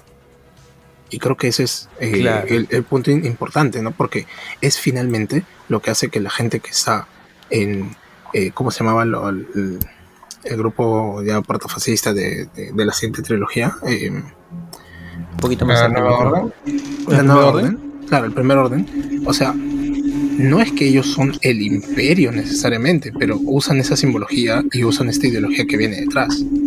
O sea, de nuevo, eh, lo que el pata Claro, puede tener en su mente. No, no, no son libertarios, porque ellos lo que quieren es eh, imponer la fuerza. No están buscando una cosa así de, de- de libertades. Es No, un pues movimiento reaccionario. como No, no, acá en es que es- Latinoamérica, pero es no, que dicen, no, es libertad para todos y en realidad es... Es que tampoco es fascista porque no es un movimiento que busque atraer a, a- a las masas. Es un movimiento reaccionario como hay un culo en, en- en la historia, ¿no? Y las cosas que, por ejemplo, este pata puede haber estado por defendiendo el imperio, podría haber estado haciéndolo perfectamente con la república. Porque la idea de, de orden no es algo exclusivo del imperio. Es algo exclusivo de, de un, de, un- de una organización estatal en general. O sea, siempre te van a dar, no, este, te- tenemos que mantener el orden de las cosas, no tenemos que romper este esquema, independientemente si es la república, si es el imperio, si es la nueva república. Algo que nunca termina de hacer Star Wars, igual es, nunca termina de mostrar el aparato ideológico, si quieres, que, que desplegó el, el imperio más allá de la política de miedo, que igual te puedes intuir que un poco que era lo mismo en la República, solo que eran los Jedi y los Stormtroopers después, digamos, pero... Claro, Pero es porque algo que, es los algo que se eran ve incluso criminales en, de guerra. en Mandalorian cuando hacen el lavado de cerebro. Claro, o sea, es, es como, o sea, por ejemplo, eso es un poco lo que dice Sergio, es como que ya, claro, el imperio llegó, pero el imperio no, no deshizo la estructura de la república y, y se puso, y digamos, y empezó a mandar a gente a hablar, eh, no, no, no, o sea, el, el imperio llegó y reemplazó a la república, pero toda la estructura de la república se dio simplemente que, que ya era más controlada, sin la ilusión, si quieres. No, de hecho, Por con ejemplo, ilusión la incluso la democracia, ¿no? ilusión que mantenías, porque por ejemplo el Senado de, de la República se, se convierte en Senado Imperial y dura hasta el episodio 4, prácticamente. Claro, claro, eso de hecho eso es justo lo que iba a decir, o sea, me había olvidado de ese detalle, pero claro, el Senado sí, o sea, la ilusión de, de, de, de la democracia. Recién si se lo bajan en el episodio 4 cuando pasa lo de Alderaan, porque ya tienen su arma Mm. potente y whatever, ya, pero o sea, te mantiene esa figura. Claro, y el imperio mismo te dice como que, ah, no, estás huevones, ya, sí, sí. se- Senado, ya. Ahora, a mí me queda claro que Andor nació de Clerks. Porque en Clerks, la película de 1994, hay una discusión entre dos personajes. Eh, aunque ellos lo ubican posterior al episodio 4, ¿no? Dicen, en el episodio 4 destruye una estrella de la muerte. Y para episodio 6 están construyendo otra. Que la destruye. Eh, el imperio no tenía como que mucho... O sea, esto es lo que plantea la película. Eh, el imperio no tenía muchos recursos, que digamos, entonces ha tenido que contratar a terceros. Esos terceros que están trabajando en la estrella de la muerte, ¿son malos? ¿O son buenos? Y, eh, o sea, ¿tienen culpa o no? Bueno, Uno los plantea, trabajadores ¿no? son trabajadores, ¿no? Uno plantea, ¿no? O sea, es chamba. Chamba, Este, Claro, chamba es chamba. Pero llega otro que trabaja de contratista y dice, puta, mira, yo trabajo de contratista y si viene el imperio, que yo sé las atrocidades que ha hecho y acepto un contrato con ellos, pues yo ya sé a lo que me estoy arriesgando. Pero ahí te voy a preguntar, o sea, el trooper también que lucha en el imperio, ¿es malo por per se? Claro, y ese, ese es justo... En el, el- imperio, el peor instinto. Claro, e- ese es precisamente el planteamiento que, que estábamos poniendo en este bloque, ¿no? Porque principio me parece sí. O sea, la Que- es que milicia es como, sí. como la gente que hoy en día se enlista al ejército de Estados Unidos sabiendo que, que van a ir a matar gente en tercermundista, ¿no? Claro, O sea, tú eres consciente. No puedes decir no, que a, a mí, este, yo no tengo, o sea, así no tengas plata, tú sabes, eres consciente de que te van a ir, te van a mandar a matar marrones. O es distinto, eh, por ejemplo, si tú trabajas en una fábrica de armas, puta, tienes que, tienes que comer, pues. Pero tú no eres el empresario que está proveyéndole. O sea, ahí, por eso no se trata, por, por eso no me gusta esa, esas, este, como generalización. O sea, depende de tu posición en la sociedad. Claro, no puedes sí, comparar la actuación del, del obrero con del empresario. Pues. O sea, el empresario en última instancia tampoco tendría la necesidad de poder invertir en otros eh, aspectos. Pero ahorita cuánta plata está llevando con la guerra eh, eh, de, de Israel. Puta, han subido las acciones de todas las armas, de todas las empresas armamentísticas. Es- es- ese es el punto. O sea, y en cambio los trabajadores siguen seguro ganando la misma mierda de siempre. Pero porque no tienen otro lugar donde trabajar. Entonces, es depende de tu posición y el acceso a información también. Como digo, un trooper es consciente que lo van a mandar al, al, borde exterior a sacarle la mierda a la gente. Entonces, o sea, está tomando una decisión consciente. Y, y acá viene el rollo de Andor, que es lo que, lo que me vacila, que el villano, o sea, tenemos dos villanos, entre comillas, por así, visibles, ¿no? Que es el tombo inicial y la rubia del BSI. Pero el villano en realidad es el imperio, porque, o sea, ¿quiénes armaron la estrella de la muerte? Fueron los, los esclavos, los, de la prisión. O sea, no son responsables de el responsable es el imperio la estructura que los llevó a ellos a trabajar para algo que iba a ser un arma para matar mucha gente. Pero por otro lado tenemos a los policías que sí, como mencionaba, o sea, hay policías que simplemente, entre comillas, están solo haciendo su chamba y nunca habían ni siquiera agarrado un arma. Luego tenemos a gente que sí, genuinamente está como sabueso, como que necesitamos atrapar, matar a alguien porque porque así es como funcionan las cosas, porque acá lo que importa es la mano dura.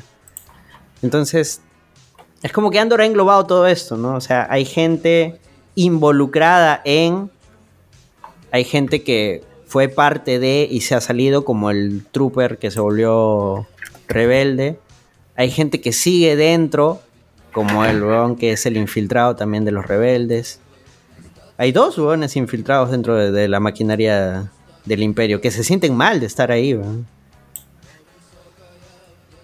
Por eso eh, el tema de el malo dentro de Andor me gusta, o sea, es hay un poco más de matices por lo menos. No es, ah, el malo es el, el emperador, ah, listo. Yo Y que es el sí, malo por... Es la estructura un poco, ¿no? En todo caso, es la estructura del imperio, si quieres, porque son en distintas etapas es, y en distintos arcos es el imperio en diversas formas, si quieres, ¿no? O sea, es Claro, como- incluso, incluso uno diría que más villanos son los huevones que estaban chupando en la casa de Mod Botman, que que puta un funcionario en, en Ferrix, pues. O sea, que el funcionario no tiene poder. Pero los otros huevones que están chupando donde Mon Mothma dicen, ah, sí, todo pero están jodiendo. su madre, Claro. sí. Claro, ellos dos sí actúan con maldad. Eh, Con maldad además en el sentido de maldad en tanto ellos no estaban buscando cumplir su trabajo en ese momento, estaban queriendo joder al otro bajo la excusa de cumplir su trabajo. Y ya, eso desencadena el... No, no, no, pero él se refería a todos estos Yo me refiero a, huevones- lo- a los senadores, a a los la gente senadores, con a los que tienen pues. genuino poder, a los Ah, que, a los son, ellos- los que son los que deciden cómo oprimir al pueblo. Ah, Claro, el, y a el ellos les beneficia. de... Sí, no, la claro. gente que va a chupar a su casa en Mon Mothma, pues. O sea, porque ellos han seguido teniendo poder desde la República. Tienen ahora, y seguro lo seguirán teniendo en la Nueva República. Y que es básicamente toda la, por ejemplo, la clase empresarial que con Fujimori hizo plata, siguen a, han seguido todo este tiempo y con Dina siguen. O sea, es gente que sigue y se beneficia porque están en esa posición de poder. Que es una cosa que también se ve en, en, en el, para mí, el único buen capítulo de la temporada 3 de Mandalorian, temporada 3, es el, justamente que, que tratan sobre lo que pasa en Coruscant. Y también se ve a la, a la clase alta de la, en la sociedad de la, de la Nueva República diciendo Imperio, República, Nueva República es indiferente para nosotros. Los apolíticos, pero los apolíticos. Al final lo que No, importa pero, es o sea, pero- el billullo, el poder, la guita. Eso es lo importante acá. Derecha, izquierda, no me importa. Yo solo quiero plata, mano. Quiero plata, quiero poder. Mujeres, todo. Joyas. Vivir tranquilo. El Claro, o sea, que es se por, eso joda. que, es por eso que el tema de la banalidad del mal llega, o sea, para mí al menos, o sea, esa ya es una posición más propia de la, del, del concepto, es que tienes que ser, tienes que llegar a un punto muy curioso para pensar que puedes hacer el mal dentro de una estructura en, en una posición en la cual tú eliges eh, o digamos tú decides este que cerrar eh, que, hacer el mal para digamos sin hacer el mal no sin ser consciente que haces el mal. Que creo que es un poco lo que pasa con el imperio en, en lo que vamos viendo en Andor ¿no? son muy pocos los que están allí que no que podrían haber actuado distinto listo, eso era lo, lo que quería contar porque, como digo, el tema de los villanos en esta serie es puta, el mejor trabajo que se ha hecho en todo Star Wars. o sea, sin huevadas, o sea, sin huevadas, o sea. Vean la serie, o sea, si ya la vieron, denle otra chequeada. Ya con todo este conocimiento y puta, le da otro punch. Este. Incluso, incluso que- no le gusta Star Wars. Sí, sí. O sea, pueden verlo sin saber absolutamente nada de Star Wars. Así que si, si quieren inducir a alguien, pues métanlo nomás. Este, solo quiero cerrar el programa con un pequeño experimento que quiero hacer. Este. Pero déjenme buscar algo primero. Ah, esta serie es Andor. Es que siempre me olvido. Sir Khan. Sir. Sir Karn se llama el personaje este del tombo. Karn, ya, Karn, para, para los amigos. Así, rapidito nomás. Top 3 personajes con mamitis de la cultura pop. O top 4, top 5, lo, o, o lo que salga ahorita, lo, lo- lo que me acuerde. con mamitis Claro, pues un número uno, Karn, pues, puta ese antes que, este, con mami issues. No- Norman Bates. Star Wars o- Norman Norman Bates, Bates. Karn de Andor. Norman Bates de Psicosis. Psicosis. Este, Edipo de Edipo Rey. pues, ¿no? Johnny Bravo. Johnny Bravo. Ya te la cuento. Sí, Johnny Bravo, Mommy Issues. Ya uno más, uno más para irnos. Nada. Homelander, por ahí me dijeron, yo no veo The Voice. Pero Sí, Homelander. no. Sí, Tenía no, un fetiche bien raro. Pero, Sí, pero eso. Es raro, pero, sí. pero eso no es mommy issues porque él no tuvo madre. Ah, sin viejita. Ya no, no cuenta, se cae, se cae. pero Lo puede dejamos ser en porque top es una 4. figura materna Ya, Una ya fijación medio rara materna. lo metemos en el top 5, pero ahí está. Top 5 Ah, hay otro. Ya, American dale, dale. Horror Story, temporada. La temporada esta del asilo. Ajá. Uno de los asesinos tenía un mamillo también parecido al de Nombre, nombre, Homelander. para luego volver a TikTok está huevada. No recuerdo el nombre. Ya, entonces ya fue, se queda en el top 5. Cerramos con. Homelander. Muchas gracias por escuchar el lenguaje. Recuerden que pueden escuchar todo el programa completo en su plataforma de podcast favorito. Tenemos un programa de podcast porque este cachito lo voy a cortar para TikTok. Así que, así que síganos. Chao, chao. Muchas gracias, eh. Ricardo, Chao. Diego, Sergio. Puta, van a ser las 3 de la mañana, weón, gente. Chao, a chao. mimir. Chao. Gracias, Daniela. Andando.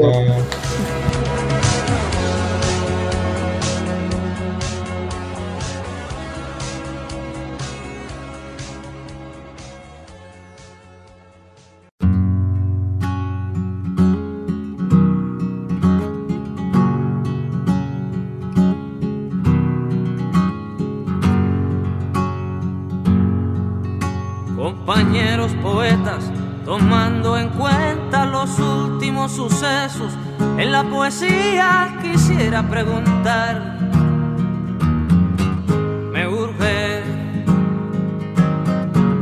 qué tipo de adjetivos se deben usar para hacer el poema de un barco sin que se haga sentimental fuera de la vanguardia o evidente panfleto. Si debo usar palabras como flota cubana de pesca y playa Girón.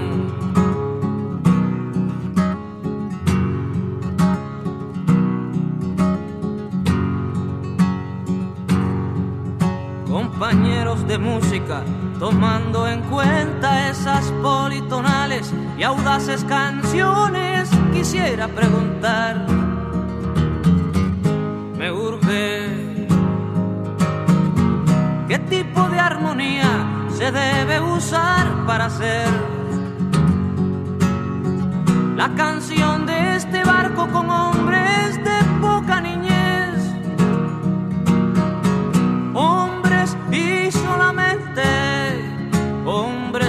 sobre cubierta, hombres negros y rojos y azules, los hombres que pueblan el playa Girón.